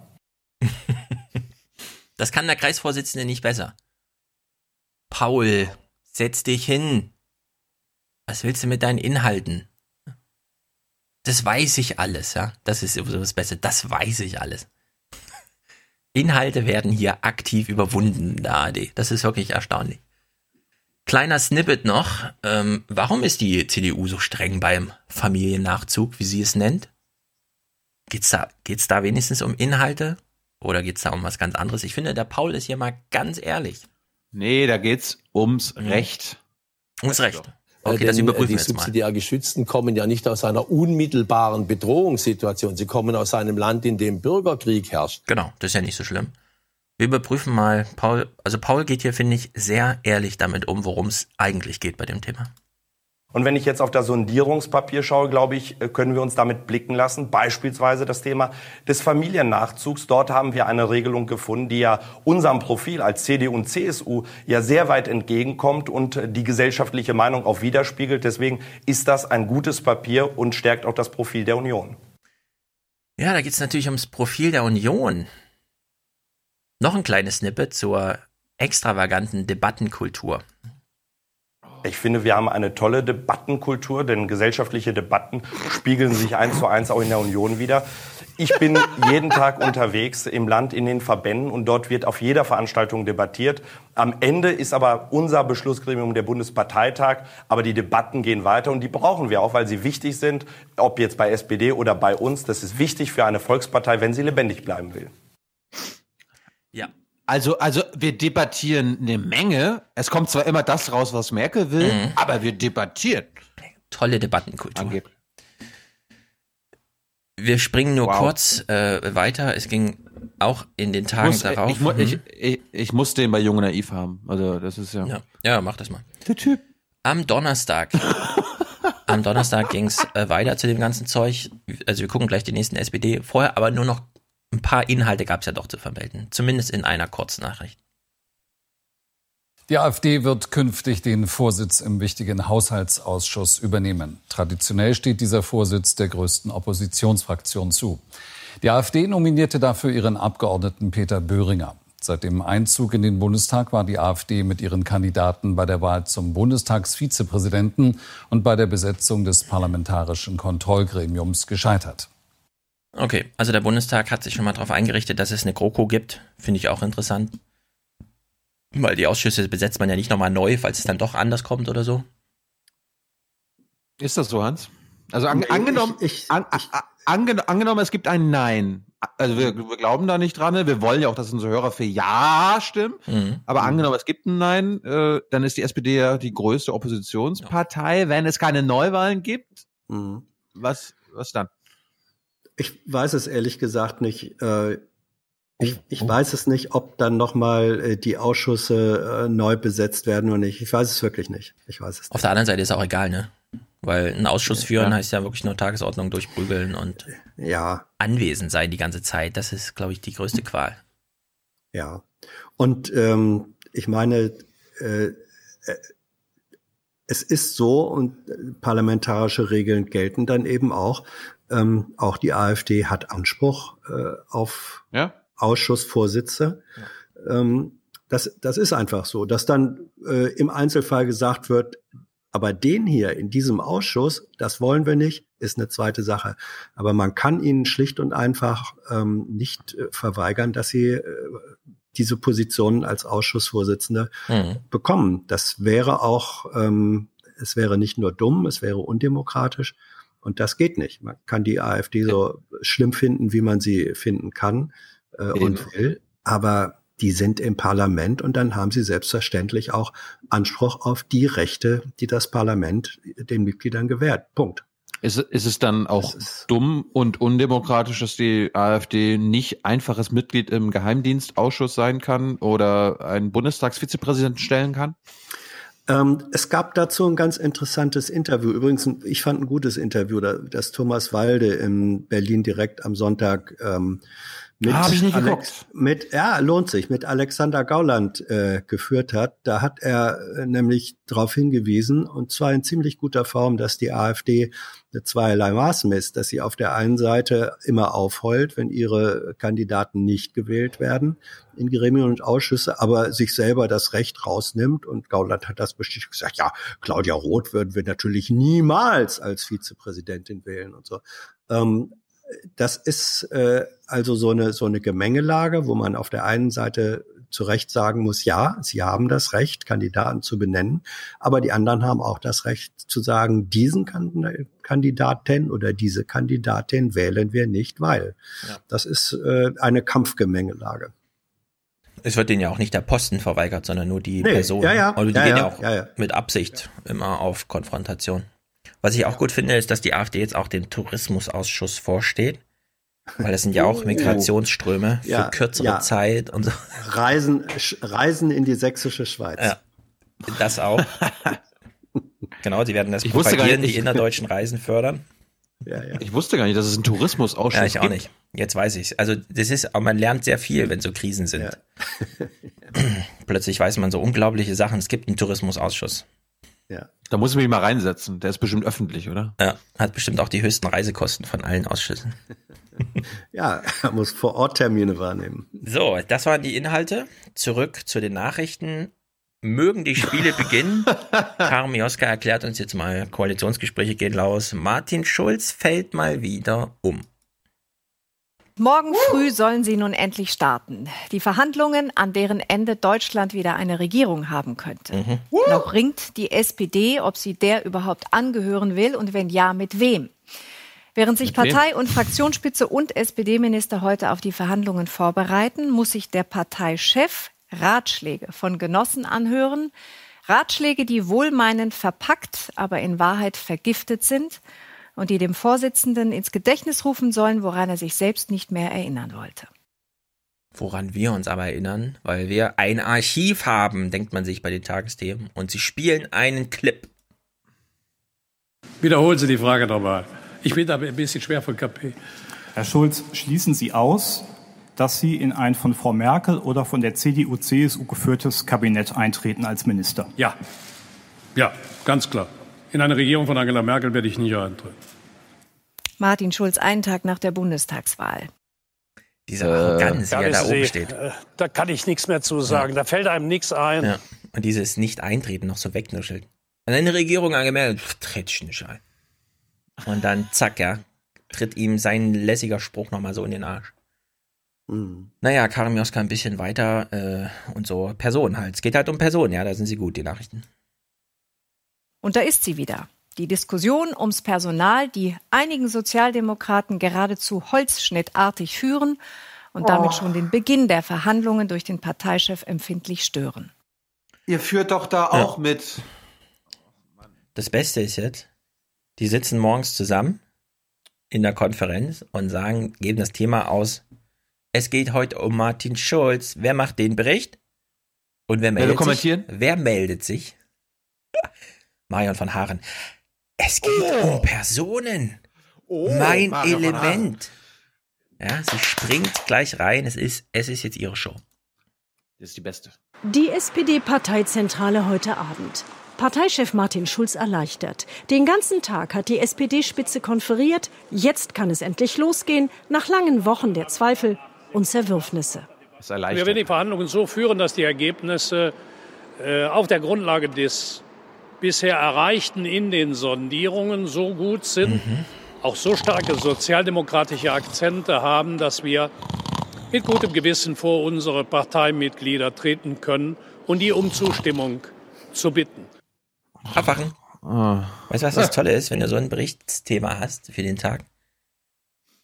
Die Entscheidung, welchen O-Ton du sendest, ist ja schnell gemacht, weil Martin gibt dir nur einen. Dann kannst du dich mit deinem Cutter hinsetzen und überlegen, welches Schnittbild nehmen wir? Das mit dem Schulzschatten auf der Wand, guck mal, das ist so doppelt, das ist doch ja. geil. Der doppelte Martin. So irgendwie. Wie, oder, wie, wie, oder Hans, das, Hans? Ist, läuft es eigentlich anders ab? Ist es eigentlich klüger? Machen wir uns zu Recht unrecht lustig darüber? Also ich glaube, sie hatten gar kein, sie hätten gar kein anderes Bild nehmen können, weil das das Bild, das war das Bild, was es gab. Und äh, bei o ja, aber, aber, aber, aber, gehst du da mit deinem Kameramann hin und sagst ihm, mach mal ein paar atmosphärische Bilder, die wir dann im Schnitt verwenden können?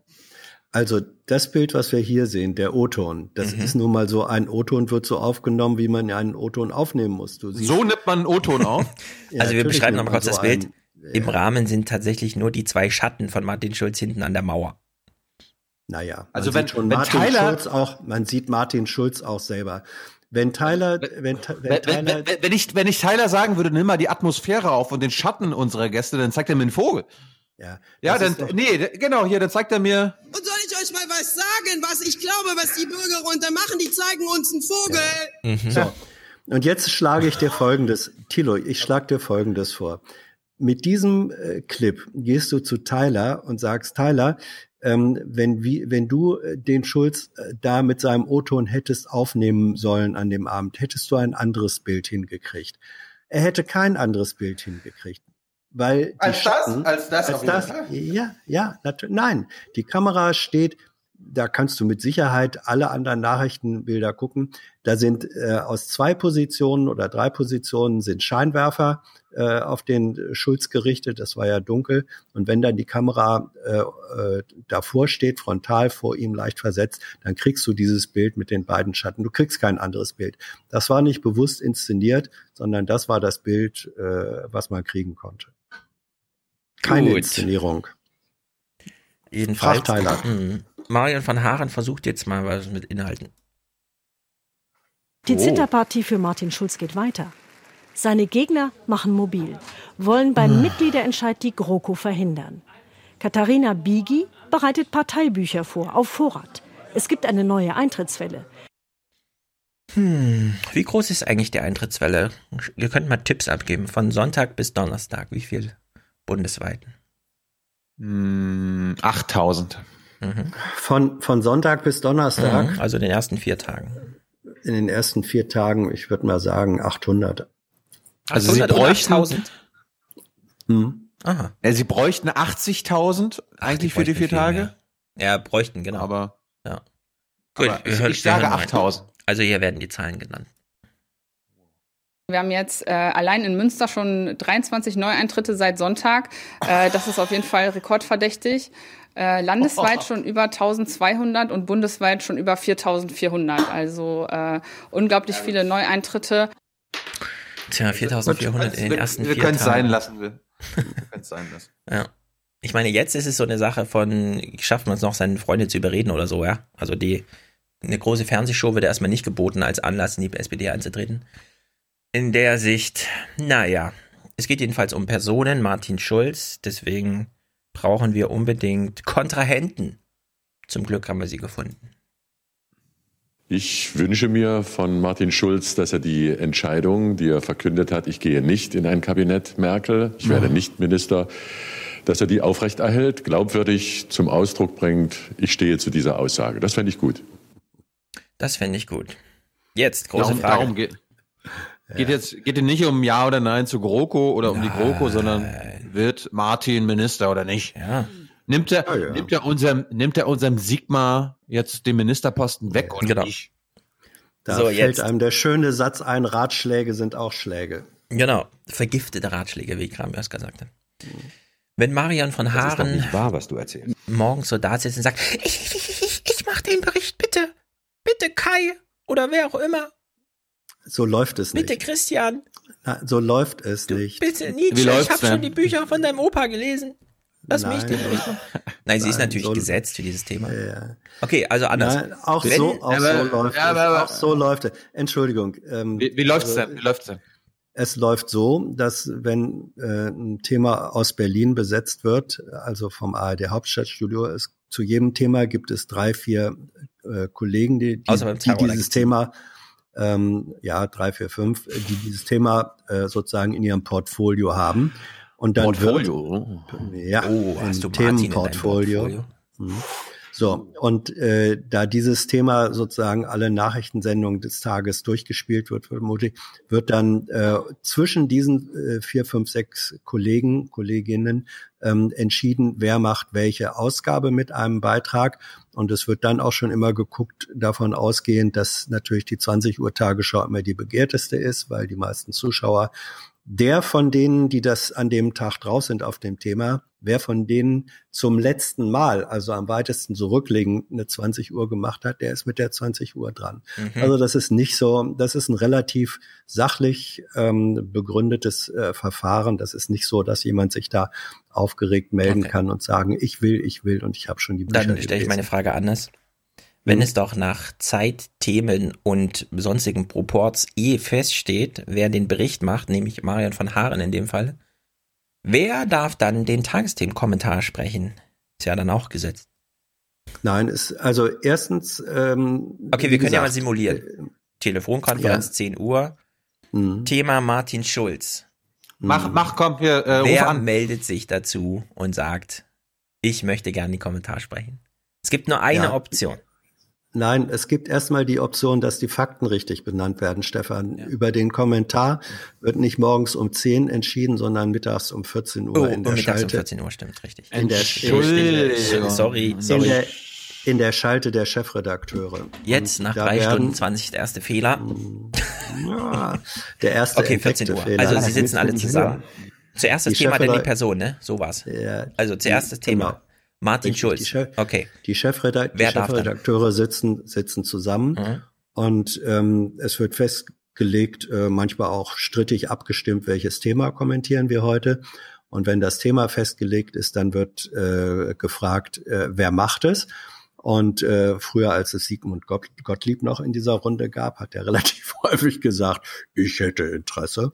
Und wenn es dann keinen Gegenkandidaten gibt, dann Mhm. ist der es. Wenn äh, Sender A sagt, ich schlage Herrn Gottlieb vor oder er schlägt sich selber vor und ein anderer Sender sagt, äh, wir schlagen äh, Frau von Haaren vor, dann wird abgestimmt Mhm. äh, in dieser Runde und wer da die Mehrheit hat, der hat den Kommentar. Das ist nicht gesetzt.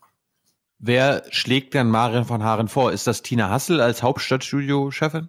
Ja, ihr seid Das- ja eh auf dem falschen. das- Wenn der Bericht schon jemand anders macht, dann macht den Kommentar natürlich jemand anders. Also Ja, das, Ja, das, ja, klar, ist, völlig, ja. das ist völlig klar. Ja. Also äh, äh, vorgeschlagen wird entweder, äh, wenn es jemand ist, der, der von den Berlinern kommentieren soll, wird das ähm, entweder kann das vorgeschlagen werden von äh, Tina Hassel oder es kann ähm, vorgeschlagen werden vom Chefredakteur des jeweiligen Senders. Also zum Beispiel, ich habe ja auch gelegentlich Tagesthemenkommentare gemacht. Das war dann meistens so, dass äh, der Chefredakteur aus Bremen gesagt hat, äh, wir Der schlagen Jessen, Hans die Jessen Hans-Jessen-Show. vor. Die Hans-Jessen-Show muss jetzt Also in kommen. dem Falle würde ich Ja. mal sagen, wenn, also die Frage, wer macht's, erübrigt sich, wenn das Thema Martin Schulz ist, weil da geht die einfache Losung, there is no alternative, also Tina Mhm. Hassel. Wir hören mal kurz Oh. rein. Es könnte sein, diese Argumente habe ich eben schon von Hans gehört, dass Hans ein bisschen inhaltlich sympathisiert mit diesem Kommentar. Ich freue mich also auf Gezänk zwischen Thilo Jung und der Hans-Jessen-Show. auf geht's. Dass morgen überhaupt Koalitionsgespräche beginnen, ist nicht sein Verdienst. Den Allerwertesten haben ihm Nahles und Co. gerettet. Sie müssen die Wolten von Zickzack Martin einfangen und glaubwürdig vermitteln, dass Opposition keine Reha-Maßnahme ist für Parteien in der Krise. Zickzack Martin. Zickzack ja, Martin wurde der das, Arsch gerettet. Das ist, das ist doch das Narrativ von der Lage der Nation, oder? Dass die äh, Nahles und Weil ja, auf, dem Partei, äh, auf, diese, auf dem Parteitag die Delegierten überzeugt haben mit ihrer Rhetorik, ja, hier sowas. Das ist doch Blödsinn! Verdammt nochmal! Und Nichts. deshalb haben sie den Arsch gerettet. Nichts Negatives über die Lage der Nation. Sie wurde gestern von Ingo Zamparoni gelobt. Ja. Ja, und das ähm, ist ja eindeutig, ne? Also Diese Arbeit, ich, die wir hier jeden Tag machen, die basiert nicht auf unserer Meinung, sondern auf Fakten. Darauf kann man gerade in Zeiten wie diesen nicht oft genug hinweisen. Ja, dazu also möchte ich, ich gerne ich, noch kurz anmerken, Hans. Danke Ihnen, Herr Zamperoni. Ja.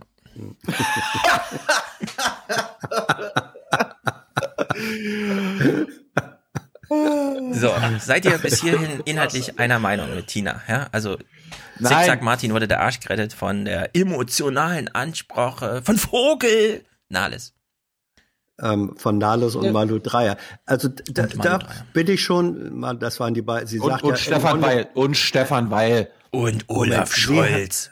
Sie hat, sie hat wir waren doch bei dem Kommentar von Tina Hassel und sie hat doch gesagt, die Frauen haben äh, Schulz den Arsch gerettet. Und das stimmt.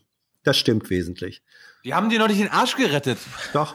Äh, Moment, Moment. Hans, mehr mehr war es nicht. Mehr war es nicht. Han, lieber Hans Jessenschow, wenn Andrea Nahles eine m, nicht so schreiende Rede gehalten hätte ja. oder Malu Dreier irgendwas anderes gesagt hätte. Malu Dreier hat nichts gesagt, außer schade, dass die Union nicht regiert.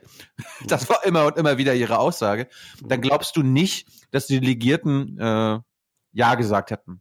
Nee, die, die Rede von Schulz war derartig schlapp und schwach, also die war selbst für Schulz-Verhältnisse schwach und das ist schon. Keine Frage. Äh, das ist schon eine Leistung an sich. Mit, äh, und wenn Schulz sagt, ich versuche, diesen Parteitag dahin zu bringen, dass die uns das Mandat geben, tretet in Koalitionsverhandlungen ein.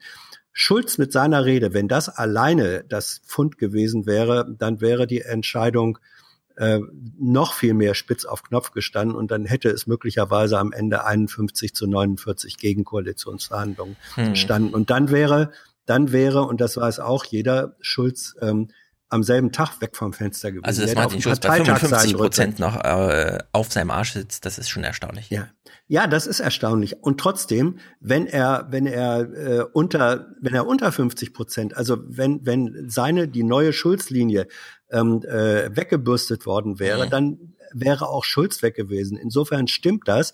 Die Frauen ähm, und wegen mir auch Weil und Scholz und so haben ihm den Arsch gerettet. Gut. Du, du, im Moment, du glaubst, dass dort Delegierte angereist sind, die nicht gewusst haben, wie sie am Ende abstimmen die sich von Andrea Nahles haben einpeitschen. Ja, natürlich, lassen. natürlich, so wie so wie auf dem so wie auch auf dem Grünen Parteitag ähm, die zwei Das Drittel war das ist was anderes. Das Ach ist was so. anderes. der grüne Delegierte darf das und der SPD Delegierte. So, ich eröffne mal die nächste Runde. Ich bitte dich. Runde Nummer zwei. Jetzt kommt ein Argument von Tina Hassel, das ich auf jeden Fall schon von Hans Jessen in diesem Podcast heute gehört habe. Denn für eine gestaltende linke Kraft gibt es im Bundestag keine Mehrheit mehr, anders als in der letzten Legislaturperiode. Wer also ernsthaft denkt, gegen eine Unionsregierung linke Politik machen zu können, der muss wirklich verzweifelt sein. Du hast ja vorhin gesagt, Rot-Rot-Grün wäre beim letzten Mal schon ausgeschlossen gewesen. Das sieht sie ein bisschen anders. Sie sagt, also eine gestaltende linke Mehrheit hätte es damals gegeben, 2013. Ja, das habe ich, da sagt sie gar nichts anderes, weil ich gesagt, weil ich gesagt hatte, mathematisch äh, hat es sie gegeben. Aber sie ähm, sagt nicht nur mathematisch, sondern auch politisch. Eine gestaltungsfähige linke Mehrheit hätte es gegeben, hat sie gesagt. Nein, nein, nein. Sie sagt eine, eine gestaltende Mehrheit. Mehrheit ist erstmal ein Begriff von Zahl. Ja, Mehrheit ist ein Mehrheit ist doch ein Zahlenbegriff. So, und die Mehrheit hätte es immer gegeben, numerisch, aber politisch nicht. Hm. Wenn du jetzt so fragen würdest, ja, also Runde Nummer drei. Gar kein als, als ob, nur, nur halt. Als ob mich das als sagen. Ob Inhaltlich bin ich da überhaupt nicht äh, ihrer Meinung. Okay. Aber das ist eine andere Geschichte. Als ob, als ob Tina Hassel äh, zwischen 2013 und 2017 gesagt hätte, ja, warum machen wir nicht Rot-Rot-Grün? nee, eben hat sie nicht, hat sie nicht. Ja. So, dritte die Runde. wäre die erste gewesen, die gesagt hätte, da ist doch nicht, da gibt's ja so viele Abweichler, die Linken, da sind doch Fundamentalisten, mit die kann man doch nicht äh, eine stabile Regierung bilden. Da wäre Tina Hassel die erste gewesen. Ja. Dritte Runde, Tina Hassel macht sich jetzt, finde ich, sehr einfach. Also ich finde es fast ein bisschen zu blöde einfach. Wie, also wie holzschnittsartig sie jetzt äh, irgendwelche Tipps verteilt. Wo vorher noch gesagt wurde, Ratschläge können auch vergiftet sein in der Hinsicht. Thilo Kriegen wir Tina? Hassel mal in den Aufwachen-Podcast, bevor mir das wieder entfällt. Weiß ich nicht. Hans, Hans, du hast einen guten Kontakt zu ihr. Du, du hast doch gesagt, dass sie zugesagt hat. Und du Wann- weißt wann doch auch, wir das? dass wir ganz nette Leute sind hier. Ja. Ähm, wir haben mal drüber gesprochen und sie hat zumindest äh, erkennen lassen, dass sie das mal wohlwollend prüfen wird. Okay, Hat also aber auch- um das zu befördern, Ne? äh, jetzt im Ja. dritten Clip zu ihrem Kommentar. Es ist wirklich ein sehr guter Kommentar gewesen, Tina. Das ist ganz wunderbar. Äh, Ich unterstütze das vollumfänglich und äh, finde das sehr gut. Dabei muss sich die SPD nicht schämen, wenn sie doch noch einmal regieren will, aus Verantwortung für das Land und im Interesse Europas. Sie muss auch nicht tricksen, wie ein Hütchenspieler und immer neue Versprechen in Aussicht stellen, nur um Zeit zu gewinnen. Im Gegenteil, schon jetzt haben die Sozialdemokraten viel durchgesetzt. Viel. Gerade bei Themen, die den Menschen auf den Nägeln brennen. Gerade bei Themen, die den Ja. Menschen auf den Nägeln brennen. Also wenn, Und weil Warte, warte, Merkel weiter? und Seehofer keine Machtoption haben, außer dem Bündnis mit der SPD, werden sie natürlich noch einmal nachlegen, auch wenn sie das jetzt noch mit Empörung von sich weisen. Sollte ihnen am Ende die Kraft dazu fehlen und Heckenschützen aus der Union Kompromisse blockieren, die sinnvoll und möglich wären, dann würde der schwarze Peter zumindest nicht alleine mit der SPD nach Hause gehen. Also, liebe verzagte Genossen, es gibt sehr wohl mehr Optionen als nur die Wahl zwischen Pest und Cholera. Ich finde das. Wir reden jetzt mal nur über das letzte Stück, wie sie sagt. Also komm, wenn dann die CDU ihre Heckenschützen losschickt und ihr sagt, mit denen machen wir nicht, dann ist der schwarze Peter bei der CDU. So, jetzt hat die CDU, CSU den Dobrindt vorgeschickt und hat gesagt, ach hier, Zwergen, bla bla und so. Dann kam der Kretschmer, ja, und hat gesagt, Familiennachzug, wie ihr euch das vorstellt, seid ihr bescheuert? So, sind es nicht Heckenschützen? Wo liegt der schwarze Peter gerade, ja? Liegt er gerade bei CDU, CSU oder bei der SPD? Also sie macht Ah ja, sich das, hier war sehr ja, einfach. Also, also ich jetzt sage ich mal vorab. Von Kommentaren verlangt man zu Recht, dass sie eine sehr deutliche äh, persönliche äh, Position erkennen Eine lassen. deutliche Wo oder war eine das? dümmliche? Das habe ich gerade nicht verstanden. war- Bitte? Wo war eine, das? eine, eine deutliche, dass Kommentare eine deutliche äh, Positionierung erkennen lassen. So. Sie soll nicht Und das langweilen, ist- hat uns, hat, hat uns Tom Buro letztens auch gesagt. Der hat mich Ja. gelangweilt. Darf Und ja, dich hat er, dich hat er gelangweilt. Ich stelle erstmal für mich fest. Dich nicht? Da, Dich nicht? Jetzt lass doch mal den Hans ausreden. Ja, ich sehe schon okay. wieder die Darf ich, Forenkommentare. darf, Hans, darf du ich darfst. ausreden? Also ich äh, stelle für mich fest, sie hat eine außerordentlich deutliche Position äh, vertreten. So, mehr kann man von einem Kommentar erstmal nicht verlangen. Ob ich diese Position teile oder bescheuert finde oder sonst was, ist dann eine zweite Frage. Und die stellt äh, Stefan jetzt gerade. Und wenn du sagst, ja, sind das nicht die Heckenschützen, äh, von, äh, die schon da sind? Das hat sie ja, glaube ich, bezogen auf ein mögliches Platzen dieser Koalitionsverhandlungen. Das ist also ein anderer Zustand als jetzt gerade. Äh, ich finde es immer problematisch, über Kommentare zu diskutieren, weil Kommentare wirklich äh, persönliche Stellungnahmen sein sollen. So, und dann kann man sagen, teile ich oder teile ich nicht. Aber das ist dann auch wieder ein persönlicher Kommentar und kann, glaube ich, nicht den Anspruch auf objektive Wahrheit haben. Gab es, gab es in der Woche einen Kommentar, der sich kritisch mit der GroKo, beziehungsweise vielleicht sogar pro Nein auseinandergesetzt hat? Natürlich nicht. Oh. Gab es äh, meines Wissens, Nicht. soweit ich das in Erinnerung habe, nicht. Nö. Kann ja noch kommen. Ja. Ich habe ich hab ihn nicht gerade zu klein gesagt, ne? weil ich habe natürlich nicht gesagt. Gut, äh, wir haben jetzt schon sehr lange Nachrichten geguckt, eine Stunde oder so. SPD, CDU, alle Ortsvereine abgeklappert. Gab es denn gar keine Inhalte? Gerade wenn Tina so meint, also es gibt doch immer noch den Weg, Martin, dass du die Heckenschützen auf dich lenken kannst und dann sind die, die haben die den schwarzen Peter.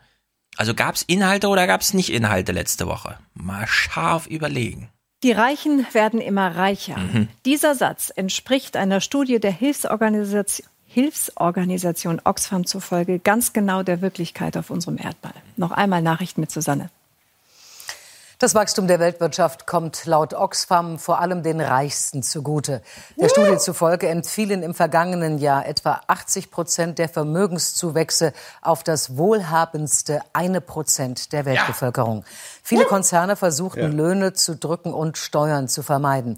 Die Hilfsorganisation fordert daher internationale Mindeststeuersätze und ein konsequentes Austrocknen von Steueroasen. Reicht uns eine 40 Sekunden Meldung? Es ging ja, immerhin nur um 80 Billionen, 1000 Milliarden Euro oder so. Gab es dazu einen Kommentar in den Tagesthemen? Nein. Ich will mal ein bisschen was vorlesen, weil ich sehe schon wieder im Forum irgendwelche Leute schreiben oder sonst irgendwo. Aber die Nahles, die hat den Mindestlohn durchgesetzt. Verdammt nochmal! Das habe ich für uns gemacht. Ich will kurz was zum Mindestlohn vorlesen. Spiegel Online. Viele Unternehmen unterschreiten den Mindestlohn. Insgesamt kam, bekam im Jahr 2016 etwa 2,7 Millionen Menschen, äh, Beschäftigte, nicht die damals vorgeschriebenen 8,50 Euro pro Stunde. 2,7 Millionen, ne? Das war fast jeder zehnte Arbeitnehmer. Das geht aus einer Studie des WSI-Instituts der gewerkschaftsnahen Hans-Böckler-Stiftung hervor. Legale Ausnahmen vom Mindestlohn sind dabei be äh, bereits herausgerechnet. Das Deutsche Institut für Wirtschaftsforschung, Fratscharslan, hatte vergangenes Jahr bereits festgestellt, dass insgesamt 1,8 bis 2,6 Millionen Beschäftigte den Mindestlohn nicht erhielten. Die WSI-Zahlen liegen nun höher, weil Überstundenzuschläge einberechnet wurden und die Zahl der Beschäftigten um Mindestlohnanspruch in der Pflege und am Bau genauer bestimmt wurden. Und jetzt sehe ich schon wieder, wie die Leute kommentieren, deswegen will ich sagen, das ist der Zustand, nachdem der Mindestlohn schon sehr vielen Leuten geholfen hat. Also man kann sich es gar nicht vorstellen, ja. Das ist die soziale Situation. Und Tina Hassel ja, macht sich Gedanken über Sniper in der CDU, bei denen Martin Schulz dann sagt, seht ihr, die sind schuld. Schwarze Peter gespielt. Ja, Stefan, so das kann man aber doch nicht. Zusammen. Ach, nee, das passt nicht zusammen, ähm, weil die Kritik könntest du äh, heben, wenn an diesem Tag möglicherweise die Alternative, die Kommentaralternative Schulz oder äh, Verteilung äh, gewesen wäre, dann kann man, könnte man erstens sagen, da haben sie aber das falsche Thema gewählt. Ich weiß nicht, ob es so war. Nein, das ist auch genau ähm, das gleiche Thema. Georg ja, Ressler ja. hätte zu dem Thema, wie rettet Martin Schulz seinen Arsch gesagt, er müsste doch nur die Zahlen nehmen hier, ja? Wenn Oxfam sagt, 80 Prozent der Vermögensgewinne in einem Jahr gehen in das oberste 1 Prozent, dann ist das auch der deutsche Zustand. Da muss Martin Schulz nur ein Argument draus machen und wenn die CDU das torpediert, zack, ist ja CDU schuld, dass es nicht zustande kommt. Das wäre ja, wär doch ein hätte, super Tagesthemen-Kommentar gewesen. Das wäre eine Möglichkeit äh, gewesen. Aber wie gesagt, Kommentare, und das weißt du doch als alter gelernter Zeitungsjournalist, Kommentare äh, sollen bitte die möglichst authentisch die Position des Kommentators wiedergeben. Ja, man kann doch, aber man, Hans. Du kannst doch nicht, du kannst doch nicht Tina Hassel dafür verantwortlich machen, dass sie nicht den Kommentar spricht, den Georg Restle gesprochen hat. Aber du als alter Aufwachen-Podcast Hase, du weißt doch mhm. genau, welche größte Kritik ich eigentlich immer am Tagesthemen-Kommentar habe. Nämlich, dass da plötzlich Inhalte verhandelt werden, die man sich nicht traut, vorher in die Berichte einzubauen.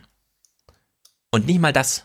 Nicht mal diese Hans Kritik. Stift. Äh, Hans hat sein Stift. Nicht mal diese Kritik, ja, ja, ist, gesteht mir äh, Tina Hassel zu, weil ihr Kommentar noch bescheuerter ist. Ich finde es einfach nicht gut. Ich will hier Verknüpfungen.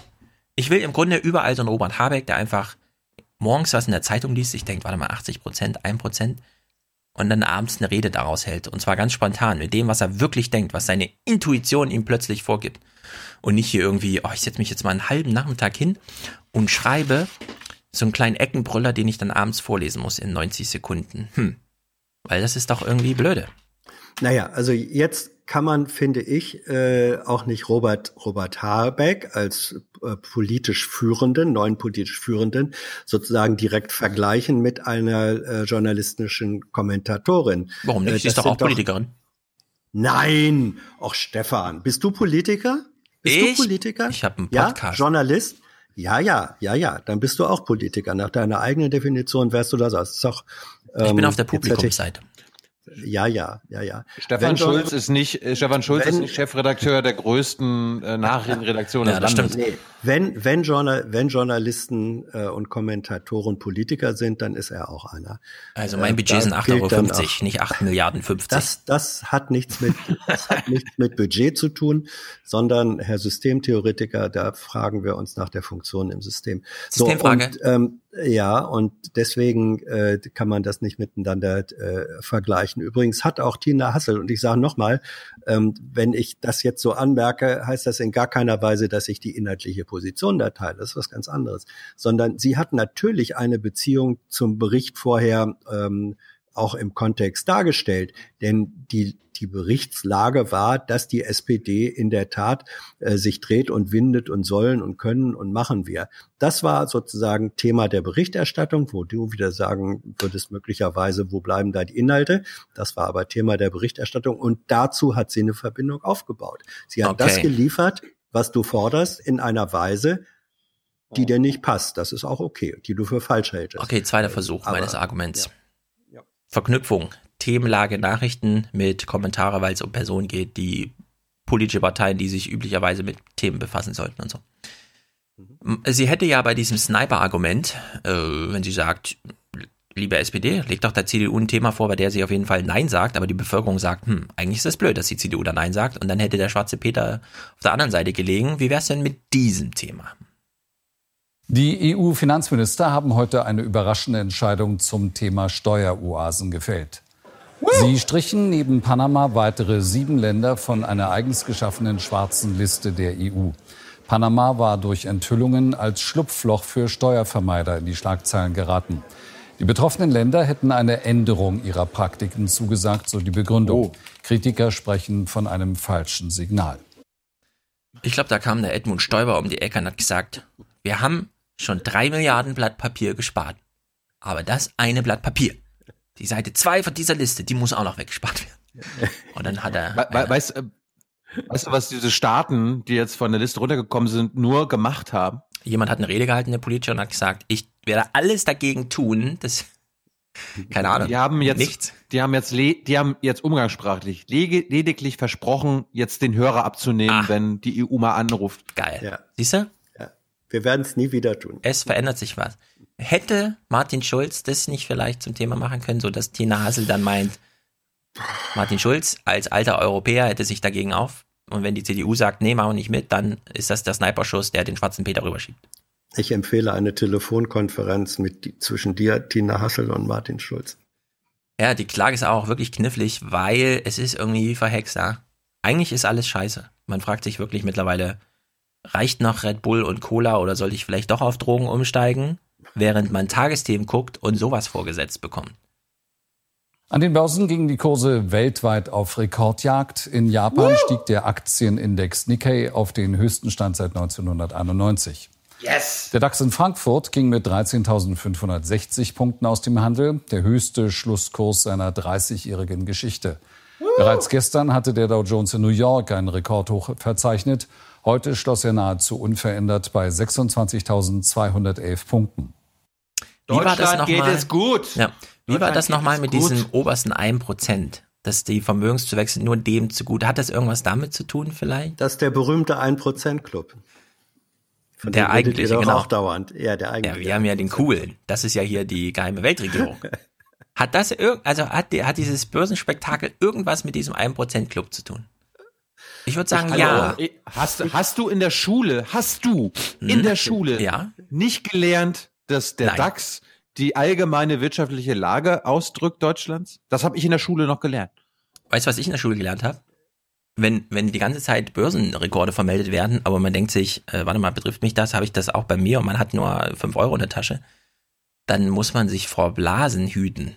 Und ich frage mich ehrlich gesagt, wie viel solche Berichterstattungen bekommen wir noch, bevor dann irgendwann mal jemand einen Kommentar spricht? Achtung, könnte auch eine Blase sein. Ja. Weil irgendwie ist das schon gespenstisch. Blasenentzündung, eine Blasenentzündung. Weil es ist schon gespenstisch, muss man sagen. Das ist absolut. Und äh, ja. ich denke, ich denke auch, was wir hier sehen, ist eine Blase, die sich im kräftigen Wachstum äh, befindet. Mhm. Und mal gucken, wann sie platzt. Kommen wir mal zu den Blasenbläsern. Ganz, ganz, ganz, ja. kurz. Ich meine, das, das könnte ja natürlich auch lustig sein. Irgendwann, irgendwann muss es ja mal wieder abgehen mit der Konjunktur, äh, also runtergehen mit der Konjunktur. Die Weltwirtschaft muss irgendwann mal eine Krise bekommen. das kann natürlich auch für die äh, Regierung, die dann auch in Deutschland an der Macht ist, mh, doof laufen, ne? weil denn die Bevölkerung in der Regel dann die Opposition äh, eher unterstützt. Wenn Ja. die SPD dann noch, dann noch in der Regierung ist, dann ist die SPD wirklich tot. Dann Wenn- kriegen sie Minus. Wenn Martin Schulz sich vor die Kamera stellt und sagt, liebe Sparerinnen und Sparer, ihr Geld ist sicher, dann hast du einen Bankrun. Bank, Bankrun. Bank, Bankrun. Ja. Und vor allem, wenn er möglicherweise Finanzminister wird, was manche ja auch denken, dass Martin das werden Schulz wird will. Finanzminister. Das schafft ein er paar, doch nicht. Ein paar Ansprüche haben wir schon. Es ist eine der Wir dachten, Varianten, mit Schäuble geht's diskutiert vorbei, wird. aber das ist. Der, der, der wird also- Landwirtschaftsminister. Da kann für die, Land, die Landschaftspflege, Genau. die politische Landschaftspflege verantwortlich sein. Na, lass uns mal in drei Wochen wieder sprechen. Gruselig. Sigmar, Sigmar Gabriel ist ja jetzt auch an den Verhandlungen beteiligt, also jetzt wird doch alles gut. Mhm. So, jetzt Davos. Wird alles gut. Wer bläst die Blase auf? Die Davos-Leute, keine Ahnung. Es war natürlich, wir haben es letzte Mal ja schon reingehört, deswegen nur kurz. Die Gegenspieler sind ja Macron, äh, nee, Macron und Merkel sind ja große Freunde. Und Ja, der eigentliche Verbündete. Feind, der eigentliche Feind ist ja in Amerika, der will nämlich Protektionismus und so weiter. Wir nicht. Und wir der nicht. Der, weißt du doch. Guck mal, das lohnt sich doch nicht mehr. Hier mal Schluss. Genau. Ja, du bist so krank, du bist so anstrengend. Nee, das war jetzt ein Fehler von mir, ich bin Geld. darauf gekommen. Sorry. Der- ich weiß, ich weiß, ich weiß gerade nicht, was ihr gehört habt, weil ich das selbst nicht gehört habe. Achso, ja, ja, da, ja, egal. Also, die, mein Fehler. Die Tagesthemen, der Tagesthemenbericht hierzu kam von Wolfgang Wanner. Ich habe ihn noch nie vorher gehört. Scheint sein Themenportfolio zu sein. Oder vielleicht Ja, hat er sich auch einfach ich, ich, ich, ich gemeldet, weil er eine tolle Dienstreise haben wollte. Ich vielleicht Wie auch ist er sogar, also der Kollege war auch mal ähm, Ach, du im kennst ihn? Hauptstadtstudio Korrespondent. Ah, ja. ja. ja, Wolfgang Werner kenne ich ganz gut. Ist das ein guter Typ? Ja, Er hat O-Ton-Olympiade ein bisschen, bisschen gemacht. bisschen, bisschen zurückhaltend. Ähm, ja, das ist gut in Davos, ne? Wenn man da ganz zurückhaltend fachlich, ist. fachlich fundiert. Journalist. Äh, äh, andere Frage. Was kostet ein Hotelzimmer für Journalisten in Davos? Ah, Das da muss doch genauso froh, vierstellig du- kosten und so, ne? Da bist du froh, wenn du im, im mittleren dreistelligen Bereich. Äh, Ja, wenn landest überhaupt. Ich glaube, es gibt, ich, ich glaube, es gibt Pro auch keine. Hotelzimmer Ja. mehr für dreistellig. Oder du nimmst jeden Morgen eine Stunde Autofahrt. In, Naja, ja, da, ja, ja, ja, ja, gibt's auch viele, die, die also wirklich eine Stunde dahin fahren. Das Ja, ist, das ist ja crazy, also ne? da, da zockt der Schweizer ab, wo er nur kann. Aber irgendwo muss ja auch der Schweizer Reichtum herkommen. Also das stimmt. im Zweifelsfall da. So, die Tagesthemen sind natürlich die Nachrichten der kleinen Leute, wissen wir ja. Das gucken ja vor allem Normalos zu. Also hier ein paar Argumente aus der ganz wichtigen Diskussion, wer ist eigentlich der Protektionist und wer macht den Freihandel. Äh, Argumente findet man bei Norbert Winkel-Johann von PricewaterhouseCoopers. Warum auch nicht? In Davos hat man Erfahrung mit Schutzzäunen gegen Naturgefahren. Andere Arten von Barrieren, Handelsbarrieren etwa, sind verpönt bei den Teilnehmern des Weltwirtschaftsforums. Die Ankündigung der USA, Strafzölle erheben zu wollen, empfinden die allermeisten als Affront. Also es ist zunächst mal provokant, wenn gerade zu Beginn des World Economic Forums diese Strafzölle äh, dann äh, annonciert werden. Äh, letztlich hatten wir gehofft, dass mit der Steuerreform diese Themen abgearbeitet sind. Jetzt Strafzölle auf Solaranlagen, Waschmaschinen zu erheben in äh, einer beträchtlichen Größenordnung äh, wirkt eben gegen das Thema Globalisierung, gegen das Bemühen der Staaten, enger zusammenzurücken. Der Tenor ist ja so ein bisschen, ah, der Trump hat uns ein bisschen die Partystimmung versaut. Der macht jetzt 30% Steuern auf Waschmaschinen aus Asien und Solarpanel. Ist aber nicht ungewöhnlich für Amerika. Äh, George W. Bush hat damals auch Stahl besteuert mit 30%. Und genauso war das auch bei Bill Clinton. Plötzlich haben, da gab es dann Gegensteuern, Harley Davidson 30% mehr gekostet in Europa. Na gut, Wolfgang Wanner erklärt noch so ein bisschen und ich finde auch im Ton sehr zurückhaltend. Aus der Ferne stört Trump die Weltelite in der Schweiz. Heimische Produkte schützen, ein Herzensanliegen. Da wirbt er im Weißen Haus auch mal selbst dafür. Und wenn es sein muss, werden eben auch Strafzölle für Solaranlagen und Waschmaschinen erhoben. America First eben. Hans, ist es lauter in einem Bericht über Davos, Trump zu zeigen, wie er sich vor einem Jahr mal bei einer American First Messe, die er eröffnet hat, im Weißen Haus einen Hut aufsetzt? Oder ist das nicht ein bisschen Das- zu viel im Archiv rumgespielt? Es ist äh, suboptimal natürlich. Ähm, auf der anderen Seite, vielleicht gab es da noch kein Bild von äh, Trump in Davos und was machst du dann? Nicht?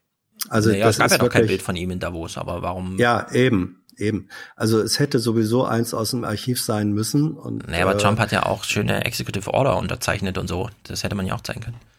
Man, ich ja. glaube, man hat sich hier wieder so ein achte Depp, ja. gucken, guckt euch an und so. Ach, es, es hängt dann auch ein bisschen immer davon ab, ähm, ich weiß nicht, ob das heute noch so äh, der Standard ist. Wenn wir damals Berichterstattung von entlegenen Orten gemacht haben, dann hat man Archivbilder auf einer äh, Disk oder auf dem Stick mitgenommen. Äh, da hat man nicht äh, online Zugang zum Archiv, wo man dann, vielleicht ist das heute anders, aber das unter Umständen hat man die, unter Umständen hat man die falschen Bilder mitgenommen. Das kann alles passieren. Weiß also sag uns, das, mal, sag uns das nochmal. Da fährt ein äh, Kamerateam los. Und die letzte Frage vor der Abfahrt ist dann, Kamera haben wir, Licht haben wir, Ton haben wir, Bilder hm. haben wir. Man nimmt also Bilder mit.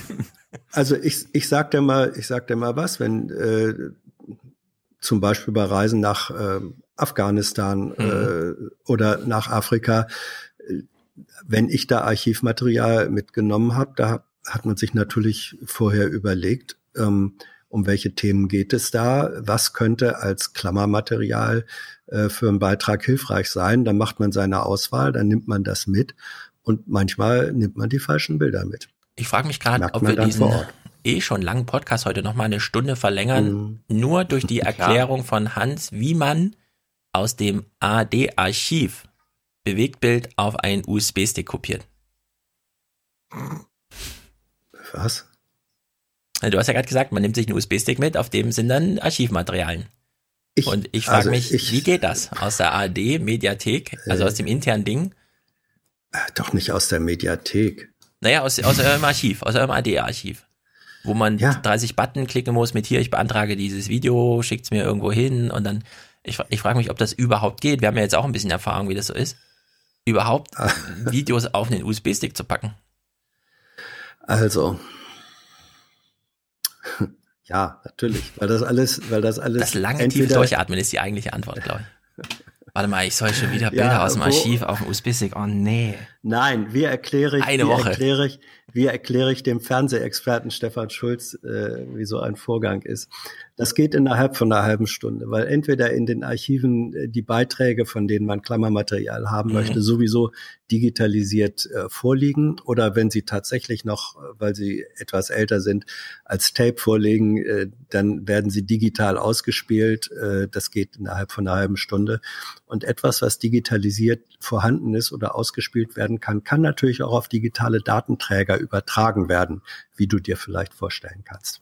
Ja, ich kann mir das ja vorstellen, aber da ich weiß, Schön. wie es so abläuft, ähm, ja, du tun weißt, mir die du weißt, Kollegen immer mehr weißt, leid, die Archivmaterial brauchen. Nein, nein, du weißt, du weißt eben nicht, wie es abläuft, weil du, äh, was du, was du vielleicht. Wir, wir äh, wissen, wir wissen, wie es beim ZDF Ich glaube, wir abläuft. wissen ziemlich gut, wie es abläuft, Hans. Ja, ihr wisst, naja gut, und ich weiß, weil ich selber gemacht habe, wie es ähm, äh, intern äh, aussieht. Und wenn man, äh, ich kann dir nur sagen, wenn wenn ich wenn einem ARD-Kollegen gesagt wird, du fliegst morgen da und dahin äh, und nimm dir Klammermaterial mit äh, und es geht morgen früh um 6 Uhr los, dann hat er am nächsten Morgen um 6 auch das Klammermaterial, was er haben will. Dafür arbeiten dann drei Kollegen im Archiv die Nacht durch. Nicht Gut. die Nacht durch, das geht schneller. Aber es, Aber ich wollte es sind sehr viele Mannstunden, die da gebraucht werden. Ja. Ich wollte nochmal anmerken, warum wir immer Regierungsfernsehen sagen. Das, was wir, solche Beiträge, sowas ist Regierung, deutsches Regierungsfernsehen weil der Protektionist Trump mhm. wird an den, an den Pranger gestellt und es wird das Narrativ der Bundesregierung übernommen. Protektionismus ist doof, ja. wir sind für freien Handel. Und dabei hat selbst Fratscher, ja, also mhm. die brauchen uns ja nicht glauben, brauchen aber nur Fratscher zuhören. Das, diese, das, was sie Trump vorwerfen, ja. kann und muss man auch der Merkel-Regierung vorwerfen ich bin jetzt mal gespannt. Wir haben jetzt noch drei Minuten vor uns in Sachen Davos, ob das jetzt von der ARD Nein, auch noch äh, kommt. Äh, also, Entschuldigung, mh. Thilo, da, da reitest du gerade den falschen Gaul zu, stand, äh, zu Schanden ähm, weil er, ja. weil eben, ja. weil eben von von Wannern nicht äh, deutsche Regierungsposition eingebracht wurde, sondern er hat zu Recht dargestellt, dass die große Mehrheit der Nicht-Trumpisten, äh, die in Davos vorhanden waren, dass die das äh, nicht so gut fanden. Und das war kein Regierungsfernsehen. Da kannst du sagen, ähm, das, das ist alles, ähm, äh, das ist alles unglaubwürdig, weil die in ihren Staaten es in der einen oder anderen Form selbst machen, aber das ist kein Regierungsfernsehen. Ja, ähm, Stimmt ich, deine ich, Begrifflichkeit nicht. Ich würde sagen, wir geben mir Hans jetzt mal kurz recht, weil ähm, Herr Wanner hat ja natürlich kurz. eine andere Linie, die er fährt. Er möchte Thilo jetzt gerne sagen, in Davos treffen sich die Leute. Warum? Für die Verbraucher. Eine Strategie, die so gar nicht zur Doktrin von Davos, einer konsequent globalisierten Weltwirtschaft passt.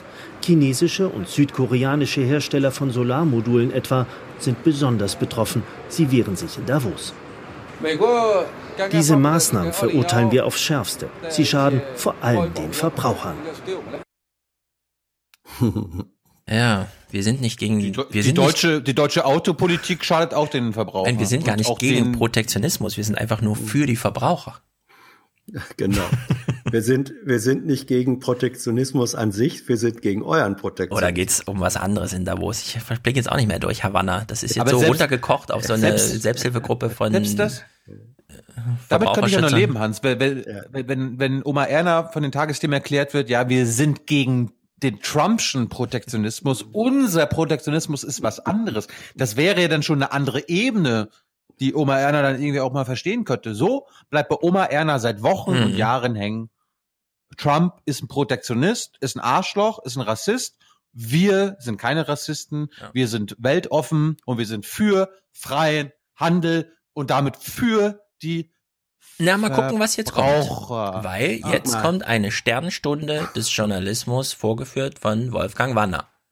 Er ist in Davos, nicht alleine. Warum ist er da? Na, weil viele andere wichtige Leute auch da sind.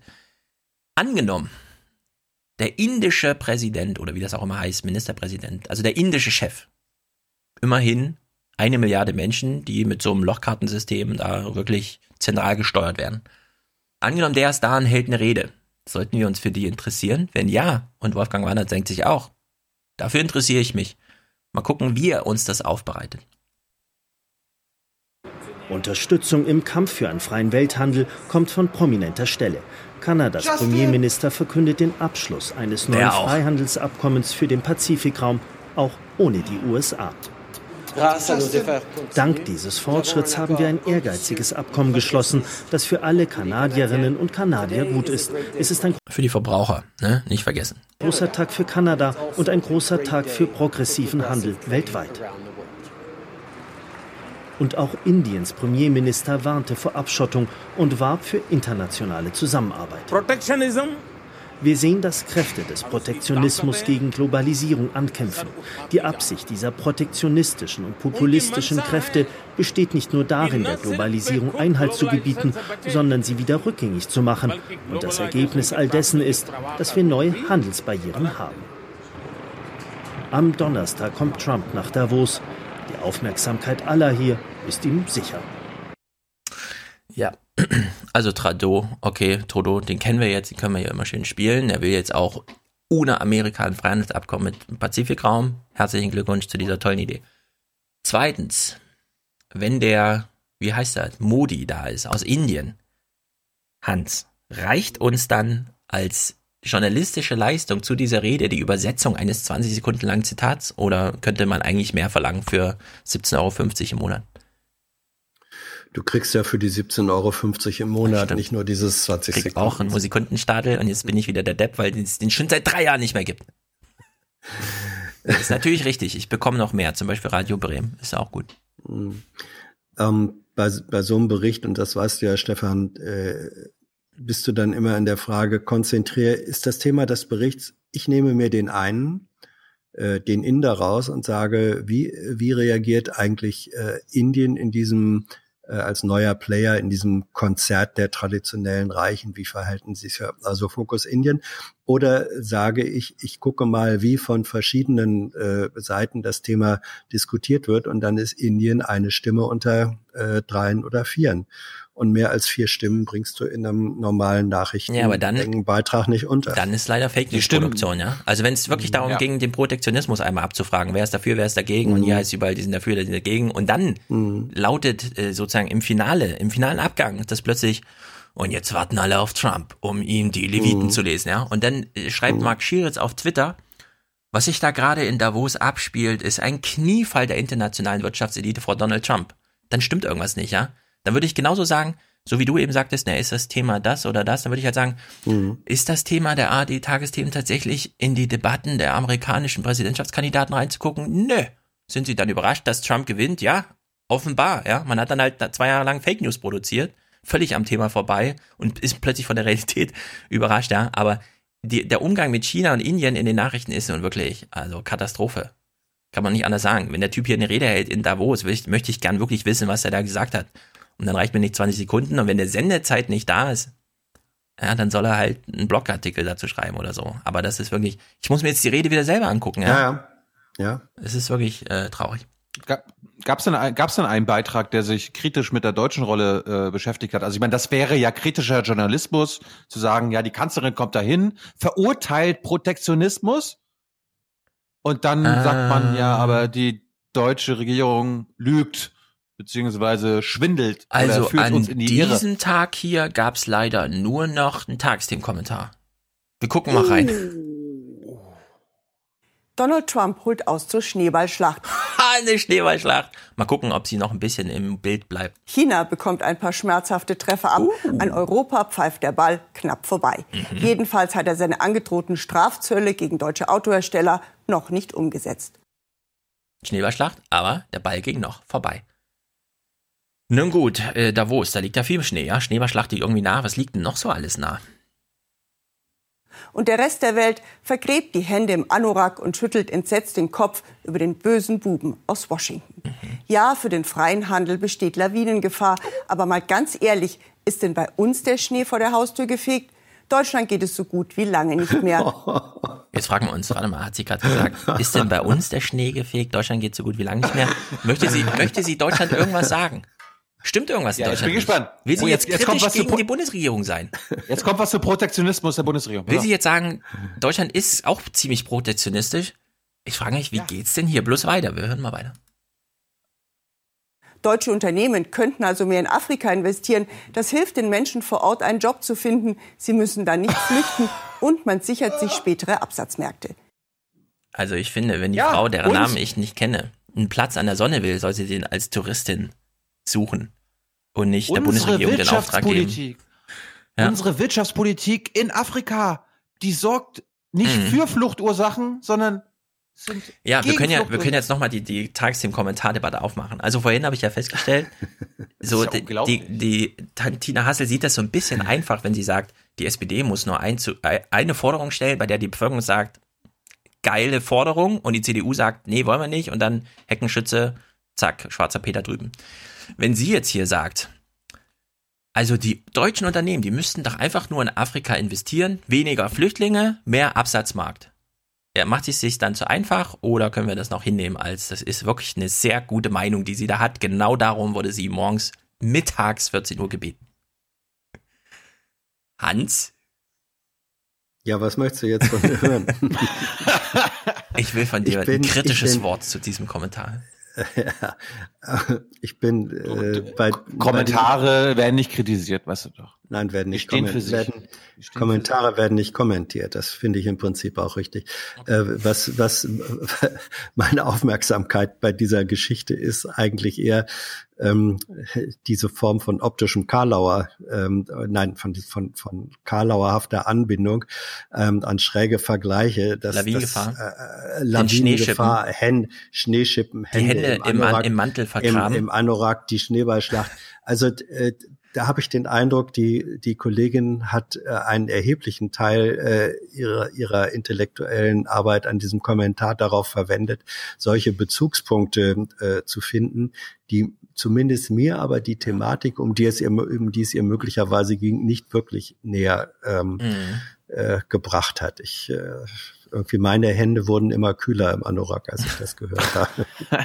so, das ist ja noch nicht das Ende von diesem Kommentar. Sie hat ja jetzt so ein Was? bisschen schon die Regierung kritisiert, ne? weil die deutschen Unternehmen investieren ja zu wenig in Afrika. Gibt es ja. noch eine andere deutsche Gruppe, Entität, eine soziale Einrichtung, eine Institution, die so ein bisschen nachlässig ist, die bei dem Thema auch mal an die Kandare genommen werden müsste? Wenn der Handel mit den USA oder Kanada vereinfacht werden soll, gehen hier so viele Menschen auf die Straße wie sonst nur am Rosenmontag. Das geht ja gar nicht. Der Handel soll vereinfacht werden. Da, deswegen sind die Leute auf die Straße gegangen. Nicht heißt wegen den? Schiedsgerichten oder der, der, äh, das, we- wegen den ne, Demokratieabbau. Nein, die sind wegen dem, wegen der Vereinfachung der Handelsbeziehungen. Ja klar. Ja. Was ich auch ein bisschen traurig finde. das- ist- sie ist glaubt, das beim Fake Rosenmontag News? gehen nur 250.000 auf die Straße. Ist das, ist das Fake, ist das Fake News, Hans? Ist das Regierungsfernsehen? Hätte, würde, würde Steffen Seibert nicht dasselbe sagen? Das weiß Die Leute ich sind nicht. auf die Straße, die die Leute sind auf die Straße gegangen, weil sie gegen vereinfachten Handel mit, Af äh, mit äh, USA und Kanada sind. Das hat sie, das hat sie gar nicht gesagt, Thilo. Sie, sie hat gesagt, die Leute sind bei den TTIP und CETA-Demonstrationen auf die Straße gegangen, weil die Leute gegen vereinfachten Handel. Die Regierung Nein, wollte freien Handel nein, und die das- Leute sind dagegen nein, auf die Straße das- gegangen, hat sie gesagt. Nein, das hat sie nicht gesagt. Okay, was hat sie denn gesagt? Äh, ihr Wortlaut äh, war, glaube ich, wenn. Spiel doch noch mal ab. Ja, spiel noch mal ab. Okay.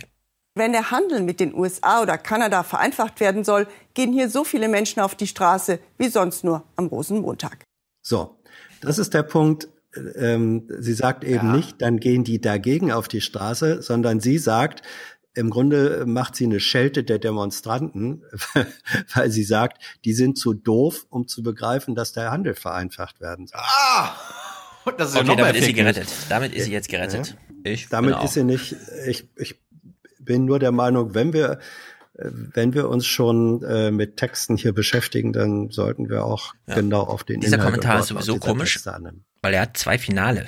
Er hat so ein Zwischenfinale. Wir hören uns mal dieses Zwischenfinale an. Der freie Handel ist eine feine Sache, vor allem wenn man selbst am meisten davon profitiert. Deutschland ist auch 2017 wieder Exportweltmeister geworden. Wir haben also ein ganz besonderes Interesse und eine ganz besondere Verantwortung, dass die Globalisierung bleibt. Wer Hat ist sie, wir? was, hat sie schon was von hat sie schon mal was von Handelsüberschüssen und ex, ex, das Problem des Exportweltmeistertums Nö. gehört? Die 200 Milliarden, die das Ausland Das- dieses Jahr, das- letztes Jahr wieder bei das- uns verschuldet wurde, ist doch egal. Ja, das fällt bei der Kollegin vermutlich unter, wir profitieren davon. Ja, vor allem wir. Man muss in Ja, Deutschland wir. wirklich mal Ja, fragen, genau. wer, wer von uns Deutschen ist wirklich ein Exportweltmeister? Oder Fratscher ein fragen, Profiteur Fratscher davon, gucken, ja? Fratscher gucken, Fratscher Ja, gucken. das ist wirklich, also, schon Vier, grenzwertig. all, vier alle. Vier, genau, vier alle. Vier alle. Jetzt hat sie festgestellt, ich weiß nicht genau, so ein Kommentar, wie lang ist der? 150, 200 Worte oder was? Sehr viel Zeit. 90 aber ich weiß Sekunden. nicht. Äh, eins- 90 Sekunden, ja. Ja, das sind so ungefähr irgendwie. Jetzt hat sie so nach zwei Drillen festgestellt, dass sie gerade den letzten Absatz schreiben wollte. Nee, irgendwas stimmt hier nicht. Äh, ich muss, glaube ich, noch mal, ich glaube, ich kriege hier Ärger oder so. Diese Leute vom Aufwachen-Podcast, keine Ahnung. Also schwenkt sie jetzt am Ende noch mal um. Und das ist wirklich bemerkenswert und auch ziemlich bescheuert so insgesamt. Aber sie hat es irgendwie gemacht, ich weiß das auch nicht. Also der rote Faden ist plötzlich irgendwie neuer. Wir haben also ein ganz besonderes Interesse und eine ganz besondere Verantwortung, dass die Globalisierung bleibt und möglichst viele Menschen davon profitieren. Wenn aber immer nur dieselben gewinnen, werden die Verlierer irgendwann sauer. Aha. Dass nun ausgerechnet ein Nobelskiort die Wiege für mehr soziale Also wirklich? Gerechtigkeit werden soll, Sie ist plötzlich so empört über das ganze Zeug, ja. ist nicht zu erwarten. Auch wenn es schon beeindruckend ist, wer sich so alles in die Schweizer Berge fliegen lässt. Beeindruckend. Nur von Gesprächsrunden, Konferenzen und Gipfeltreffen haben wir eigentlich genug. Millionen Menschen müssen im Jahr von dem leben, was gerade eine Übernachtung in Davos kostet. Sie wollen beim freien Handel mitspielen und nicht mehr nur frierend am Spielfeldrand stehen. Weird. Ich habe es nicht verstanden. Ja. Zuerst, die Leute Ja. gehen gegen Freien auf die Straße, dann fordert sie deutsche Unternehmen auf, in Afrika zu Ja. investieren, damit dann nicht so viele Ich- Flüchtlinge und mehr Absatzmärkte und jetzt plötzlich Ich stellt sie fest, dass nicht ich jeder profitiert. Ja, das ist sozusagen davon- ein, ein, ein Mehrgenerationen-Kommentar. Sozusagen, ja genau. Ja. Ja, aber wir haben, wir haben doch von unserem BR-Typen gelernt, äh, sowohl als auch Kommentare sind zu vermeiden. Das stimmt. Aber ich glaube auch, das ist ein Mehrgenerationen-Kommentar. Eigentlich gucken ja überhaupt nur noch 5% der Jüngeren, und ich meine damit die unter 50-Jährigen, zu, weil die Großeltern gerade zu Besuch sind oder man gerade dort ist und die gucken das halt, ja. Und dann sitzt man so hinten am Tisch, tippt so auf seinem Computer rum, ist abgelenkt von Facebook und dann plötzlich hört man so einen Kommentar, was, was hat sie gesagt? Und dann hört man kurz genauer zu und denkt, ja stimmt, sie hat recht. Wenn man genau diesen Gut, Punkt trifft, den Sweet Spot. gibt. Also es ist wirklich, äh, es ist grenzwertig gewesen, ne? Davos Tag 2, keine Ahnung, ein kurzer Clip, irgendwas war mit Merkel und Macron. Verbündete. Ja. In Davos ging es heute um die künftige Rolle. Das ist auch so ein geil, wie so ein Tagebuch. Also in Davos ging es heute um, als hätte er einen Bericht an die Redaktion geschickt und gesagt, ich könnte dazu einen Bericht machen und dann haben die gedacht, das ist schon der Bericht. Nein, nein, nein. Die, die Redaktion, keine Ahnung, in Hamburg oder in Berlin sagt, äh, schick mal was aus Davos und nicht, gibt es was aus Davos, was wir Ach ja, genau, sollten. Wir haben, wir, wir, wir haben ja, wir haben ja nicht viel Sendezeit, also bitte nur das Nötigste. Nein, Genau. sie sagen, schick, schick was. Du bist da, wir bezahlen dein Hotel, also schick Ja. doch was. Ja, unter der Maßgabe fällt mir auch gerade auf, diese komischen Blogger-Dingsdabums-Preise wurden ja gestern von Inga Zam Ingo Zamparoni unter der Maßgabe ein Weblog. Das ist ein Tagebuch, aber halt im Internet. Ja, und das ist im Grunde auch so ein Tagebuch hier. So unterscheidet sie, hätte man auch als Blogartikel abgeben können. In Davos ging es heute um die künftige Rolle Europas und um Spielregeln in einer globalisierten Welt. Bundeskanzlerin Merkel lehnte in ihrer Rede Protektionismus ab. Damit bezog sie deutlich Position gegen US-Präsident Trump und seine Amerika zuerst Politik. Für die EU forderte sie eine stärkere Rolle in der Außenpolitik. Die Tatsache, dass Europa außenpolitisch nicht der aktivste Kontinent war, sondern wir uns oft auf die Vereinigten Staaten von Amerika verlassen haben, die sich jetzt aber auch mehr auf sich konzentrieren, hat, muss uns dazu bringen, dass wir sagen, wir müssen hier mehr Verantwortung übernehmen. Ja, kann doch nicht sein, dass die Amerikaner unsere ganzen Kriege führen. Wir müssen da jetzt auch mal uns engagieren. Deut Europa muss da vorangehen. Frankreichs Staatspräsident Macron forderte eine Zehn-Jahres-Strategie für die EU. Dabei müssten nicht alle Mitgliedstaaten das gleiche Tempo gehen. Wenn manche Völker bereit sind, ehrgeiziger zu sein, weiterzugehen bei der Integration und eben auch bereit sind, die Werte und Interessen zu verteidigen, dann gehen wir es an. Let's move. Let's, move. Let's move. Ja, sie haben sich keine genauere Macron-Betrachtung zugeschaut, weil sie Merkel nicht so in den Schatten stellen wollten. Aber es sind ja tatsächlich alle Großen auf dem Weg nach Davos kurz vorher in Paris noch gewesen, ne? Die ganzen Unternehmenschefs und so haben alle kurz vorher bei Macron nochmal Stopp gemacht und Macron hat da ein eigenes Thema gesetzt und nicht einfach hier bla bla und so wie Mer äh, rumgemerkelt halt. Fand ich ziemlich gut. Äh, Davos, das ist noch interessant, falls da jemand was Gutes zu lesen hat, würde mich sehr freuen. Facebook betreibt ja so eine Hütte in Davos. Kostet irgendwie eine Million Betrieb pro Tag und so ein Scheiß. Nur um die Leute dazu, äh, was weiß ich, umsorgen, um die man sich halt so. Und läuft irgendwie nicht mehr der Laden. Als äh, Sandberg da ihre Rede gehalten hat, war ein, ein Viertel da oder so. Also niemand folgt der Einladung von Facebook. Völlig abgemeldet der Laden. Und dann hält George Soros noch so eine Rede und sagt, Facebook ist scheiße. Muss ein Festspiel gewesen sein für Facebook. Naja. Gab's das in den Tagesthemen? Hast du das in den Tagesthemen gelernt? Was? Das, mit Soros und nee, Sandberg. Nee, nee, nee. Ja, warte mal, kam das in den Tag? Nee, das hätten wir ja geguckt, glaube ich. nee. Stimmt. Das so Spiegel Online-Material ist das, glaube ich. Gut, kleiner Themenwechsel. Wir interessieren Ähm, uns ja. Übrigens, Hm? äh, ja, ich, ich äh, weil du nach Literatur Ja. ähm, zu Davos fragst. Äh, ich empfehle von Thomas Mann den Zauberberg. Der spielt in Davos. That's Ähm, deep, man. Ähm, äh, wann hat er nochmal gelegt? Welches Jahr war das? Worum geht's da nochmal? Naja, es ist, äh, ich glaube, in den 20er Jahren erschienen und es ist eine, äh, es ist also literaturwissenschaftlich ein hochspannendes Ding, weil es gelingt, äh, in einem Buch sozusagen äh, ne, die Zeit- und Raumdimension völlig äh, aufzuheben. Das ist wirklich große Literatur und eine sehr schöne Schilderung äh, der weltentrückten Einsamkeit eines lungenkranken Menschen in diesem Sanatorium. An der Groß, großartiges Werk über, da ist alles drin. Krankheit, Tod, Philosophie. An der Stelle bin ich mutig wie Marcel Fratscher und sage, äh, Marx, ja, ja, ganz wichtig, aber habe ich nicht gelesen. Und Thomas Mann, ja. Deswegen, das ist ja das Schöne an guten Büchern, sie werden nicht schlecht. Man Ich habe mal in die Dissertation von Edo Rehns reingeguckt, die handelt auch von Thomas Mann. Ja. Oh, das ist jetzt Feuilleton, ey. Ich bin fürs Original. Ja. Äh, Das Zeit und Glasperlenspiel, ne? ist das auch Thomas Mann? Bitte was? Das Glasperlenspiel, wie es heißt. Hermann Hesse. Das Hermann Hermann Hesse, Hesse. genau. Geht's, ist das nicht auch so ein Durcheinander mit Zeit und Raum und so? Ich weiß es nicht. Aber, aber anders. Anders, als, okay, äh, ich werde das alles mal anders lesen. als man. Gibt's bestimmt als Hörbuch. Ja, auch. Apropos Zeit und Raum, wollen wir noch ein Thema machen und dann Den Rest für Apropos. Zeit und Raum. Dann ist es Zeit, den Raum zu verlassen. Okay, ein Thema, allerdings, also ein Themenblock. Weil wir müssen jetzt aufklären, was ist hier mit Afrin? Ist das eine Stadt? Ist das ein Land? Ist das im Weltraum? Ist das ein Film? Ist das Realität? Lebt da jemand? Stirbt da jemand? Frag, die, frag nicht die Bundesregierung. Nee, weißt. die haben wir gerade schon gefragt, genau, deswegen. Also es gab einen sehr ausführlichen Hörensagen, Konjunkturjournalismus zum Thema, da ist halt irgendwas, ja. Die Türken marschieren da ein. Völlig zu Recht, wurde sehr oft darauf hingewiesen, warte mal, die Türken marschieren da ein. Aber wenn der Putin irgendwo einmarschiert, ist das ein mega Problem und dann li- liest man noch zehn Jahre später Texte dazu. Und hier sagt die Bundesregierung, ja, also keine Ahnung. Ist halt wieder innerstaatliches Äh, Zeug mit ein bisschen Material von uns halt oder so. Wir werden das auf Völkerrechtswidrigkeit prüfen. Es wird geprüft, Sobald. Nee, nee, nee, es wird nicht geprüft. Das hat Hans ja rausge, äh, Mhm. auch rausgefragt. Es wird nicht geprüft, sondern erst wenn alle verfügbaren, nee, wenn alle Informationen, die benötigt werden, nicht die verfügbaren, sondern die benötigt werden, und das sind alle, kann eine Prüfung stattfinden. Verstehe. Das heißt nie. Genau. Diesen Bericht, weil er so hörensagenmäßig ist, gezwungenermaßen, ich will jetzt auch nicht, dass ein Journalist dahin fährt und mir irgendwie eine 1 zu 1 Berichterstattung macht. Gucken wir mal in den anschließenden Bericht, wo es darum ging, wie ist jetzt das deutsche Involvement in dieser ganzen Sache. Und ich würde sagen, es ist doch ganz interessant.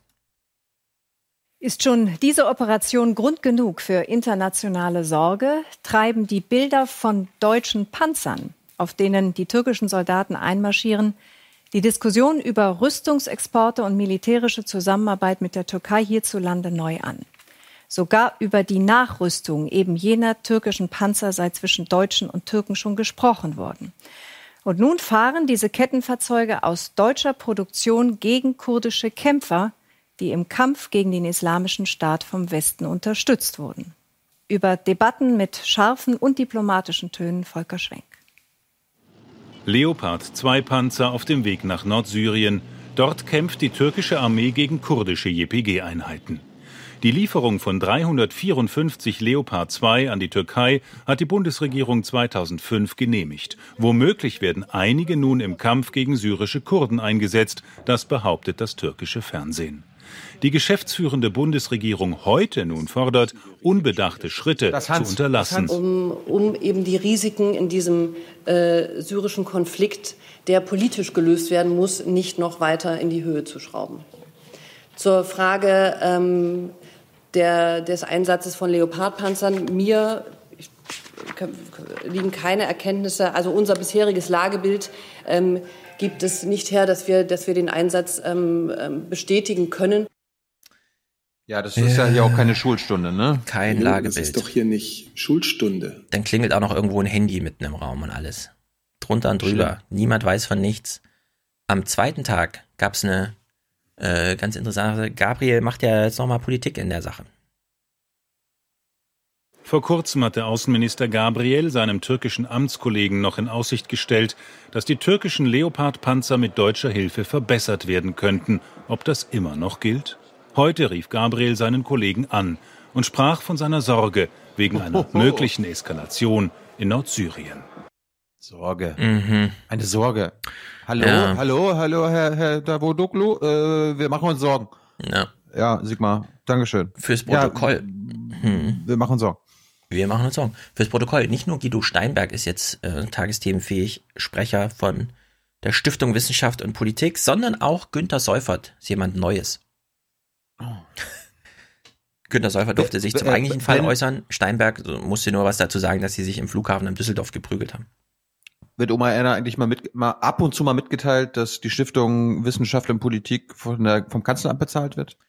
So mal Ähm, nebenbei. Nein, aber weißt du, was Oma Erna mitgeteilt wird von dem hübschen Herrn Stempfle? Dass Oh, die Türkei in Krieg zieht. Das konnte ja keiner wissen. Tagesthemen-Kommentar. Dass Deutschland in den vergangenen Jahren Panzer an den NATO-Partner Türkei verkauft hat, mag zunächst nichts Ungewöhnliches sein. Dass Nö. diese Panzer jetzt aber bei einer Militäraktion gegen die Kurden auftauchen, schon. Die Modernisierung dieser Panzer, die Sie, Herr Gabriel, vor kurzem noch verteidigt haben, weil sie im Kampf gegen den IS gebraucht würden, die hat sich aus meiner Sicht erledigt. Danke, Herr Stempfle. Hat er, Hat er einen Kommentar an Sigmar Gabriel gesprochen? Ja, das auch. Er hat ihn namentlich so aufgerufen. Er hat den Appell und glaubt, gerichtet. Und glaubt, und glaubt Michael Stempfle, wenn man einem anderen Land Panzer verkauft, dass man dem Land dann auch noch sagen kann, wie sie diese Panzer nutzen? Egal, was Stempfle das, also, glaubt. Wir wissen es besser. Dir, wenn ich dir, Früher wenn ich war dir, das so. Mal, Stefan, Früher wenn ich war, dir, Mhm. Früher war wenn ich den, so. wenn ich dir einen Stift äh, über äh, verkaufe, Ich würde dir niemals sagen, mit dem Stift Arschloch auf ein Blatt Papier schreiben. Genau, Kannst du das will ich vertraglich haben. festhalten. Das wird, Ja. ja. Es ist völlig Aber, egal. dass aber, er- Hans, aber Hans, aber Hans wollte uns was äh, mitteilen. Ja, ich wollte sagen, äh, die erste Lieferung dieser Panzer, ich glaube, das war Mitte der 90er? Ach, Mitte der 90er oder 80er. Äh, jedenfalls die erste, die erste Charge, das war noch Leo 1. Da wurde in der Tat ähm, vertraglich vereinbart, ähm, wofür die verwendet oder nicht verwendet werden dürfen.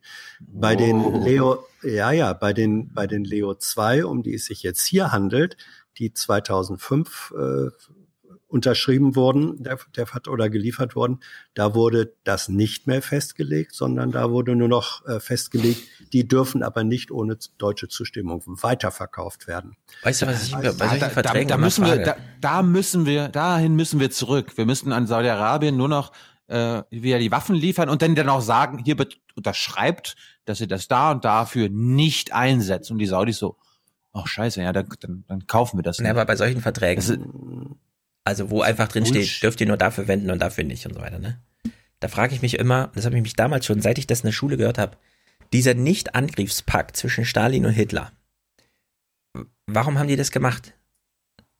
Also im Sinne von Vertrag, ja? Ich meine, da kann man vielleicht ein Freundschaftsdings drauf trinken oder so, aber warum Vertrag? Gibt es irgendwo ein Gericht oder so? Geht man dann zu seinem Anwalt und sagt, der hat mich aber überfallen und ja, und das ist doch hier genau das Gleiche. Das sind, es gibt so Formen von Verträgen, da muss man sich wirklich fragen, wen wollen die damit verarschen, ja?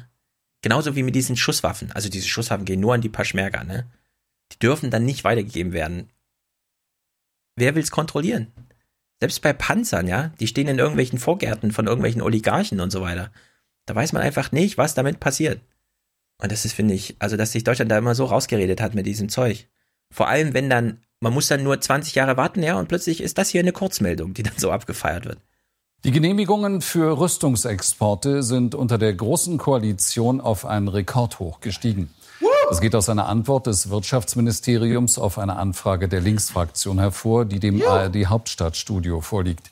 Demnach sind in den Jahren 2014 bis 2017 Genehmigungen für Rüstungsexporte im Umfang von rund 25 Milliarden Euro erteilt worden. Das ist eine Steigerung von 16 Prozent gegenüber der schwarz-gelben Vorgängerregierung. Ja. Wir, wir rüsten doch diese Länder nicht hoch. Wir helfen den Leuten da zu überleben. Als ob wir nur hochrüsten. Das tun wir gar nicht. Ja, und da gibt's ja immer zwei schöne Narrative. Das, was jetzt gerade ausgeliefert wird, das hat ja Schwarz-Gelb genehmigt. Und Ja, ja, zweitens, das, was wir jetzt genehmigen, das ist ja zur Hälfte schon ein ganzes U-Boot, da ist ja schon so, weißt du? Das ist Das sind, die, einfach. das sind diese Großprojekte. Weißt du, die FDP-CDU-Regierung hat nur Ja. diese Großprojekte Ja, genau. Da genehmigt. geht's die, um die sind dann, so. Die sind, nein, die sind dann jetzt irgendwie in unserer Legislaturperiode äh, ausgeliefert worden. Hans, wir sollten mal wirklich die Bundesregierung fragen, welche Großprojekte dann jetzt in der GroKo äh, beschlossen wurden, die dann jetzt für zwischen 2017 und 2021 ausgeliefert werden. Ja, das, äh, das ist ja, die Rüstungsexportberichte werden ja mit, wie viel ist das, Viertel oder halbes Jahr äh, Verzögerung, werden die ja veröffentlicht. Da ist das ja, äh, da, das kann man ja und- nachlesen. Nein, nein, ja, was geliefert, wa- was in welchem Wert geliefert wird, Mhm. diese Großprojekte von 2014 oder nee, oder von 2012. Es geht um die Genehmigungen. Ja, ich glaube, ich glaube auch die Genehmigungen sind da äh, mit drin. Also ich, ich will es jetzt nicht be beschwören. Wir können uns ja noch mal drum kümmern. Tilo. Ich finde das, also dieses Rüstungsexportthema, das ist wirklich, das ist von hinten und von, von vorne bis hin ist es ein Nervthema, ja. Weil jedes Mal gibt es diese Ausreden, ach, das sind doch nur riesengroße Projekte, das ist halt ein U-Boot, was in Jordanien steht, muss man sich keine Sorgen machen, das hat alles schon schwarz-gelb genehmigt. Das ist jedes Mal das gleiche. Und dann werden hier so, so solche Rekorde. Wozu es jedenfalls führt, dieser Punkt ist mir wichtig. Es gab einen ganz merkwürdigen Thementag. Zum einen, wir sind jetzt, wir hören uns nur den Anfang dieser Kurzmeldung an. Drei Meldungen, ja. Und Oma Erna sitzt so vorm Sofa und denkt, und das muss man sich auch mal vorstellen, Oma Erna, die typische Oma Erna in Deutschland, die war, wenn überhaupt schon mal in Berlin, vielleicht vor 17 Jahren mal oder so, ja. Also die macht jetzt nicht Weltreisen und ist da immer hin und her und so. Das ist nicht Auf die typische. Chat-Sitterin wie diejenigen, die die Nachrichten präsentieren. Und da ist einfach so, eine, so ein Gap dazwischen, über den muss man sich auch mal verständigen bei der Themenauswahl. Drauf aneinander folgend, ja. Thema Nummer eins. Das war schon einmalig, was da in Berlin im November 2000 quasi über Nacht entstand. Mehr als 200.000 Menschen waren dem Ruf des damaligen Bundeskanzlers gefolgt, auf die Straße zu gehen. Gegen Rassismus und Fremdenfeindlichkeit. Ein Aufstand der Anständigen, so nannte Gerhard Schröder diese Demonstration, die er selbst gemeinsam mit dem damaligen Bundespräsidenten anführte. Und dass so viele mitmachten, hatte gleich mehrere traurige Gründe. Einen Monat zuvor gab es einen Brandanschlag auf eine Synagoge in Düsseldorf. Und im Juli 2000 war an der S-Bahn-Station Düsseldorf-Wehrhahn eine Bombe in die Luft gegangen, wohl um Einwanderer zu töten. Nun, erst knapp 18 Jahre später, so scheint es, ist das Verbrechen aufgeklärt und der mutmaßliche Täter vor Gericht. 18 Jahre. So, nächstes Thema. Die Verteilung von Flüchtlingen innerhalb der Europäischen Union ist seit Jahren ein Streitthema und es wäre auch ein Wunder gewesen, hätte sich das heute beim Treffen der EU-Innenminister in Sofia geändert. Die Nachrichten mit Thorsten Schröder. Nächstes Thema. Eine Tagesthemensendung hintereinander weg. Psychologische Tests zur sexuellen Orientierung von Asylbewerbern sind nicht zulässig. Das hat der Europäische Gerichtshof heute entschieden.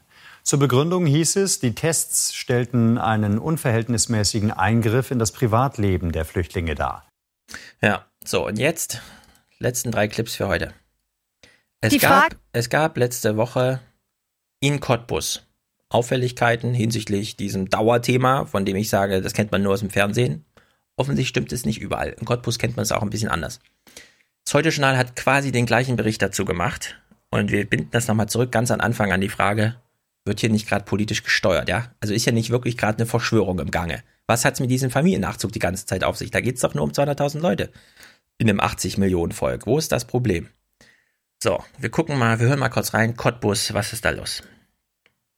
Die Frage, ob es Deutschland gelingt, Flüchtlinge zu integrieren, kann noch lange nicht beantwortet werden. In der brandenburgischen Stadt Cottbus aber hätte man vielleicht wissen können, dass es schief geht, wenn es so läuft, wie es in Cottbus lief. Was viele Cottbuser davon halten, kann man hier jedenfalls eindrücklich sehen. Die Stadt mit 100.000 Einwohnern hat über 8.000 Flüchtlinge aufgenommen. Für einen Ort, der mit Zuwanderung wenig Erfahrung hat, offenbar zu viele. Erst jetzt, nachdem es mehrfach zu Gewalt kam von beiden Seiten, erst jetzt werden mehr Polizisten und Sozialarbeiter geschickt, was viel zu spät ist. Und dieses Misslingen ist Wasser auf die Mühlen der Rechten. Ja, also sozusagen von heute auf morgen 8000 Flüchtlinge, mehr Polizisten, Fehlanzeige, mehr Lehrer, mehr Sozialarbeiter, Geld für irgendwelche Projekte oder so, null. Ja, Stadt einfach alleine gelassen. Jetzt, so anderthalb Jahre später, sieht das Stadtbild dann so aus, wenn man mal die O-Ton-Olympiade abfährt. Bei den Menschen, die wir hier fragen, ist der Wunsch nach mehr Sicherheit gewachsen. Dass man in Ruhe irgendwo hingehen kann, ohne Angst zu haben oder dass was passiert. Ich traue mich abends nicht mehr alleine raus, ohne Begleitung. Das ist immer so, man wird gerade hier drüben in der Stadthalle vollgepöbelt. Von Pöbeleien und Bedrohungen berichten auch Ausländer. Manche möchten die Stadt lieber verlassen. So, Hans, 1992. Rostock-Lichtenhagen. Kannst dich erinnern? Du bist ja. Ja, ja. Das Haus So. mit der Blume. Genau. Rostock und Cottbus. Cottbus 2017. Ähm, Brandenburg wird gerade schwarz, äh, rot, äh, rot-rot äh, regiert. Kriegt es aber irgendwie nicht hin, das Ding zu regeln. Und gleichzeitig haben wir so eine Kroko-Verhandlung, ja, bei der es die ganze Zeit um Flüchtlinge geht. Wir fragen uns, warte mal, ist, warum? Ja, gibt es nicht andere Themen? Was ist denn da los? So, wir erinnern uns jetzt 1992. Damals, gleiche Diskussion wie heute. Volker Rühe, CDU-Generalsekretär, schreibt einen Brief an alle CDU-Kreisverbände und so weiter. Bla bla bla. Ja, und deswegen, weil so viele Flüchtlinge hier und überhaupt, äh, sollten wir mal Grundgesetz Artikel 16 ändern, das Asylrecht, das müssen wir mal einschränken. Und die SPD-Länder so, warte mal, eine Grundgerechtsänderung, das bedeutet doch 66 Prozent im Bundestag, hat die Regierung doch gar nicht von CDU und FDP, da brauchen die uns ja. wollen wir das Grundgesetz ändern beim Asylrecht? Nö, wollen wir eigentlich nicht. Also gab es da großen Widerstand. Die gleiche Lage wie heute, ja. Die CDU möchte irgendwie irgendwas am Asylrecht drehen und die SPD so, äh, nee, wollen wir eigentlich nicht und so. Damals Brandenburg, also Rostock, rot-rot regiert, Mecklenburg-Vorpommern. Heute äh, hier Cottbus, nee, Cottbus-Brandenburg, Mecklenburg-Vorpommern, Rostock, beide rot-rot regiert. Die SPD kriegt es offenbar wieder nicht hin, ja, so ein Ding äh, zu regeln. Stellt sich raus, ich habe mich dann erinnert, 25 Jahre Rostock-Lichtenhagen, da gab es doch in Deutschlandfunk Hintergrund, wo mal ein CDU-Abgeordneter, der die lokalen äh, Geschehnisse vor Ort kannte, mal so ein kleines Resümee gezogen hat. Und das ist, glaube ich, heute nochmal ganz interessant. Am 25. August verkündet Bundestagspräsidentin Rita Süßmuth CDU zugleich, es hätten sich in der Frage der Gestaltung des Asylrechts und der Aufnahmepraxis bei den im Bundestag vertretenen Parteien inhaltliche Annäherungen ergeben. Tatsächlich wird es nun schnell gehen mit der Grundgesetzänderung. Am 6. Dezember 1992 einigen sich die Bonner Regierungsparteien CDU, CSU und FDP mit der SPD auf den sogenannten Asylkompromiss. Das macht auch den damaligen Rostocker CDU-Bürgermeister Wolfgang Zöllig nachdenklich. Denn nicht nur er, auch die Polizei hatte im Vorfeld der Exzesse politische wie praktische Hilfe vom Bund vermisst. Und man musste schon den Eindruck haben, hier hat man fernab von Bonn ein Exempel statuieren wollen, um den ganzen Nachdruck zu verleihen. Ob man diese Eskalation eingeplant hatte, das äh, ist nicht belegbar und das glaube ich auch nicht. Aber man wollte das so ein bisschen den Kessel unter Dampf setzen, dass die Leute sagen, nee, da müssen wir wirklich was tun. Aber leider ist es dann hier eskaliert. Ja, ich glaube, es gibt so ein paar Hotspots in Deutschland, Cottbus zum Beispiel, da wird mal wieder der Kessel unter Dampf gesetzt, damit die SPD bloß nicht auf den Gedanken kommt, es gäbe ein anderes Thema als Familiennachzug und damit äh, die andere Seite der Waage schön vollgeladen wird mit Zugeständnissen, wenn man sagt, na gut, dann machen wir halt doch ein bisschen Familienzusammenführung. Ja, also ich meine, das Einzige, was uns davor hütet, zu sagen, es gibt hier gerade eine Verschwörung und das ist gar kein Dilettantismus, den Thomas de Maizière an den Tag legt, ist, dass wir uns das nicht getrauen zu sagen, weil wir es nicht besser wissen. Über 92 wissen wir ziemlich gut Bescheid hier. Und wir haben gerade eine CDU-Stimme gehört, die, das, die die Sachlage nochmal eingeschätzt hat.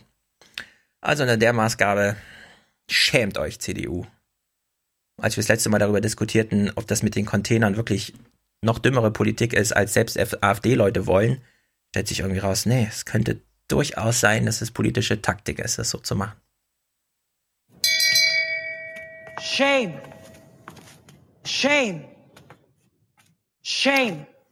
Und ich glaube immer noch, ich glaube immer noch, es ist zu einem erheblichen Maß politische Dummheit und ähm, Unfähigkeit von Bürokratie und äh, Instanzen.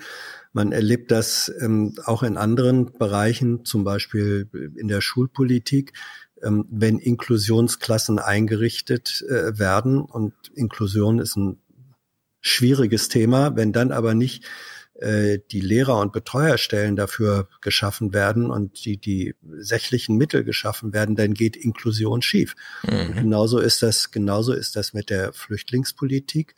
Ähm, das, ich, 8000 bei, bei 100.000 ähm, Einwohnerschaft, das ist schon ein erheblicher Batzen. Und wenn du da nicht die äh, personelle, die sächliche, ja. die Know-how-Infrastruktur zur Verfügung stellst, und da glaube ich, ich bin, ähm, jetzt kann man vielleicht wieder sagen, Jessen ist gut, glaube ich, oder blauäugig, aber ich glaube, es ist so viel an Ahnungslosigkeit, an Unwissen, an bürokratischer Langsamkeit äh, dabei, die wissen zum Teil einfach gar nicht, was sie da tun. Und lernen, lernen Regierungen und Verwaltungen nicht aus Fehlern. Ja, aber zu langsam, zu langsam. Ja, ich will es gar nicht Offen, groß ausdiskutieren, zu langsam, sondern ja. ich wollte das Thema nur mal in den Raum stellen. Ja, in Verbindung mit 1992. Und Ja, zum ja. Abschluss möchte ich sagen, keine Angst vor Verschwörungstheorien. Letzter Clip. Wenn der blaue Himmel mal wieder weiß gestreift ist, freuen sich die meisten von uns wohl über die moderne Kunsthoch droben und ganz Findige erahnen sogar, das Wetter könnte demnächst schlechter werden, weil feuchtere Luft die weißen Bänder so lange leben lässt. Die Kondensstreifen, die Flugzeuge hinter sich herziehen, sind aber nicht nur poetisches Gewölk, das den Himmel bemalt, sondern offenbar auch eine ernste Gefahr für das Weltklima. Chemtrails. Oh. Wissenschaftler wollen nun herausfinden, ob verschiedene Kerosinmischungen die Abgase sauberer machen und damit weniger Kondensstreifen erzeugen. Tja, Leute, keine Angst vor Verschwörungstheorien. da hat doch bestimmt dieser, dieser Cam Özdemir seine Finger mit drin. Das kann sein. Obwohl wir hier natürlich keine Namenswitze machen in diesem Nein, ehrwürdigen nein, Podcast, nein. aber das kann sein. Ja. Aber der ist ja auch weg vom Fenster. Eben. Jetzt fliegt Robert Habeck durch draußen. Mm, Superman. Also Schulz, ey. Ich finde das schlimm, was du für eine Propaganda verbreitest. ja. Gut. Was das für heute? Ich hätte Haben noch ein ja paar Clips, schnell aber ihr wollt ja nicht mehr. Wir warten bis Freitag. Okay. Freitag haben wir dann auch sehr wahrscheinlich einen prominenten Gast. Ja, einen sehr wichtigen. Neben, also, also die Hans-Jessen-Show ist ja Stammgast, aber einen anderen Gast, den wir gerne als Stammgast hätten. Mhm. Aber halt zu selten kommt. Jawohl. Ne? Das, das war's. Haben wir, haben wir Audiokommentare und einen Song? Aber hallo, wir haben sowohl einen Song als auch Audiokommentare. Audiokommentare von David. Ich, ein, eine Ich-Botschaft aus dem Prekariat. Wann haben wir das zuletzt in den Tagesthemen gesehen? Hä? Noch nie. Florian über Engagement mit einem sehr guten Appell. Clemens über Fratscher gut und kritisch. Und dann Felix über Europa. Er sucht nämlich einen Mittelweg und macht ein bisschen sprechendes Denken. Uwe und Kleiner Prinz dann auch zu Europa. Habe ich mal angehangen. Und Musik haben wir natürlich auch von Matthias. Gut, dann brauchen wir für, für Folge 267 noch äh, Unterstützer, Produzenten und Präsentatoren. Ähm, ansonsten lasst uns auch Audiokommentare zu dieser kurzen Folge. Ähm, schickt, schickt uns die. Ich bedanke mich ganz herzlich bei der Hans-Jessen-Show. Ja. Gerne. Ja. Auch vielen Dank, dass du seit 30, nee, seit über 30 Jahren schon sehr kritisch mit der Politik umgehst. Das haben wir ja am Beispiel von 1987 jetzt aufgezeigt. Ja, sehr gut. Und Ja, na ja. ansonsten nochmal der Hinweis an alle unsere Hörer. Schaltet eure Handys ab, klotzt sich in die sozialen Medien ein, weil das ist wie Heroin und zersetzt eure Gehirne. Das bringt nichts und andere verdienen da noch Geld dabei. Tschüss. Good night and good luck.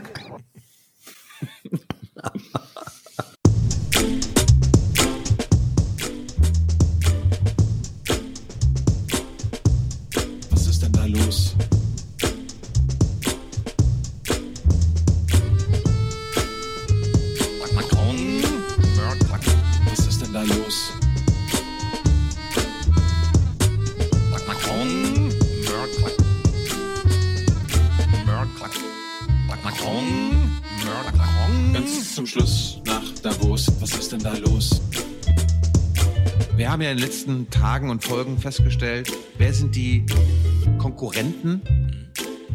Gerade aktuell Macron und Merkel. Macron. Macron. Merck. Macron. Ja. Okay. Die sind, Ko die sind Konkurrenten. Mhm. Im ZDF. Wir glauben, dass Abschottung uns nicht weiterführt. Wir glauben, dass wir glauben, dass wir kooperieren müssen, dass Protektionismus nicht die richtige Antwort ist. Protektionismus. Merkel will ein Bollwerk errichten gegen den Rückzug ins Nationale. Es ist das Bollwerk. Thema der Weltwirtschaft. Nie war Davos so geprägt von Appellen zur Zusammenarbeit. Es ist kein Zufall, dass kurz darauf Merkels wichtigster Verbündeter die Bühne betritt, Emmanuel Macron. Ihr wichtigster Verbündeter, ja. Ja, das ist einfach. Das ist der wichtigste Verbündete. Steffen Leifert ist es hier, oder? Ja, ja, das machen Europa zu Reformen auf, um für den Kampf auf der Weltbühne gerüstet zu sein. Kampf auf der Weltbühne. Wenn wir verhindern wollen, dass die Welt auseinanderfällt, brauchen wir ein noch stärkeres Europa. Das ist der absolute Schlüssel zu allem. Es ist der Tag der Europäer. Mit dem Kontinent sei wieder zu rechnen. Das ist die Botschaft von Frankreich und Deutschland in Davos. Macron. Denn auch hier fragt jeder, wann Deutschland endlich handlungsfähig ist. Steffen Leifert, hey, du bist doch vom ZDF, ne? Wann seid ihr denn endlich wieder handlungsfähig, ey? Sag, sag mir das doch mal. Und dann, und dann steht Steffen Leifert vor Klaus Kleber und sagt so, Alter, die fragen mich hier ständig. Merkels Auftritt ging nicht nur an die Welt, sondern auch nach Hause an die SPD. Mit ihrer Rede von Deutschlands Verantwortung für die Welt skizziert sie, welche Überschrift eine neue große Koalition zusammenhalten könnte. Ist das jetzt Steffen Seibert gewesen oder Stefan Leif? Das ist eine gute Frage. Die Weltpolitik dreht sich weiter. Der US-Präsident wird hier ab morgen seinen Nationalismus glühend verteidigen. Schon der Gedanke daran lässt in Davos viele frieren.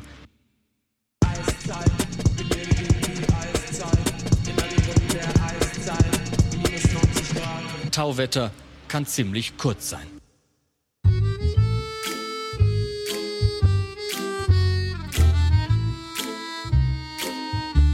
Äh, Fratscher gucken. Also Markus Preis schreibt, Hashtag Macron. Ungewöhnlich deutlich für EU der unterschiedlichen Geschwindigkeiten. Wer nicht mitmachen will, sollte die anderen nicht aufhalten. I mean, windows and doors are open all the time. Hashtag Merkel-Rede, Doppelpunkt. Nichts Neues zur Reform der Eurozone. Punkt. Das, so ist das da, ja? Äh, Fratscher gucken. Dieser Satz. Und dann Marcel Fratscher. Ja, genau. genau. Oh, du selige,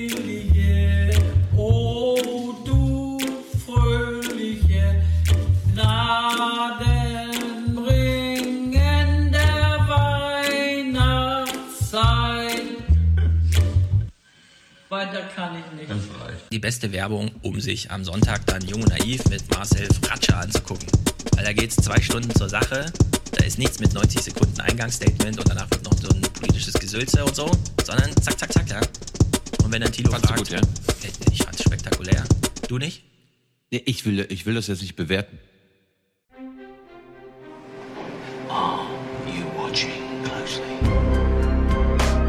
Die Aufwachen-Hörerkommentare.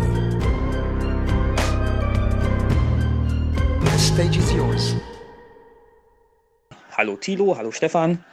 Mein Name ist David. Ich bin 34 ähm, und bin mein Leben lang schon, oder mein Arbeitsleben lang besser gesagt, äh, zwangsweise, ohne das wirklich jemals so gewollt zu haben, äh, quasi Mitglied im Club des Prekariats.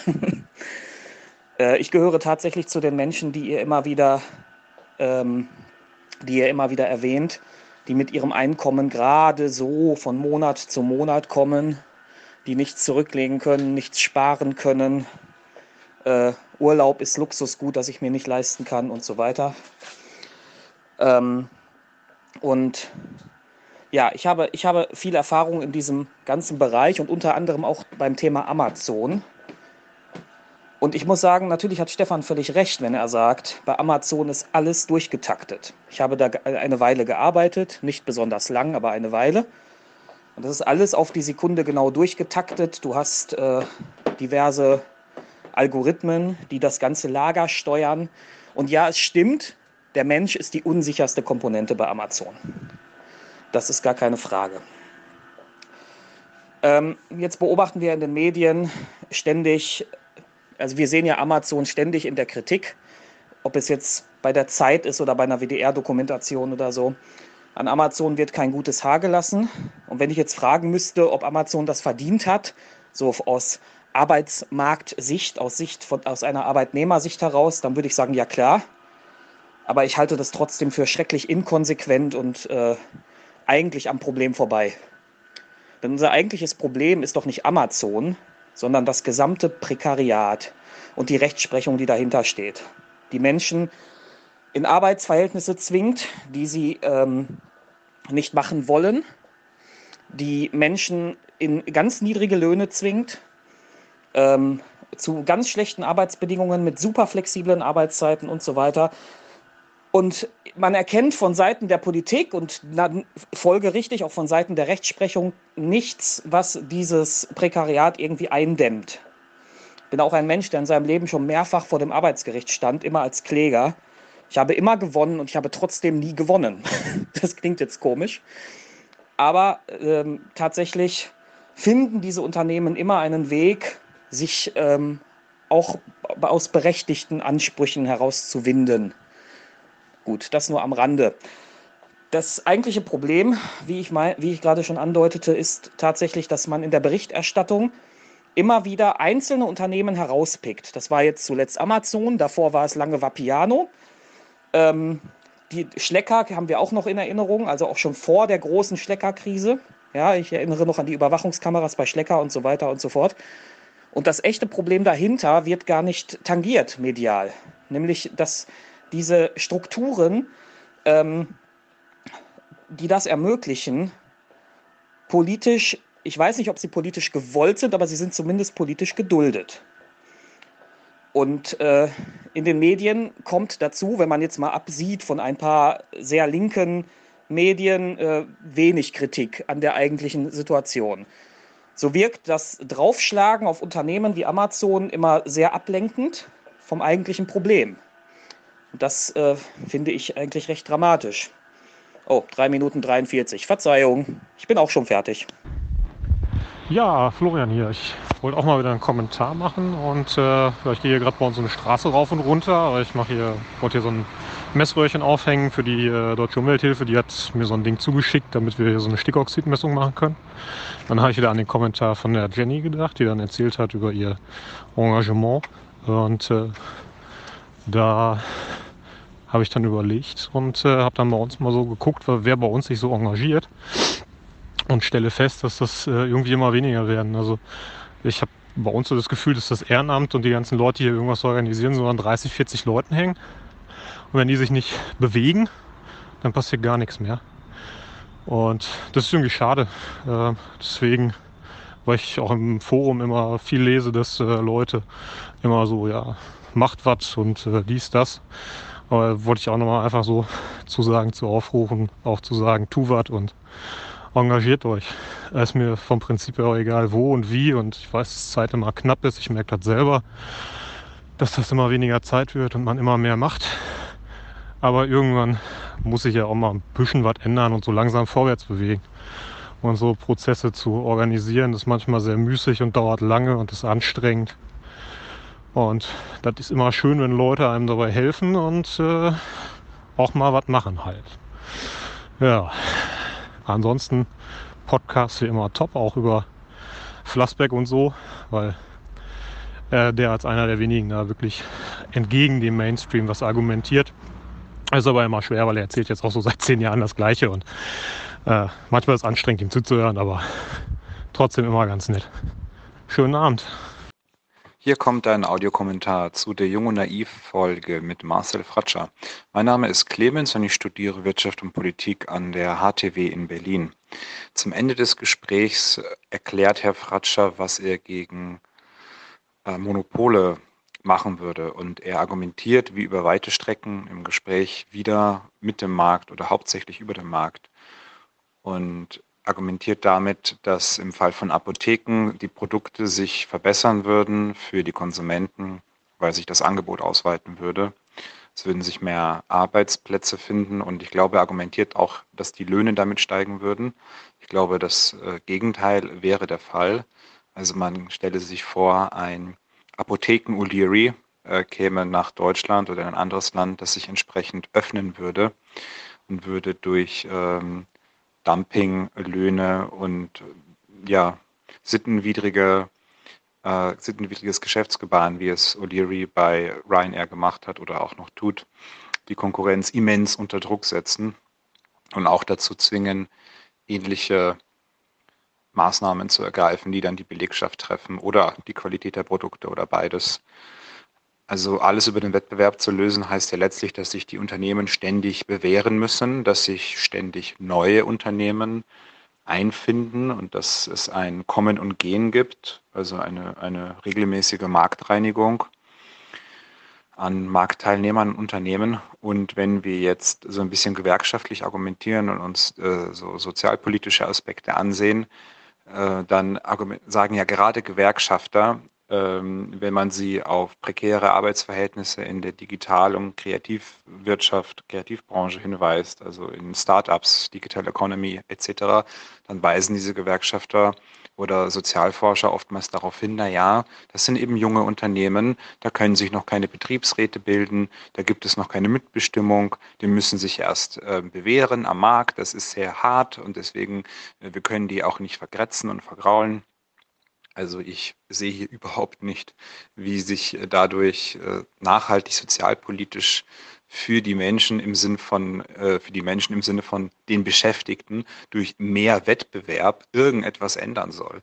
Und Monopole, also wie die, Post und die, die Lufthansa und die Telekom, das waren ja alles staatliche Unternehmen, die Grundleistungen bereitgestellt haben. Die könnten auch wieder staatliche Unternehmen werden. Also wir, ja, wir können unsere Wasserbetriebe, äh, Strom, Infrastruktur, Autobahnen, alles öffentlichen Nahverkehr, wir können alles privatisieren und hoffen, dass es dadurch besser wird. Das haben die Sozialdemokraten ja unter Blair und Schröder in, auf der, und, und Bill Gates unter der berühmte dritte Weg ja, gemacht. Es hat äh, das krachend gescheitert, vielerorts. ÖPNV in, in Großbritannien ist ein Beispiel hat auch dazu geführt, dass die Sozialdemokraten nachhaltig äh, ja, mehr, äh, Zuspruch verloren haben, denke ich. So kann man das auch herleiten. Und deswegen wundert es mich sehr, dass Herr Fratscher im Jahr 2018, wo wir eigentlich, wo es Ökonomen gibt wie dort eine ähm, Dani Rodrik in Amerika, der äh, hier sagt, eigentlich brauchen wir ein bisschen Protektionismus, um uns vor den Folgen der Globalisierung zu retten, vor diesem ständigen Wettbewerb. Und Herr Fratscher möchte, ich weiß nicht, Apotheken und sonstige Dinge hier die Märkte aufbrechen und allen möglichen Mitbewerbern aus allen Herrenländer äh, hier ins Land lassen und denkt, dass sich irgendwas dadurch verbessern würde für die Leute. Also ich weiß nicht, wie man zu solchen absurden, marktgläubigen äh, Vorstellungen kommt. Ich finde es ein bisschen erschreckend.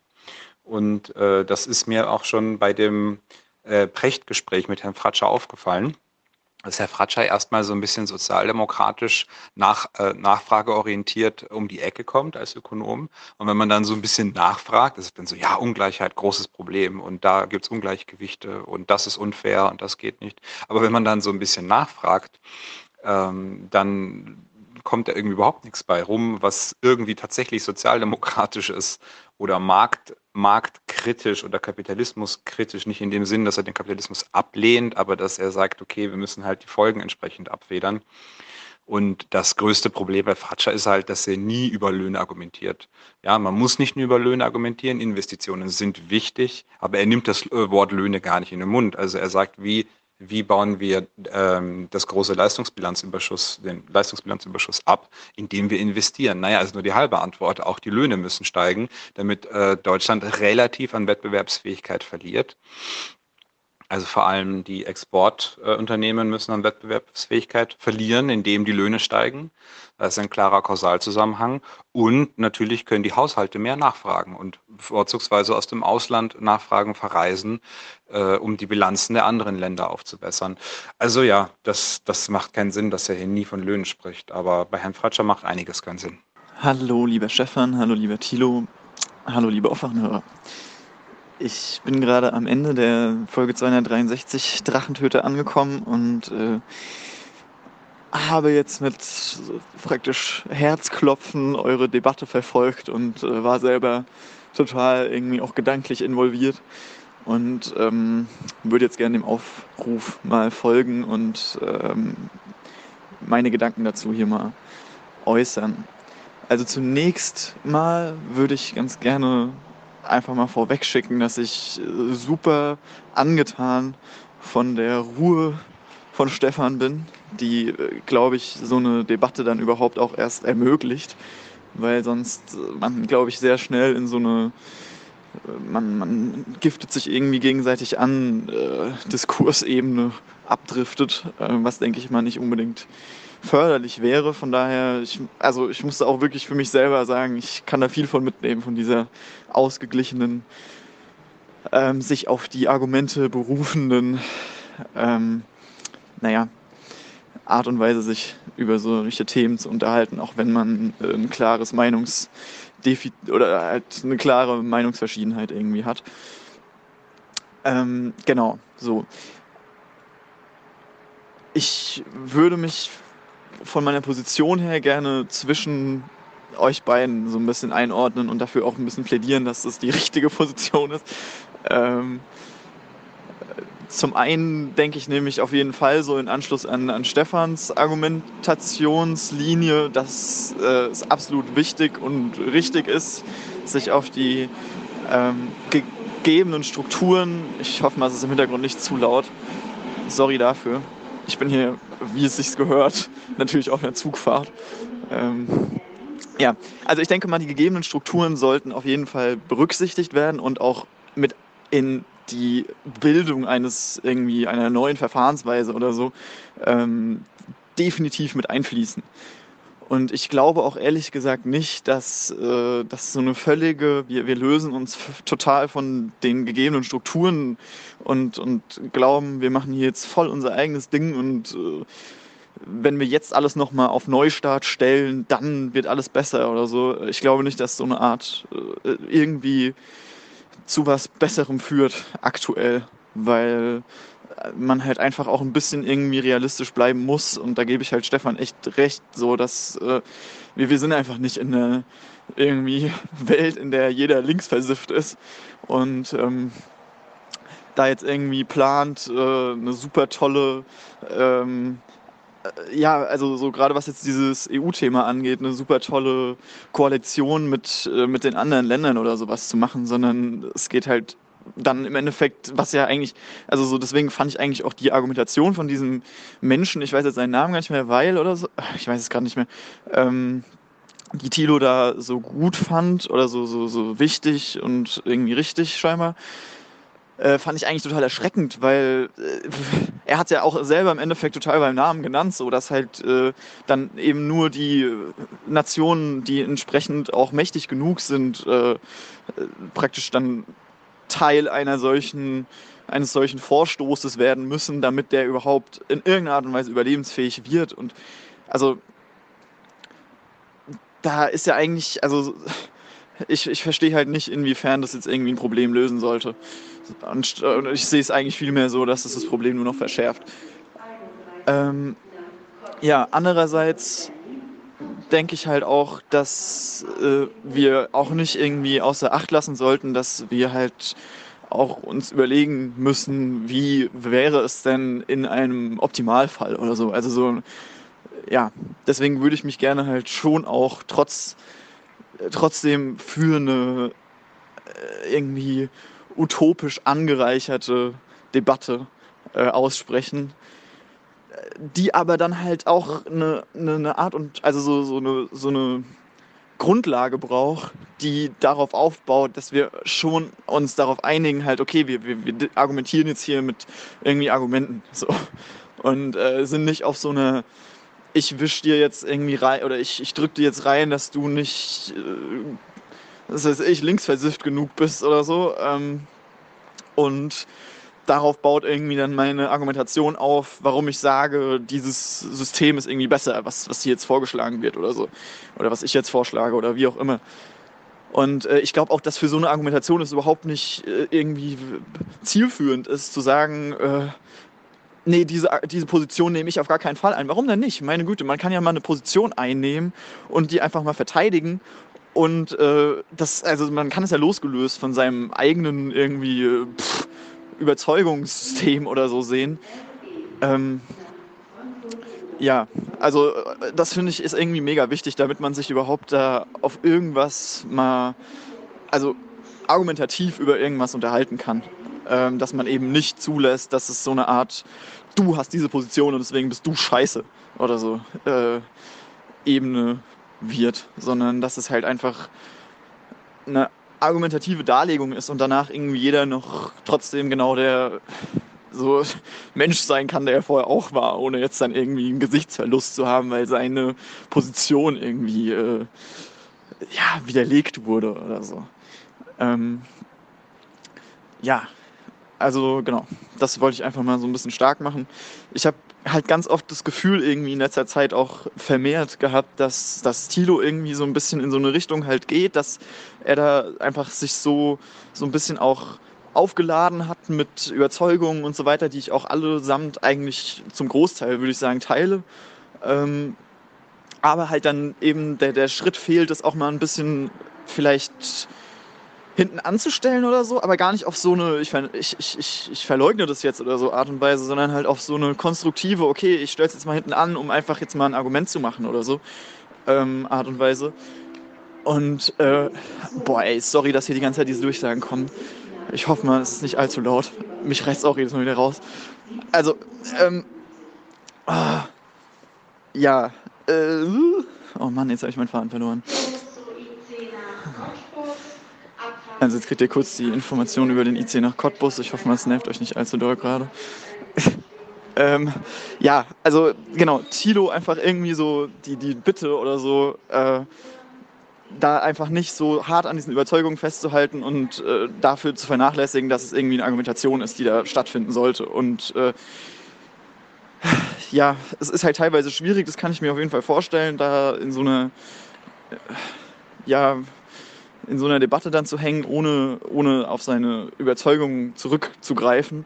Das ist auch, glaube ich, gar nicht immer nötig, aber ich denke mal, in vielen Fällen ist es halt angebracht, mal das hinten anzustellen und sich einfach erstmal zu unterhalten und einfach zuzulassen, dass vielleicht seine Meinung danach auch ein bisschen anders aussieht als, als vorher.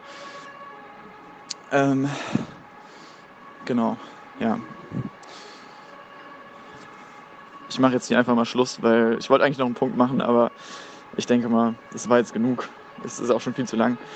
Ich wünsche euch allen noch eine schöne Zeit. Ich weiß nicht, zu welcher Tageszeit ihr es jetzt gerade hört, aber macht euch noch einen schönen Tag oder einen schönen Abend oder wie auch immer. Und ähm, danke, dass ihr mir so lange zugehört habt. Grüße aus Berlin. Der Streit rechtsgerichteter Stefan gegen linksgerichteter Thilo geht bei euch weiter. Was anregend sein könnte, wenn Stefan nicht immer nur rechthaberisch sticheln und gegenfragen würde, sondern klar Position bezöge und argumentieren würde, seine Position eben ähm, erklärt die er dann endlich beziehen würde. Ansonsten weiter so wie immer. Äh, ihr dürft euch auch gerne verbessern. Ich wüsste nicht wie. Alles Gute. Der Streit rechtsgerichteter Stefan gegen linksgerichteter Thilo geht bei euch weiter. Was anregend sein könnte, wenn Stefan nicht immer nur rechthaberisch sticheln und gegenfragen würde, sondern klar Position bezöge und argumentieren würde, seine Position eben ähm, erklärt, die er dann endlich beziehen würde. Ansonsten weiter so wie immer. Äh, ihr dürft euch auch gerne verbessern. Ich wüsste nicht wie. Alles Gute. Hallo, hier ist der Simon. Ich höre gerade die letzte Folge Aufwachen 265, Facebooks Demokratieproblem. Beim, glaube ich, beim ersten Hörerkommentar. Deren Meinung ist jetzt das Ja. Also Flassbeck sagt, das hört sich ja richtig an. Aber wenn wir die Preise erhöhen, oder wenn wir die Löhne erhöhen, dann erhöhen sich irgendwann die Preise und Inflation, bla bla bla. Das wäre ja so schlimm, das könnte ja eine Partei nutzen was dieser Typ die ganze Zeit verkennt ist. Was ist die Alternative? Was ist die Alternative? Denn wenn man mal Flassbeck aufmerksam zuhört, weist er darauf hin, diese niedrigen Preise sind deswegen möglich, weil wir gerade in dieser Währungsunion sind. Wenn wir in dieser Währungsunion nicht mehr sind, sprich wenn wir wieder quasi unsere eigene D-Mark haben, worauf es zuläuft, weil die Währungsunion droht auseinanderzubrechen, wenn wir also quasi wieder unsere eigene D-Mark haben, dann werden die Preise sowieso äh, äh, steigen. Und was dieser Hörer jetzt einfach verkennt ist, wir haben jetzt entweder die Wahl, kontinuierlich diese 20 Prozent langsam mal äh, auszugleichen. Oder diese Währungsunion ist am Ende. Und wir haben einen wirklich abrupten eine wirklich abrupte Preissteigerung. Das verkennt dieser Hörer. Der guckt nur auf die mittelfristigen bzw. Äh, kurzfristigen Folgen und die langfristigen Folgen vergisst er voll. Also schnelles Denken, langsam, langsames Denken. In dem Sinne, tschüss.